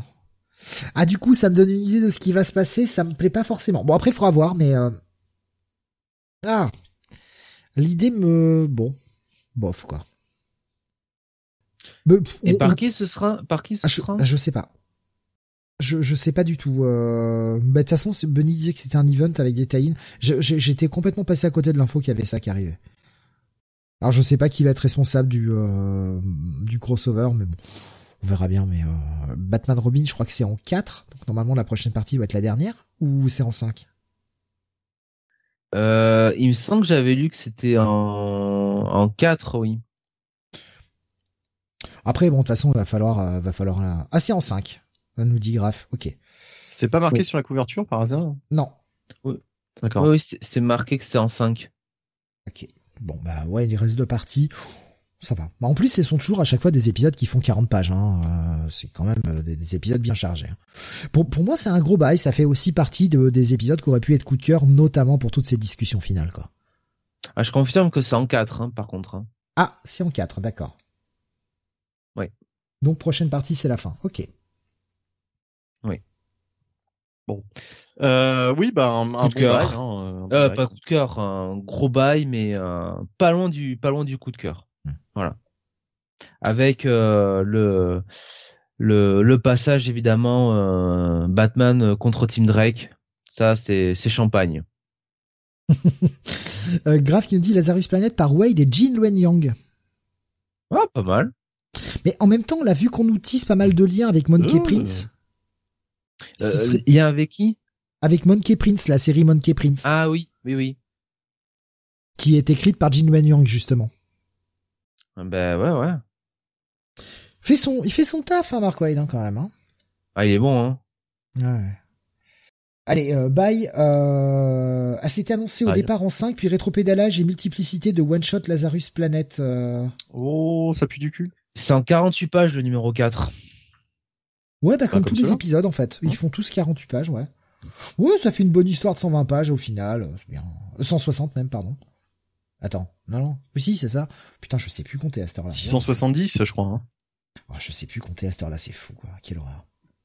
Allez, on continue, on retourne chez Marvel avec l'autre titre Spider-Man. Putain, on aura fait trois titres Spider-Man cette semaine, quoi. Bah oui. Euh, Spider-Man numéro 2, la série par euh, par, euh, par par un mec euh, qui, est, qui est dessiné par un autre mec, par Dan Slott évidemment, dessiné par DJ avec John Dell à l'ancrage, Edgar Del, Edgar pardon Deliado à la colo. Donc on est sur l'arc End of the Spider-Verse. donc bah, c'est censé être la fin du Spider-Verse. Voilà, qui, qui, termine toute cette intrigue avec les Spider-Man des différentes euh, réalités parallèles, tout ça. Euh, on a vu dans le premier épisode hein, le, bah, alors ça se passe au temps présent, donc on a toujours ce Spider-Man avec le costume de Norman, tout ça, mais qui s'est fait démonter la gueule parce que Morlun est de retour. Il a vu Morlun, il a fait vas-y à l'attaque, alors que Morlun voulait juste lui parler pour le mettre en garde de l'arrivée, eh bien, euh, d'une nouvelle force en présence, le Hive, qui les pompiers bah, qui pourrissent un petit peu tout le tous les autres Spider-Man des différentes euh, des différentes alternatives qui les piquent et qui les euh, on va dire qui les zombifient en quelque sorte euh, donc avec ces fameuses wasps et et on a donc un d'autres personnages du Spider-Verse qui, qui viennent sauver Peter, qui l'emmènent dans une dimension parallèle. Et là, on va commencer à nous expliquer un petit peu euh, bah, les tenants, les aboutissants. On nous a mis dans une situation où ça pète dès le départ, et puis là, maintenant, on nous explique un peu ce qui se passe. Et euh, eh bien, on a cet ennemi. Alors, c'est possiblement un ennemi qu'on avait déjà vu dans les autres titres Spider-Verse auparavant. Moi, comme j'ai pas du tout lu, j'ai pas du tout suivi euh, tous ces arcs-là, je suis jamais vraiment perdu malgré tout. Alors je sais pas si je, pense pas que vous les ayez lus vous euh, ces, ces, autres séries euh, concernant le Spider-Verse. Mais enfin, de, de quel ennemi du coup tu parles? Pas pas pas pas l'ennemi sur la couve là. Euh, si si si, Shaza, je sais plus quoi là. Chatra là. Oui, Chatra. Et Chatra, je l'avais déjà dit euh, la dernière fois, c'est un personnage qui est carrément apparu euh, durant le run de Straczynski, c'est-à-dire qu'il affrontait Morlun et ensuite il y avait un arc où il affrontait Chatra. Je me rappelle même plus, tu vois. Donc, euh... Mm. On ne t'écoute pas, donc. Euh... Je, je, je, me rappelais même, non mais je me rappelais même plus de ce personnage en fait de cet arc-là. c'est Jeannette qui pensait que tu disais, tu parlais, tu parlais de moi.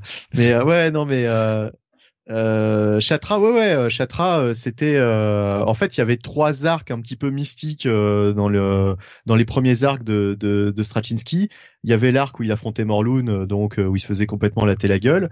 Ensuite, il affrontait Chatra et Ezekiel venait d'ailleurs le sauver parce que sans ça, il était en train de crever comme une merde, Peter. Et puis il y a le dernier arc où en fait c'est Ezekiel qui lui les fait à l'envers et qui essaye de le buter, quoi. Voilà, c'était les les trois, on va dire les trois les trois ennemis un peu mystiques euh, de, de, de, cette de cette grosse de cette grosse storyline quoi. Et c'était John Romita Jr. d'ailleurs qui dessinait à l'époque. Euh, oh, on avait une chatra, oh. on avait une chatra très euh, tu sais Black Earth quoi. Bah ouais, le, le, design est assez proche quand même, hein, effectivement. Bah voilà, donc tu vois, c'est, c'est, tu mets Black Earth avec des seins et puis voilà, ta chatra quoi. Pour imager, enfin c'est ça quoi. ouais, et puis avec quelques petites petits crochets d'araignée sur le côté de la gueule là, vite fait. Hein. Euh, et donc, bah, Morlun va nous expliquer euh, sa rencontre avec Chatra, avec tout ça, et, euh, et bien pourquoi il faut absolument se dresser face à elle avec les dernières, les derniers Spider-Men du des différentes réalités restantes qui n'ont pas été bousillés par le par le, le, Hive. Hein, je crois que c'est ça que ça s'appelle. Ouais, le Hive. Je sais plus, ça y est, j'ai perdu le nom. le Hive, le Hive, ouais. Ouais, trop de noms. Euh, oui, c'est que je pensais à la, le truc de décès et je me disais putain, mais c'est pas le Hive. Si, si, mais c'est, on est chez Marvel. Si, c'est le Hive. Franchement, ça se laisse lire. C'est pas non plus incroyable, mais ça se laisse lire. En plus, Marc Bagley se fait plaisir en dessinant des dizaines de persos, euh, notamment cette dernière page où il y en a partout. Euh, un petit petite canalisation de son Georges Pérez intérieur, et puis bah voilà quoi. Je trouve que la lecture est agréable. Qu'est-ce que vous en avez pensé? Ah, je l'ai pas lu. Hein. Je, suis le seul à l'avoir lu. Ah, Moi, je trouve qu'il y a quand même, je trouve qu'il y a quand même une baisse hein, par rapport à, au, premier numéro. Ah, fallait euh, expliquer l'histoire, quoi. Ouais, bah une fois que l'histoire est expliquée, euh, bon, c'est quand même. Euh... Moi, si tu veux, il y avait un truc à la limite qui que, que je trouvais intéressant et que et j'aurais bien aimé que ce soit plus exploité, c'est euh, le team-up entre Peter et Morlun. Mais finalement, euh, bon, euh, Morlun est un peu, bon, euh, bah, un peu un personnage parmi tant d'autres finalement. Mais je pense que ce sera dans les prochains épisodes. Hein. Ben, j'espère, mais moi j'aimerais plus voir de, de relations entre Peter et Morlun parce que c'est vraiment moi le truc qui, qui est intéressant. Après, bon, la reine, la chatra là, bon, elle est gentille, hein, mais voilà, c'est pas on n'est pas sur un personnage d'une profondeur extrême, hein, si vous voyez ce que je veux dire. Euh, oh, T'es pas rentré dedans, tu sais pas. Oh, pardon, non, j'aurais pas dû la faire celle-ci, je, je, je retire. Euh, écoute, euh, je, je t'avouerai en, en, étant très premier degré, puisque visiblement je suis quelqu'un de très premier degré, hein, j'ai appris dans cette Mais émission. Mais tu m'as mis le doute, putain. donc, je t'avouerai quand même que vu le machin, moi je rentre pas dedans, quoi. Hein. Au revoir, quoi. Mais tu m'as mis le doute, c'est que ton troll était bon, tu vois. Tu m'as mis le doute. Mais jusqu'au bout en plus. Hein, euh, j'ai l'impression que le mec il avait un gros Denis Brognard. Euh, ouais, Ah ah oui oui. Jusqu'au euh, bout. tu sais quand ils sont en train de mourir avec un flambeau dans les mains là. Ouais, pendant que lui il est en train de bouffer un hamburger. voilà. Allez Moundir, jusqu'au bout. ouais, allez, allez Tony, euh, allez Momo, la, la, la chèvre. Donc euh, voilà. Bon, alors après on a forcément des idées intéressantes avec ces personnages euh, d'autres, d'autres, d'autres univers. On a ce, ce Spider Craven. Ouais, on parlait de la dernière chasse de Craven. Donc là on l'a en version, en version Spider-Man. Ah bah double Craven cette semaine. Hein, moi ça me fait bizarre. Hein. Il est toujours là, ce con, hein, mais toujours. Hein. Moi, je vous le dis à chaque fois. Dans... Il est partout dans Spider-Man, ce mec. C'est incroyable, quoi. Et c'est pas prêt de s'arranger, hein, puisqu'il y a son film qui va sortir. Euh, voilà. Ah bon? Il y a un film Craven? Il y a un film Craven avec euh, Aaron Taylor Johnson. Ouais, je t'assure. Ah ouais, parce que bah il a dit c'était l'ennemi le plus important de Spider-Man. Et, et, là c'est pas du troll. Là, là, c'est là c'est. Non, là c'est pas du troll. Et c'est pas du troll non plus quand il a dit que c'était l'ennemi le plus important de Spider-Man et qu'il était honoré de jouer l'ennemi le plus important de Spider-Man. Non mais non mais ces gens-là sont fous. Enfin, euh, ils, ah ouais, ouais, euh. ils vivent pas dans la. En fait, en fait, il y a, y a, vraiment un multivers. Tu vois, c'est avec une autre continuité, d'autres comics, etc. qu'on n'a pas lu. Bah, mais je, je t'assure que eux non plus n'ont pas lu les comics, hein, parce que franchement, euh, à signer pour aller jouer Craven, euh, bon, bon, tu me diras, il y en a bien qui ont joué pour signer Morbus, hein, donc bon, voilà, donc non. Ah oui, Jimmy Fox, très bien, très très bien Electro. Ça c'était vraiment le, c'est vraiment le personnage glorifiant à toute épreuve. Hein. Euh, donc ouais, il y a des, il y a des idées intéressantes. Bon, c'est pas, c'est pas, c'est pas mauvais en soi, mais je vous avouerai que le premier numéro m'avait un peu plus euh, enjoué, euh, enjoué que ça, quoi. Là, c'est, euh, ouais, ouais, bon. Il y a Julia Carpenter, c'est toujours un point positif pour moi. Bon, voilà.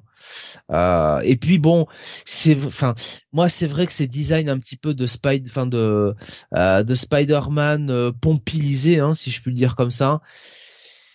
Euh, moi qui aime pas trop l'horreur, ça me, ah, ça me, ah, ça me, ça me, gêne un peu quoi. Ça me, ça me glace un peu ça m'a trop rappelé aussi euh, le premier numéro, euh, l'arc Last Remains euh, qu'avait fait Spencer, donc il y a pas longtemps du tout, quoi. Ça doit avoir deux ans. C'était en 2020-2021, où bah, il se retrouvait déjà, en plus avec Spider-Woman et quelques autres, à affronter des versions. on va dire alternatives de lui-même, qui étaient devenues là pour le coup, qui étaient démoniaques, mais enfin je veux dire, même sur les designs, ça ressemblait pas mal à ce qu'on a là, quoi. Donc euh, bon. Je sais pas, j'ai pas lu le, run de Nick Spencer. Non, non, mais euh, donc, voilà. Euh, c'est juste troll. Donc voilà. Je, je, crois que tu les avais lus ces épisodes. Mais oui. Bah oui. Je sais pas, je sais pas trop dire de plus. On peut, je pense, enfin pour ma part. Graf nous disait Craven la dernière chasse quand même, ça a marqué. Charriez pas. Ah mais oui, ça a marqué. Mais de là à dire que Craven est le plus grand ennemi de Spider-Man. Moi, j'en vois deux. Hein. Ouais, non, mais c'est ça. le, bah, on voit tous les deux, les deux mêmes. Hein. Ce, genre d'affirmation, tu vois, c'est, il est pas en train de dire que la chasse de Craven, euh, c'est, c'est, ça n'a rien marqué du tout. Ah non, non, mais c'est un euh, personnage important, Craven, on est d'accord. C'est un personnage important, il fait partie mais des premiers Sinister Six déjà, donc. Euh... Voilà, voilà. Mais euh, pour autant, euh, moi, je mets le bouffon vert en premier et puis Docteur Octopus en deuxième, quoi. Bien sûr. voilà. Et à la, quand même un gars qui Venom, mais mais c'est tout quoi. À Venom, non, même pas. Même pas. Je trouve que sa réputation est très surfaite euh, comme ennemi de Spider-Man. Parce qu'en plus, il passe le plus clair de son temps à être plus un allié qu'un ennemi, quoi, en fait, dans l'univers Marvel. Non, mais je dis à la rigueur, tu vois, euh, plus que Kraven, quoi. Enfin, si. Bah Venom euh, dans les dans les pas pas forcément dans les comics, mais alors dans les dans les dérivés, quoi, tu vois, dans les dans les dans les séries télé, dans l'univers Ultimate oui, Venom est un est un ennemi important, mais dans les comics, euh, Venom, je le considère je le considère même pas comme l'un des ennemis principaux, quoi. Enfin, je veux dire, il y a il y a, y a, la liste est longue. Je dirais même que le a... fait peut-être même plus de dégâts que, que Venom au final. Venom a toujours jobé hein, de toute façon pour euh, pour Spider-Man hein, en vrai. Hein. Et, pour Carnage, c'est ça le pire. Et pour Carnage. Hein. Et Alexandre nous a quand même rappelé aussi qu'il avait euh, dit que Craven aimait les animaux. Oui, bah oui, oui, oui. Bah oui, il aime les C'est bien la preuve que le mec n'a vraiment pas lu le personnage, quoi. Enfin, bah, écoute, euh, évidemment qu'il aime euh, qu'il aime les animaux. Je sais pas. Vu, euh, t'as vu sa maison? Moi, je trouve qu'il met en avant les animaux. Hein. Je sais pas si ça a déjà été fait parce que c'est vrai que j'en ai lu très très peu. Mais est-ce qu'on a déjà eu une confrontation entre Black Panther et Craven Là, il y aurait un truc intéressant à écrire. à mon avis, ce serait un bon adversaire. Je suis sûr que ça c'est qu'ils se sont rencontrés, certains. Je sais pas où, mais je suis sûr que oui. Bah écoute, en tout cas, euh, ce serait intéressant. Euh, dans, dans Devil's Reign, dans, dans, Devil's Reign, je pense. Non, mais je, suis persuadé qu'il y a forcément un scénariste qui a pensé. Hein. Il y, a, y, a, y a, en plus, il y a tout le côté euh, résurrection. Euh, je crois qu'au Wakanda, ils ont un, tout un protocole de résurrection, un petit peu comme les X-Men. Euh, et il me semble, hein, je sais pas, j'ai quasiment pas lu de, de, Black Panther, mais il me semble qu'il y a une histoire comme ça. Donc euh, voilà, euh, avec avec la résurrection de Craven, il y a il y a un parallèle à faire quoi. Il y a forcément un truc à faire entre les deux persos. Mais moi, je me demande vraiment s'ils se sont déjà rencontrés. Je pense qu'un mec comme Christopher Priest a dû les faire s'affronter sur son très long run. Bah en fait, ça dépend si Craven était disponible entre guillemets à ce moment-là quoi. Parce qu'il peut-être qu'il était mort encore à l'époque. Je, je, je sais pas. Il faudrait vérifier. Euh, nos auditeurs le feront pour nous. bah, je tape tout simplement Craven Black Panther et effectivement, je trouve une couverture d'un Black Panther euh, à l'époque où il était publié dans la gamme Marvel Knights numéro 6. effectivement, c'est du Priest et euh, sur la couverture, on voit Craven face à Black Panther. par contre, je serais bien incapable de te dire de quelle année c'est. 98, 99, le 6. Par là. D'accord. Bah, c'est bizarre parce que Craven était mort. On aurait lu des comics, Steve? C'est, c'est, c'est, c'est, ou bien alors ça se déroule peut-être dans le passé. J'ai des antisèches. 99, 99, 1er avril 99. Ah, enfin, c'est peut-être pas 1er avril véritablement, parce que les dates ils les ont perdues entre temps. Mais euh, euh, parce que là c'est sur le Marvel Unlimited. Mais euh, ouais, euh, en tout cas c'était en avril 99. Mais euh, ouais ouais, euh, ça doit sans doute se dérouler dans le passé cette confrontation, puisque rappelle-toi en 99, Craven il était il était mort quoi, il n'était pas encore ressuscité. Ouais, c'est peut-être les protocoles de résurrection. Je sais pas moi non, mais en plus la, couverture fait très rétro, donc à mon avis c'est une, une rencontre ouais, du passé. Ouais. Euh, on va, bah du coup, on, va conclure hein, sur ce Spider-Man. Euh, ta note, euh, Jonathan? Moi, check it, arrête tout. Ouais, moi un bon check it. Voilà, c'est agréable, ça se lit bien, c'est joli parce que c'est du Bagley. J'aime beaucoup son style comme toujours. Je suis très friand. Euh, Slot écrit pas mal le truc. Je suis d'accord avec toi, hein, ça ralentit par rapport au numéro 1, mais je pense qu'il fallait poser les bases et que ça repartira j'ai confiance que ça repart dans le prochain épisode. On repasse sur de l'indé maintenant, Bunny, avec la sortie de ce qui avait été notre coup de cœur. Euh, en tout cas, ton coup de cœur, je crois que c'était le mien aussi cette semaine-là. Euh, Dark Ride, la suite de Dark Ride, le numéro 2. Oui, Dark Ride de Joshua Williamson et euh, de Andrei Bressan au dessin avec une colorisation d'Adriano Lucas. Euh, et oui, ça avait été mon coup de cœur. Euh, très très grosse surprise, euh, Dark Ride avec un scénario très original. Et puis euh, voilà, on avait même la map de ce parc d'attractions totalement totalement bah, what the fuck. Enfin, je sais pas comment dédié le, à l'horreur. Dédié à l'horreur, ouais ouais. De puisque le pitch donc c'était un un homme qui au début tue sa femme. suite à une dispute et puis on voit on voit ça dans un flashback en noir et blanc d'ailleurs, c'était des pages preview qui nous avaient vachement euh, intrigués. Euh, il tue sa femme, euh, il passe un pacte avec un démon et euh, il bâtit un parc sur le thème de l'horreur. Et dans ce parc, eh bien, on le voyait dans le premier épisode, il se passe des choses très étranges pour ne pas dire très inquiétantes, puisque bah, il y a des il y a des morts quoi, il y a des il y a des disparitions. Euh, bien sûr qui passent qui passent sous le radar puisque on pense que les gens n'ont pas disparu dans le parc, on retrouve pas de corps. Euh, donc euh, pas de corps, euh, bah, pas, pas, de pas de pas de meurtre, hein, pas de traces. Il y a, on peut pas on peut pas on peut pas statuer que la personne est décédée dans, dans le parc. Et euh, premier épisode aussi qui était très bien fait puisqu'on avait cette map euh, avec toutes les attractions, etc. en détail. Enfin, il y avait il y avait plein plein plein de petites choses vraiment qui étaient qui étaient intéressantes et on faisait notamment la, la connaissance d'un protagoniste qui dont c'est le premier jour de travail dans le parc qui était balayeur et euh, il est super fan d'horreur, il est super fan de l'histoire du parc et de son fondateur.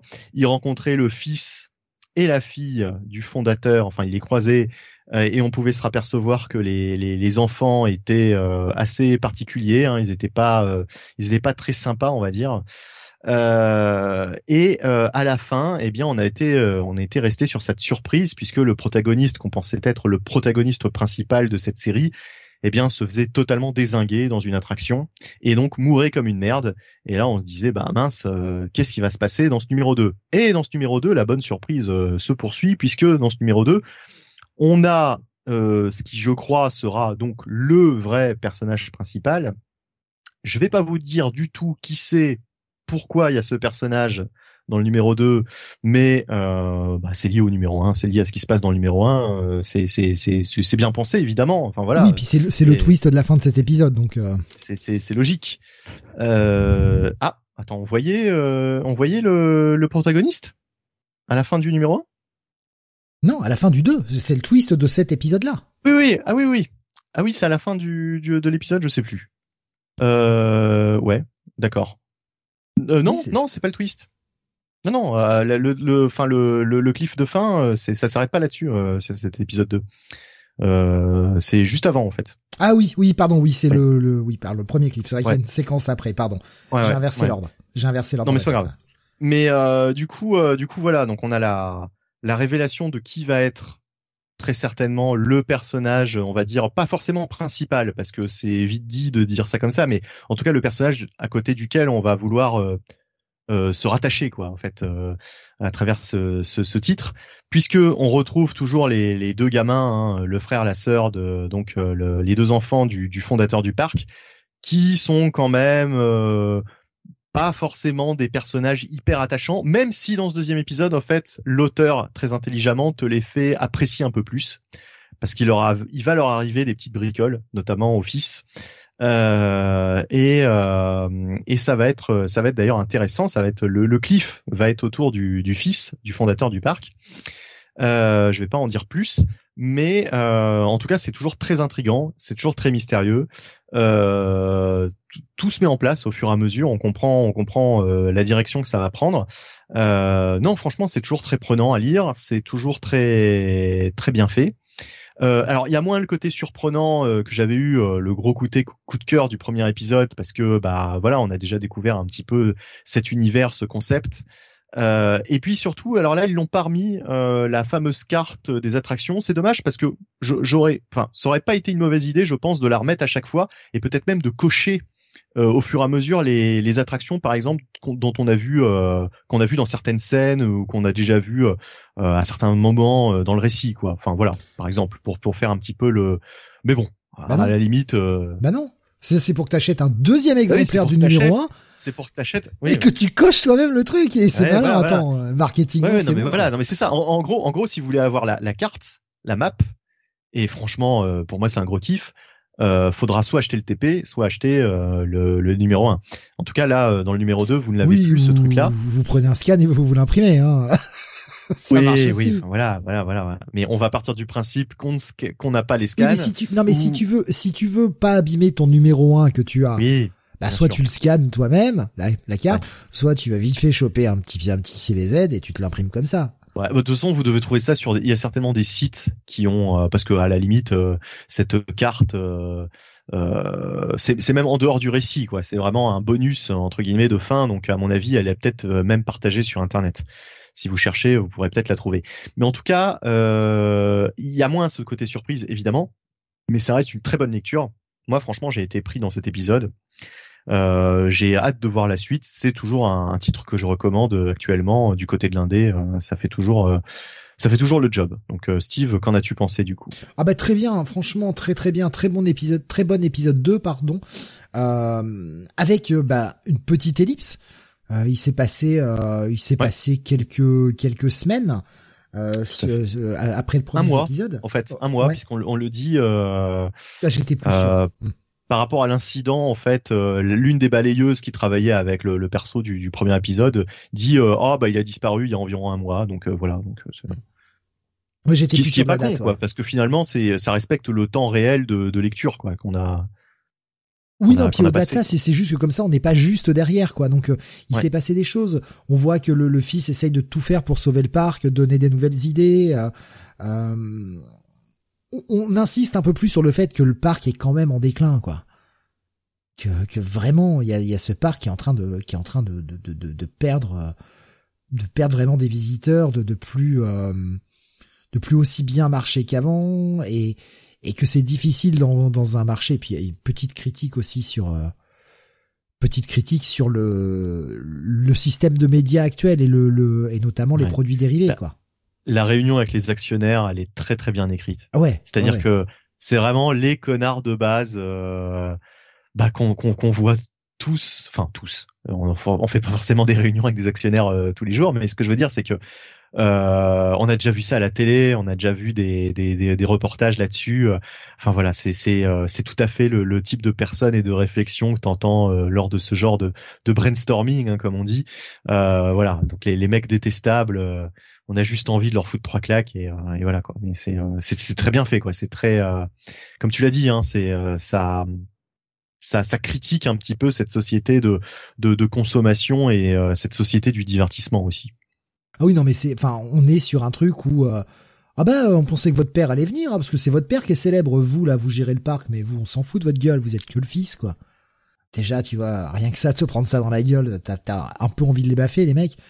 Ouais, mais non, mais, mais votre dessin animé, là, euh, ah non, mais un produit où il y a le diable dedans. Oh, mais non, mais aujourd'hui, c'est parce que, ah, moi, cette réflexion qu'il y a sur les films d'horreur, je la trouve tellement méta. Ah non, mais les gens veulent que ce soit des slow burn maintenant. Mais allez-vous bien vous niquer, sérieux? Non, non, non, non. C'est vrai, ouais, c'est vrai, c'est vrai. C'est, j'ai bien aimé cette euh, cette réflexion euh, qui, est, qui, qui, est tellement vraie, hélas. ah mais tu, là, tu sens que c'est un, un, un, fan d'horreur euh, qui, qui, ne se reconnaît pas dans l'horreur actuelle, qui a qui écrit est dépité, ça. Ouais, qui est dépité. Tu sens que c'est un fan d'horreur qui a vu. Euh, eh ben merde, je, je pourrais même pas terminer ma fan. c'est bien pour moi. Barbara. mais là, là, c'est vraiment, on veut que ce soit des slow burn et on veut que ce soit des slow burn et que ce soit réaliste les films d'horreur aujourd'hui. Donc, euh, le, votre diable là, qui est une créature surnaturelle, on n'en veut pas. Mais non, mais non, on veut pas des films d'horreur réalistes. Allez vous faire en foutre, sérieux, gardez-les vos trucs là. On n'en veut pas de ces merdes. Ah non, c'est chiant quoi. Donc euh, non, mais il y a plein de petites choses comme ça. Enfin, le, récit euh, prend prend des chemins qu'on n'attend pas forcément. non, vraiment super bon follow-up au premier épisode euh, Joshua Williamson, euh, encore une fois, sur euh, au-delà de ses séries chez DC, sur les séries indé, il nous avait bien accroché avec Birthright et euh, pareil, on est un peu dans cette ambiance, on t'accroche bien avec Darkrai. En tout cas, le début est très séduisant. Deuxième épisode confirme bien, série qui, qui, donne envie d'être suivie. Mm. Un bon gros bail, ça va être pour moi ce, ce titre. Eh ben oui, bah moi aussi, hein, ça reste un bon gros bail. Ouais. On reste chez Image avec toi, Jonathan, la sortie du 19e numéro de Radiant Black.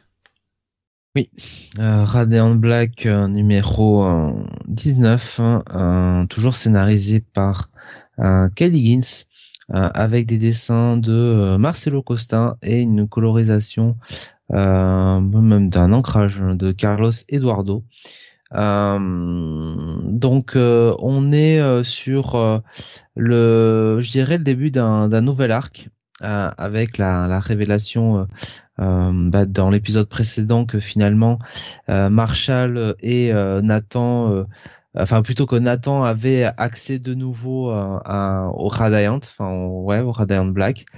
Euh, et donc voilà, on débute l'épisode du côté du Brésil où on a bah, une espèce de, je sais pas trop comment le qualifier. on s'imagine un, vaisseau extraterrestre. Ouais, un vaisseau monolithe quoi, un peu.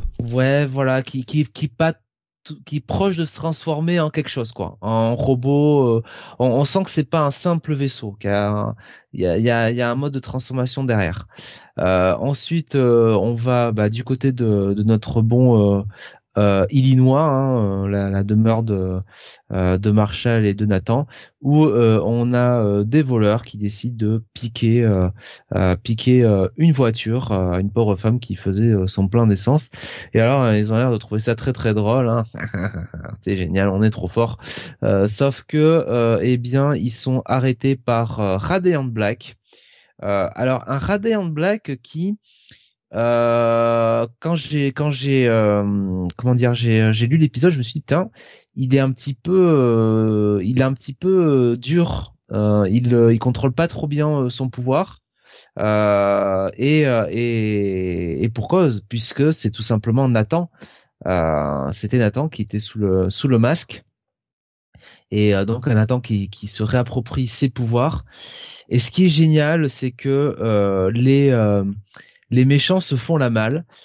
Et en fait, euh, bah, Nathan va euh, passer ses pouvoirs à Marshall qui est à côté avec un masque à la Casey Jones. Donc j'imagine que c'était un, hommage hein, de toute façon à, Casey Jones de la part de, de, de Kylie Gins. Et donc on comprend qu'en fait euh, Nathan et Marshall euh, partagent maintenant le, Radiant Black et peuvent s'échanger les pouvoirs à tour de rôle. Donc c'est c'est assez cool.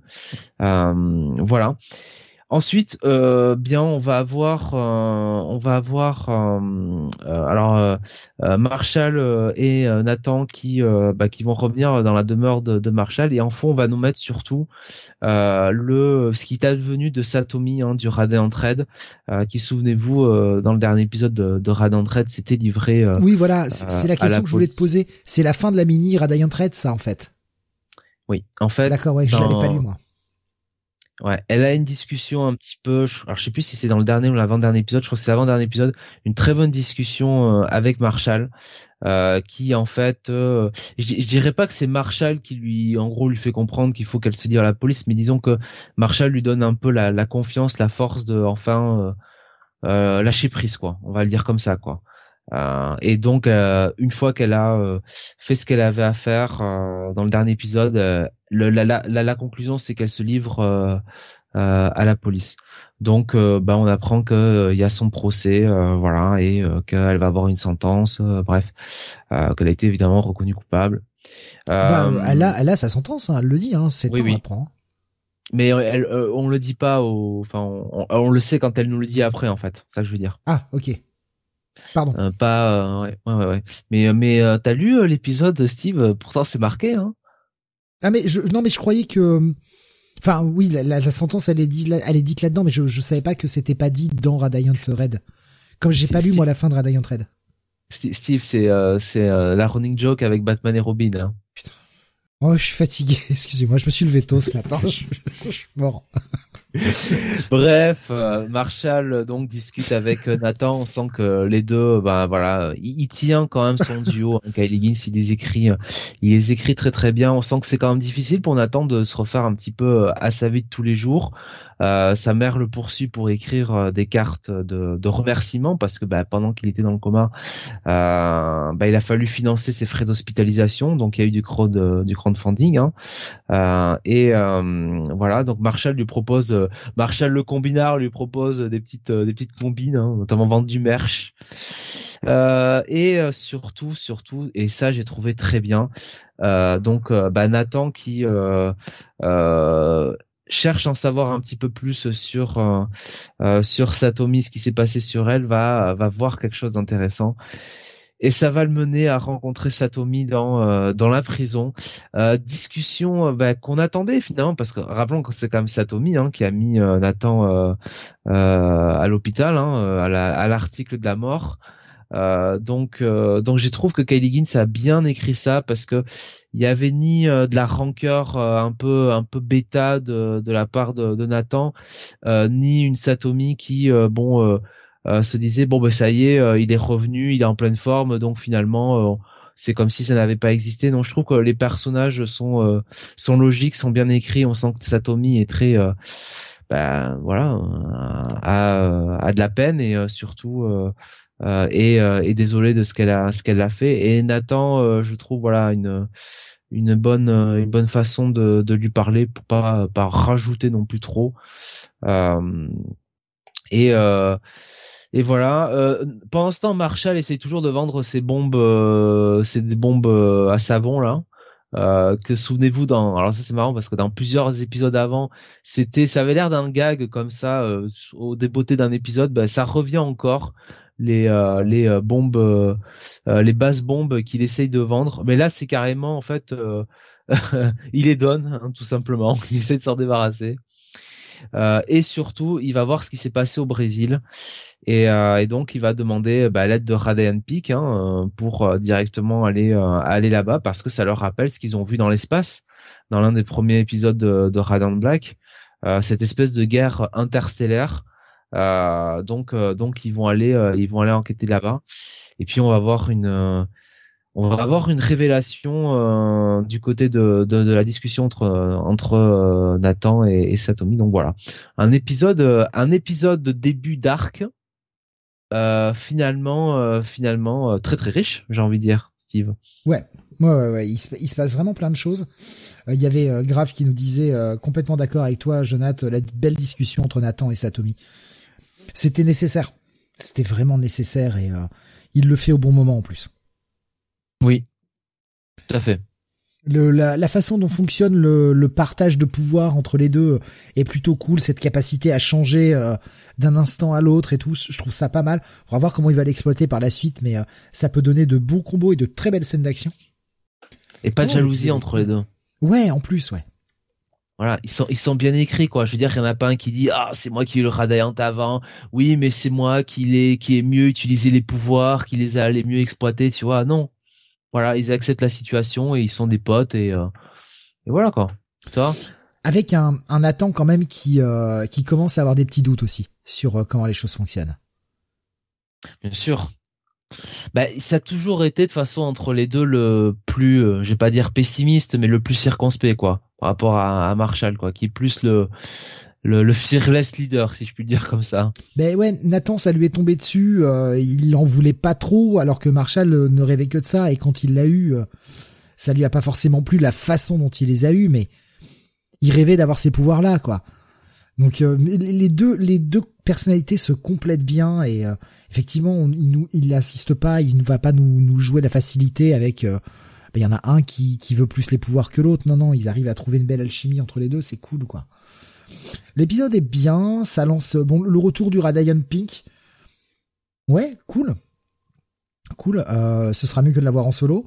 Euh, oui, je troll, je troll, c'est facile, mais euh, et puis et puis non, enfin franchement, ça, démarre bien, ça donne envie de, de, suivre la suite. On nous promet du, du, bon avenir là dans les prochains mois, donc au vu de cet épisode là, ouais, ah ouais, non, franchement. je, suis content de revoir euh, Satomi parce que quand on voyait un peu les images de, des news comme quoi elle allait en prison, tout ça, puis surtout vu la fin de, de, de, Red j'avais peur que la porte se ferme un peu autour du, du personnage. Et, euh, et, je suis content de, de le revoir, de, enfin de la revoir euh, et, et, sous la plume de, de Kelly Gins qu'il écrit, euh, qu'il écrit très bien. Non, mais très très bon épisode quoi. Moi je j'ai adoré. Pour moi ça, ça, aurait pu être honnêtement ça aurait pu être l'un des coups de cœur de de, de la semaine et euh, et euh, ça pour moi c'est un gros bail. Grave qui nous dit moi je veux surtout voir Radiant Yellow, euh, Radiant Yellow, excusez-moi, encore et encore. Ce qu'il nous avait dit un petit peu plus tôt. Euh, euh, le précédent épisode m'avait beaucoup plu aussi, un de mes numéros préférés, même si on était un petit peu plus mitigés tous les deux sur sur ce sur cet épisode 18 qui était bien, mais c'est vrai qu'on était un peu plus mitigé. Oui. Il y avait pas. Je, trouve que dans les épisodes solo jusqu'à présent qu'il nous a présenté, euh, enfin en tout cas les épisodes pour nous présenter les autres couleurs, on va dire, celui sur euh, Radiant Red était le meilleur. Enfin le 6 du coup était le. Oui, oui. Mais Radiant Red est vraiment celle qui a la la, la personnalité la plus euh, la plus travaillée quoi. Enfin le, le background le, le plus euh, le plus travaillé finalement. C'est, comment dire? C'est c'est le personnage qui, qui, qui procure le plus d'émotions quoi. Parce que finalement euh, Radiant Peak bah, c'est pour l'instant une, une streameuse euh, et Radiant Yellow en fait t'as juste envie de te mettre derrière lui quoi tu vois. Enfin il est bah, en fait, la différence c'est qu'il arrive à nous faire nous attacher à Radiant Red euh, en tant que personne. Enfin, en tout cas, moi, c'est comme ça que je le, je le, je le ressens. Alors que Radiant Yellow, ce qu'il arrive à me... En fait, je m'attache à la situation et à voir comment il va être l'espèce de grain de sable qui va faire dérailler en quelque sorte les choses, mais pour peut-être quelque chose de mieux. Disons que j'ai plus envie de m'attacher aux actions de Radiant Yellow, de Radiant Yellow, excusez-moi, je bafouille, alors que Radiant Red, avec l'épisode 6, l'épisode qui nous la présente, je me suis attaché à la personne en elle-même, quoi. Je sais pas si je suis clair dans, dans, non, moi, dans, la façon d'expliquer.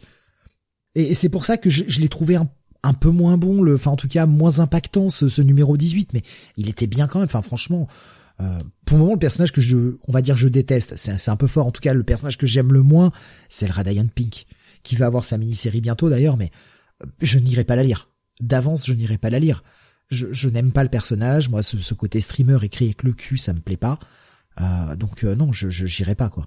Je te laisserai le lire, euh, Jonathan, et puis euh, en fonction de en fonction de, de, de, tes retours, je verrai si je me lance ou pas. Mais moi, c'est pas comme, un personnage qui m'intéresse.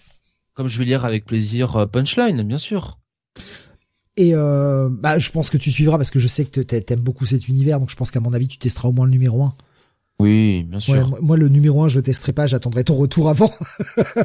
en mode petite bite. Mais je le ferai avec plaisir. Et, que ce soit pour toi ou Graf ou les autres.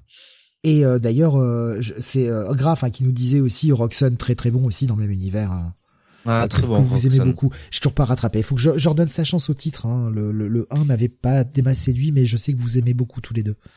Roxanne que j'avais mis dans mon dans mon top 1D euh, du moment, euh, je crois. Hein, d'ailleurs, j'ai peut-être une connerie en plus, mais euh, il me semble que si. Je ne sais plus. Alexin qui nous dit Jonathan, il doit être trop heureux dans sa vie, il faut qu'il souffre en comics. Bah oui, que voulez-vous hein. Je suis heureux de vivre. Voilà. On voit le soleil tous les jours. T'as raison. T'as raison. Sauf quand, comme ce soir, il y a du brouillard, mais en même temps, il fait nuit, donc. Euh, bon bref, double bail, hein, c'est ça. eh ben, gros bail pour moi, ouais. Et ouais. Ton, ton coup de cœur, du coup, cette semaine, cet épisode? Euh, non, c'était. ah oui, c'était Star excuse-moi. C'est Star Range, tout à l'heure. The Dragon and the Pig. euh, and, and, the Bear, du coup, et pas The Boar, puisque c'était un ours. Ah bah oui, oui, il y, a le pig, mais il y a le, il y a le bear. Donc non pas the dragon and the boar, mais euh, the bear and the pig. C'est peut-être une erreur de typo en fait. Ça se trouve c'est une erreur de typo depuis le début. c'est moi qui lis mal en fait le titre. Mais bon, je dois, ils sont plantés, tu sais, à la maquette. Quoi. il avait écrit euh, the bear, tu sais, mais il a mal écrit son e. L'autre, il a cru que c'était un o. Il a fait le, le logo et puis c'était un o. C'est resté comme ça. C'est peut-être ça l'histoire du truc en fait. oui, oui, oui. Tant que c'est pas la bière. Ah, ah, ça aurait été sympa, le dragon et la bière. Dragon et la bière. putain. Je dis pas l'opposition, quoi. Hein. Oui, Merlin, j'ai j'ai une vision. Je voyais un dragon et en face une pinte de bière. Mais peut-être que c'est le peut-être que c'est le seul moyen d'éteindre les flammes, hein, à, la bière. Mais mais ça sent la bonne soirée jeu de rôle, ça, dragon et bière, franchement, pas mm. mal, quoi. Euh, Grave qui nous dit mais The Bord c'est Arthur, voyons. Ah oui, mais euh, nous, euh, on est expert comics, hein, on n'est pas expert histoire, hein, excusez-nous. Hein. Alors moi, la, légende du roi Arthur, je connais ça de très loin. Donc Arthur, c'est un sanglier maintenant. Moi, la, seule légende du roi Arthur que je connais, c'est Merlin l'enchanteur de Disney qui me l'a appris et qui a Oui. voilà, ça s'arrête. Ouais, ouais. Aussi, Expert Excalibur de John Borman. Ah, mais oui, oui, Excalibur John Borman. L'excellent film avec euh, avec Live Owens, hein, avec euh, Arthurus, n'est-ce pas? Putain, je me rappelle pas de ce truc. Oui, non, plus sérieusement, oui, Excalibur de John Borman, euh, grand, grand, grand, grand film. Ah, super film, c'est clair. Once and Future nous dit euh, Isoka Parker. Bah ah bah oui, bah oui, mais oui. Highlander. bah quoi, il y a une épée, non? C'est pas ça C'est pas Excalibur là qui coupe les têtes C'est pas ça l'histoire Il y a des, Je suis persuadé qu'il était à cette euh, époque déjà. Il y a des kilts, il y a des cheveux longs. Moi, c'est legit, hein. Ouais, c'est des Anglais qui ont une épée magique là. Bah c'est bon, c'est Excalibur. Allez, on vous refait l'histoire du cinéma. C'est comme ça que ça commence. Allez, on avance, euh, on avance à l'avant-dernier titre. Il en reste encore un, puis euh, un gros derrière quand même. Seven Sons, sixième numéro euh, sur 7, on est à l'avant-dernier épisode de cette série euh, chez Image également. Écrite par Robert Wyndham et Kelvin Mao, dessinée par Jelly avec une colorisation de Jun Chung. Euh, sixième épisode où bah, on, approche clairement de la fin puisque c'est l'avant-dernier épisode et on commence à, relier finalement tous les points. Il y avait des il y avait des questions qui étaient quand même restées relativement en suspens dans cette série. Et là, ça y est, dans cet épisode 6, on a enfin quasiment relié tous les points et on va vers un final qui, à mon avis, va être relativement explosif. On commence avec, comme à chaque fois maintenant, un, petit flashback. Un flashback qui va nous faire découvrir que on, le savait, euh, Nicolas hein, ou Nicolaus, euh, c'est Nicolaus d'ailleurs, euh, Nicolaus qui bah, qui gère les, ses enfants Messie, on va dire, qui a écrit ce bouquin sur cette nouvelle religion, on va comprendre que on se doute, on avait vu hein, que le mec était quand même un espèce de bel enfoiré qui manipulait un peu les choses et tout. Mais au final, c'est peut-être pas le plus enfoiré de tous parce que son entourage est encore sont encore plus des enculés. Euh, vraiment, il n'y a pas d'autre mot. C'est des, grosses ordures qui on n'a pas de certitude encore, ça nous sera vraisemblablement révélé dans le prochain épisode. Euh, on le comprend quand même assez facilement, ont bien manipulé en fait euh, Nicolaos dans, la façon dont son bouquin a servi à être une nouvelle religion et être un nouveau culte euh, tel qu'il est actuellement. Je vous laisserai découvrir euh, un peu plus en détail dans le comic en lui-même, mais on comprend que Nicolaos n'est peut-être pas responsable de tout. Euh, et on est sur euh, l'espèce de plan final entre euh, le retour de Delphes, qui veut confronter Nicolaos à, tous ces mensonges qu'il a subis depuis le départ, et bah, les serviteurs d'Allah qui sont prêts à attaquer et à faire sauter la, nouvelle Canaan, puisque c'est plus Las Vegas, la nouvelle Canaan, au moment du couronnement du nouveau Messie. Tout ceci va se relier et partir dans... Ça va, ça va partir en sucette ça va partir totalement en sucette avec une page qui est euh, ultra choc dans cet épisode. Mais c'est surtout que, eh bien, cet épisode va faire le lien avec l'épisode 1 et la première séquence que l'on voyait dans le numéro, qui était quasiment même d'ailleurs le fil rouge de ce numéro 1. Et, et, et on comprenait pas trop parce que c'est ce que je disais depuis le, depuis le départ, mais on n'a pas revu ce personnage-là. Il y avait un personnage qu'on voyait dans le numéro 1, je me disais, mais on l'a pas revu, ce personnage-là. Il est où? J'avais du mal à comprendre où ça se situait. Ça y est, avec cet épisode-là, la boucle est bouclée, on comprend enfin les choses, et on, arrive vraiment vers un épisode 7 qui risque d'être totalement explosif. Je vais pas en, je, vais pas en dire plus, euh, sincèrement. Vraiment, vraiment, euh, c'est super cool. Moi, j'aime beaucoup cette série. Euh, elle a pris des chemins, détournés un peu, pour revenir à, ce point de départ avec des, parenthèses qui étaient quand même relativement nécessaires dans le, dans le rythme du récit et pour la construction même des personnages et leur avancée. Non, vraiment, super cool super cool. J'aime beaucoup Seven Sons. Pour moi, ça a été un gros bail. Je, je vraiment, j'en dis pas plus. Euh, euh, je vous laisse découvrir le, le, petit retournement de situation qui, qui renverse bien les choses et qui permet de bien tout relier euh, les uns avec les autres. Euh, Grave qui nous disait, je, je les ai, mais j'ai du retard. Les, le temps, le temps nous manque. Oui, bah oui, oui, c'est. Je plus sois. Le temps nous manque pour lire tout ce qu'on tout ce qu'on a envie. On va terminer avec un titre Marvel pour ce soir. D'ailleurs, un hein, titre Marvel hein, cette semaine. Les autres semaines, on a beaucoup plus de DC que de Marvel. Cette semaine, la tendance est vraiment inversée. On avait trois titres DC au final. Hein. On avait Dark Crisis, New Golden Age et Batman, alors qu'on avait 2, 3, 4, 5, 6, 7, 8 titres Marvel cette semaine quand même. C'est le Captain America Sentinel of Liberty numéro 6. Allez, j'allais faire une sale blague, je vais la faire. Euh, T'as dit euh, cette semaine on n'a pas eu beaucoup de DC, moi je te dis euh, on en a eu d'autres trop. Oh putain merde. Voilà voilà. Ah ouais. Ah oui. Ah, j'aurais pas osé celle-ci, moi. Je, je l'aurais pas osé. Moi non plus, hein, malgré tout. Bah voilà, bah, bah j'assume. Bon, allez, euh, donc euh, Captain America. Hein. Tu vois, tu vois là, t'es dans le marais. T'es là, tu vois, t'es t'es t'es dans un sable mouvant. Là, tu t'enfonces et tout. On pourrait te tendre une branche pour essayer de te sortir. Non, non, non, non, non. On coupe pas les branches de la nature. Hein, j'assume, j'assume, j'assume. Trop tôt, Benny, trop tôt, nous dit Graf. Non, non, non, non, allez, y a pas de trop tôt. Euh, allez, euh, Captain America Sentinel. On dit des trottoirs, pas des trottoirs. Un trottoir, des trottoirs, pas des trottoirs. Non, ma vanne n'a oh, plus aucun sens. Ma vanne n'a plus aucun sens. Oh là là bon, allez. Mmh. Euh, Captain America Sentinel of Liberty. Donc, euh, Jackson Landing et Colin Kelly euh, au scénario. Et euh, déjà, bah, enfin voilà, depuis quelques mois, euh, je trouve que c'est vraiment des auteurs à surveiller. On a des dessins de Carmen Carnero et euh, Carmen Carnero et une colorisation de Nolan Wood, Wood, Woodard. Ouais, Woodard, je, ne sais pas si je le prononce bien. Euh, déjà graphiquement, je vais commencer par là. putain, je m'en suis pris plein les yeux dans cet épisode. J'ai trouvé qu'il y avait des pages sublimes et euh, notamment euh, ce combat, euh, puisque euh, dans cet épisode il y aura une grosse, grosse, grosse confrontation entre Bucky et, et, et Steve, Steve Rogers et Cap.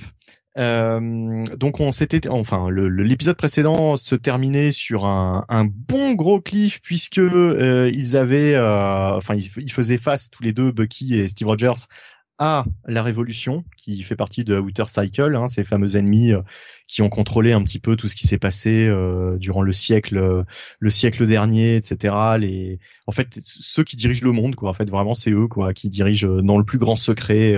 ils sont au-dessus de tout, etc., etc. Bon, ça, on a l'habitude de ce genre de scénario, surtout avec un personnage comme Captain America. Euh, mais le plus intéressant, c'était pas ça, c'était vraiment, on avait eu euh, à travers ce premier arc un rapprochement dans un premier temps entre Steve Rogers et Bucky. Euh, et, euh, et, justement, euh, à la fin du dernier épisode, euh, on était vraiment sur une sur une cassure entre les deux, puisque Bucky tirait sur Steve pour en fait atteindre la révolution. donc la révolution, c'est un, un personnage. Hein, c'est c'est pour ça que ça peut sembler bizarre si je dis ça, mais pour atteindre la révolution, voilà. Ouais, bah il, il porte ce nom, hein, voilà. Euh, et euh, du coup, euh, il tirait sur Steve pour atteindre la révolution euh, derrière lui. Euh, donc déjà, c'était ballsy hein, quand même de d'employer cette cette cette technique pour atteindre son adversaire. Euh, mais en plus, moi je pensais qu'il avait juste écorché à la limite un petit peu le bras de, de Steve Rogers, puisque de là où c'était où c'était dessiné en fait, on voyait pas le, on voyait pas du bon côté, donc je pensais que voilà, il allait juste avoir une petite égratignure. Non, non, non, la balle a bien traversé le corps de Steve Rogers et Bucky, il y allait comme un comme un barbare. Hein. Il y allait vraiment. Euh, euh, voilà, donc euh, il a il a fait confiance au, au syndrome de super soldat, de, au sérum pardon de, de super soldat de son de son de son pote hein, euh, pour qu'il récupère après après ce coup-là, puisque puisque voilà, c'était quand même un sale coup. Et, euh, et donc il y a toute une explication entre les deux, une confrontation entre les deux, euh, qui, on s'en doute, est assez véhémente et et qui va pas forcément bien se passer. Et là, c'est le clash. Ça pète entre les deux, euh, les deux anciens potes. Enfin, anciens potes. En fait, on le voit au, fur et à mesure, et c'est ça qui est bien fait euh, dans cette euh, dans cette narration, c'est que ils sont toujours potes, mais par la force des choses, ils sont amenés à, s'affronter sur le plan idéologique. et, et là, va y avoir toute une scène de baston, mais qui, qui je trouve, merveilleuse entre hyper bien chorégraphiée entre Steve Rogers et, et Bucky, avec ce final ce, ce, ce final de, de, de confrontation. J'ai vraiment adoré ces quelques planches. Euh, je vais pas vous dire comment ça comment ça se comment ça se termine entre les deux. Euh, mal, on s'en doute, mais euh, mais avec style quoi. Voilà. C'est avec vraiment euh, c'est vraiment le, le, le, un, un, super finisher quoi cette confrontation. Euh, et euh, et voilà et donc Bucky euh, va prendre une direction euh, ma foi assez inattendue puisque je m'attendais pas à ce que ça prenne en fait si vite cette direction. Euh, bon, c'est logique. On verra, euh, on verra euh, où, ça va. Alors certains diront peut-être que ouais, c'est trop tôt. Le personnage de Bucky a, a changé en quelques cases. Moi, je pense qu'il y a, il y a plus que ça derrière. Quoi il y a plus que ça derrière. On ne sait pas vraiment en fait euh, au final si Bucky euh, ah bah. ne Ah non mais on comprend bien qu'il a il veut péter le truc de l'intérieur. Oui, voilà, voilà. Ah oui, mais c'est clair, c'est facile à comprendre. Enfin, c'est même dit en fait. Oui, oui, oui. Oui, oui. c'est MGF, hein. J'imagine Bucky en MGF d'un coup là. Mais en tout cas, euh, je ne vous cache pas que j'ai vraiment adoré cet épisode. J'aime beaucoup hein, le titre depuis le début, mais alors là, c'était vraiment le. Je, crois qu'on n'a jamais eu une aussi bonne confrontation entre les deux persos. Quoi. C'est euh, même même à l'époque de Brubaker sur le titre, c'est vous dire. Euh, parce qu'il y avait de très bonnes histoires, mais au niveau des, au niveau de d'une confrontation euh, vraiment mise en image euh, par un artiste, je trouve que celle-là, elle est vraiment. Euh... Alors j'ai oublié, excusez-moi le nom du dessinateur, hein, je l'ai, je l'ai nommé euh, tout à l'heure dans les, dans les dans les crédits là, mais euh, il a vraiment fait un super boulot. Bah c'est, alors je ne sais, Carmen, est-ce une dessinatrice? Je ne sais pas, en fait, parce que c'est peut-être un prénom qui qui fonctionne pour les deux sexes, donc je ne sais pas, en fait. Ça fonctionne pour les deux sexes. Alors moi, j'étais persuadé que c'était plus un prénom féminin. Après, je peux me tromper. Hein. Ah, je je sais pas en fait. Euh... Carmine, Carmine, hein, masculin. Carmen, c'est espagnol, c'est féminin. Donc là, là, c'est une femme. Oui, a priori, je euh, pense. Carmen Carnero. Euh, en tout cas, doué au dessin, ça change pas grand-chose, quoi. Non, non, mais c'est, euh, en termes de storytelling, c'est très bon. Qu'est-ce que t'as pensé de cet épisode, Jonathan eh bien, c'est une femme, hein, effectivement. Hmm. Euh, eh bien, autant le dire très franchement, euh, je trouve que c'est euh, le meilleur épisode du run. Moi, euh, j'ai déjà j'aimais beaucoup ce run, mais là celui-là, il a achevé de me convaincre euh, parce qu'en plus on sent qu'en fait c'est peut-être même l'introduction de ce qu'ils veulent faire, quoi. En réalité, ce premier hmm. run. Hmm. Et j'ai trouvé ça topissime. Tu l'as dit, la confrontation entre Bucky et, et Steve marche à fond la caisse.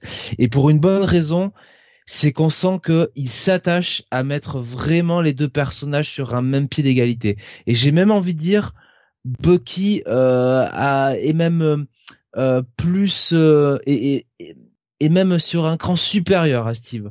Euh, parce que pour une fois, Bucky euh, ne se laisse pas, je vais pas dire attendrir, mais euh, euh, oui là un petit peu convaincre facilement par Steve et ses et ses grands sentiments. Bucky il a sa mission, il sait ce qu'il doit faire et, j'ai rarement vu Bucky Barnes, Winter Soldier, aussi bien écrit. Euh, et je trouve que tous les choix qu'il fait, en fait, euh, dans cet épisode sont logiques. C'est pas contre Steve. Voilà. Alors évidemment, il est obligé de de faire des choses, mais c'est plus le côté têtu de Steve qui fait que voilà. Moi, j'ai adoré cet épisode et, euh, et j'ai vraiment envie de voir, euh, de voir, euh, de voir la suite. surtout parce qu'encore une fois, j'ai vraiment l'impression que Colin Kelly, Jackson Lansing, non seulement veulent veulent veulent écrire un bon Captain America, mais ils veulent surtout écrire un bon Bucky Barnes. Mais nous l'avait déjà prouvé hein, avec le, le le qu'ils avaient fait dans Devil's Reign. Le prochain épisode n'est pas tout de suite le Captain America numéro 7, enfin Sentinel of Liberty numéro 7, on aura un one shot avant qui s'appelle Captain America et The Winter Soldier Special numéro 1. Donc euh, voilà, c'est cool. Après en plus si vous si vous aimez bien euh, les petites recherches, il y a tout un tas de petits codes à déchiffrer hein, si ça vous amuse. Moi, j'ai pas réussi. Je j'ai rien compris. J'étais sans doute trop fatigué mais alors j'ai j'ai lâché à faire. Ah ouais? Ouais. Oui, bah après faut faut faut comprendre le truc quoi. Mais euh, bon, pour ceux qui aiment les euh, les petits ARG, tout ça, voilà, vous avez vous avez de quoi vous amuser avec ça. Je vais être un tout lecteur de Tintin alors. Peu moins, euh, je vais être un tout petit peu moins séduit que vous en fait. Alors l'épisode est très bien et je le dis ça va être un gros bail aussi. La, la confrontation est extrêmement bien mise en scène. En fait, ce qui m'a gêné, c'est l'obstination de Cap que je trouve euh, bah, bête en fait. Oui. J'ai du mal à comprendre que Cap ne veuille pas faire confiance à Bucky après tout ce qu'ils ont traversé, après tout ça. Il dit clairement, mais fais-moi confiance, je sais ce que je fais. Et le mec s'entête et va essayer de lui pourrir la gueule. Et ça, ça, je me suis dit, putain, c'est un peu con, en fait. Cap est vraiment écrit comme un con. Et je, rejoins ce que tu dis en, mode, euh, ce que tu disais, Jonathan, ça donne plus l'impression qu'ils ont envie d'écrire Bucky que, que Cap en lui-même, quoi. Après, bon, euh, Cap, euh, a vécu euh, Bucky manipulé, quoi. En Winter Soldier, c'est peut-être ça aussi ce dont il a peur, quoi. Il a pas envie que. Ouais, je pense qu'il a pas envie de reperdre son pote, quoi. Il venait de le récupérer. il a pas envie de le revoir basculer, quoi. Ouais. Ouais, mais je sais pas. Il lui dit tellement, mais t'inquiète pas, je sais ce que je fais, je suis pas manipulé. Enfin, justement, il lui dit clairement, je veux les détruire de l'intérieur. Mais je, je sais pas, j'ai trouvé que la justification de Cap qui, euh, parce que bon, qui a un, un premier affrontement, etc. Et, et dans, au départ, tu vois bien que Bucky est en mode, je veux t'empêcher de, de me faire sortir de là de force, mais je veux pas te buter, quoi. Mais Cap qui revient à la charge sans sèche, je trouvais qu'il y avait, on avait un Cap qui avait une attitude de con, en fait. Voilà, bon après, c'est ce qui m'a un peu dérangé, mais encore une fois, comme je dis, un peu dérangé. L'épisode est très bon et, et, vraiment cette mise en scène de combat, c'est euh, non, c'est super. L'affrontement est super quoi. On dirait un film. Hein. Hmm et ouais ouais non mais moi ça aurait... en fait c'était mon coup de cœur jusqu'à ce que je lise Specs que j'ai lu ensuite enfin que j'ai lu après euh, quelques comics après quoi et euh, voilà, donc j'étais parti là-dessus euh, vraiment comme coup de cœur, euh, tellement j'ai vraiment surkiffé cet épisode encore une fois. La fin de l'affrontement, elle est tellement. Oui. Cette fin, elle est. Ah, j'adore, j'adore ces planches. Franchement, ah j'ai passé, j'ai passé un, un, bon moment à les apprécier et donc Carmen, bah Carmen, beau boulot quoi. Ça c'est vraiment une artiste à suivre alors du coup. On t'invite très bien au resto, hein, Carmen, hein, pour te féliciter évidemment hein, pour ton travail. Hein. Ben Mais ouais, Est-ce que vous avez euh, quelque chose à rajouter peut-être sur ce sur cet épisode? Bah méga bail, euh, voilà. Ouais, ouais, ouais, idem. Encore une fois. Gros bail. Pour moi, l'une des meilleures séries Marvel du moment. Euh. Comme Ghost Rider d'ailleurs, dont on parlait tout à l'heure. Ouais, gros gros bail aussi. Non, l'épisode est cool. Encore une fois, moi j'ai mis un petit point qui, qui m'a un peu moins séduit, mais c'est juste histoire de contrebalancer, de me faire un peu l'avocat du diable. Mais non, vraiment l'épisode est très cool. Très très bon épisode. Euh, bah, Graf nous disait hâte de lire ce cap en VF. Vous nous le vendez à chaque fois super bien. Lanzing et Kelly ont déjà fait un super boulot sur Kang.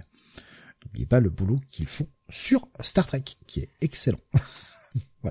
D'ailleurs, ça, aurait pu être mon WhatsApp, mais euh, j'en parlerai plus euh, la semaine prochaine. Du coup, euh, je suis en train de lire le run de Tanaisi Coates. Alors, je sais pas comment ça se prononce à chaque fois.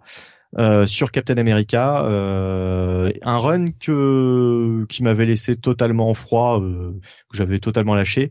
Et là, je suis en train de me le relire d'un bloc. et pas si mal, pas si mal. Franchement, franchement pas mal. Bon, j'attends de voir dans la globalité, mais il y a, y a des bonnes choses. Mais bon, c'est pas, c'est pas au niveau de Landing Kelly, quoi. Là, en six épisodes, ils ont vraiment, euh, c'est le niveau dessus, quoi. Clairement. Euh, ouais, bah, on, parlera euh, éventuellement la semaine prochaine. On aura un peu plus de temps de faire un WhatsApp quand même. Bah, et surtout, j'aurais, j'aurais terminé le run, quoi, puisque là, je l'ai pas encore terminé. Donc, ouais, je, je, vous partagerai ma lecture de cette semaine aussi la semaine prochaine. Je, je pense que j'aurai le temps de finir d'ici la, la, semaine prochaine. C'est moins glorieux, par contre. C'est non mais c'est une lecture, une lecture de, de quoi en fait, de comics, ah, manga. Comics, oui, bien sûr, oui, comics. quelque chose d'assez récent, hein, qui date d'il y a deux ans à peu près. Hmm. Voilà. C'est chez DC. D'accord. Je garde ça pour la semaine prochaine. Bon, enfin, tu nous, pourras nous le dire euh, hors antenne. Oui, mais bien sûr, oui, hors antenne. Enfin, nous sommes à quand même 4 heures d'émission, donc il est temps que nous rendions l'antenne. En même temps, on avait une grosse, grosse émission, on s'en doutait, hein, vu, vu, les titres, et que c'était des titres aussi qui allaient faire parler un minimum. Euh, bah, J'espère que ça vous aura plu, euh, que vous aurez trouvé euh, eh bien des, choses peut-être à essayer. Euh, si vous si vous n'avez qu'un titre à tenter peut-être en nouveauté cette semaine, tentez Specs. Tentez Specs, c'est vraiment cool. Je vais rappeler d'ailleurs les coups de cœur. Euh, Specs, qui est ton coup de cœur, Benny pour cette semaine. pour Jonathan Star Book One de Dragon Underboard numéro 5, si je dis pas de bêtises. Totalement. Et, et pour moi, bah, c'est un peu comme j'ai dit, il euh, y, a, beaucoup de choses qui m'ont beaucoup plu, euh, que ce soit Do Powerbomb, le Fantastic Four que j'ai beaucoup aimé, euh, le Seven Sons, le Batman et Robin. Enfin, ouais, non, y a, je peux pas mettre un coup de cœur plus qu'un autre. Voilà, il y a, y a beaucoup de bonnes choses cette semaine en tout cas. On se retrouvera la semaine prochaine là pour d'autres émissions bien sûr. Vous aurez notamment que je reprenne le programme de la semaine mardi, si je dis pas de conneries. Euh, Comics to Future Past. Ouais, je, oui, j'étais pas sur le, le, bon euh, salon parce que je, je l'ai mis, voilà, c'est ça, ouais, mardi Future Past euh, pour novembre 2002. Et euh, vendredi, voilà, exceptionnellement encore, on est obligé de le décaler à vendredi, parce que je vais finir à 23h le jeudi soir, donc vendredi 18, vous aurez le prochain Comics Weekly. Je suis désolé, je peux pas faire autrement. Euh, puisque le, le, jeudi, ou alors à moins de commencer l'émission à 11h, mais bon, c'est pas agréable pour personne en fait. Donc on part ça au vendredi. Euh, bah voilà, rendez-vous la semaine prochaine. Amusez-vous bien, portez-vous bien, passez un excellent week-end prolongé, puisque demain, euh, enfin aujourd'hui maintenant c'est férié. Donc profitez-en pour ceux qui ne travaillent pas. Salut à tous. Ciao ciao. in the cloud.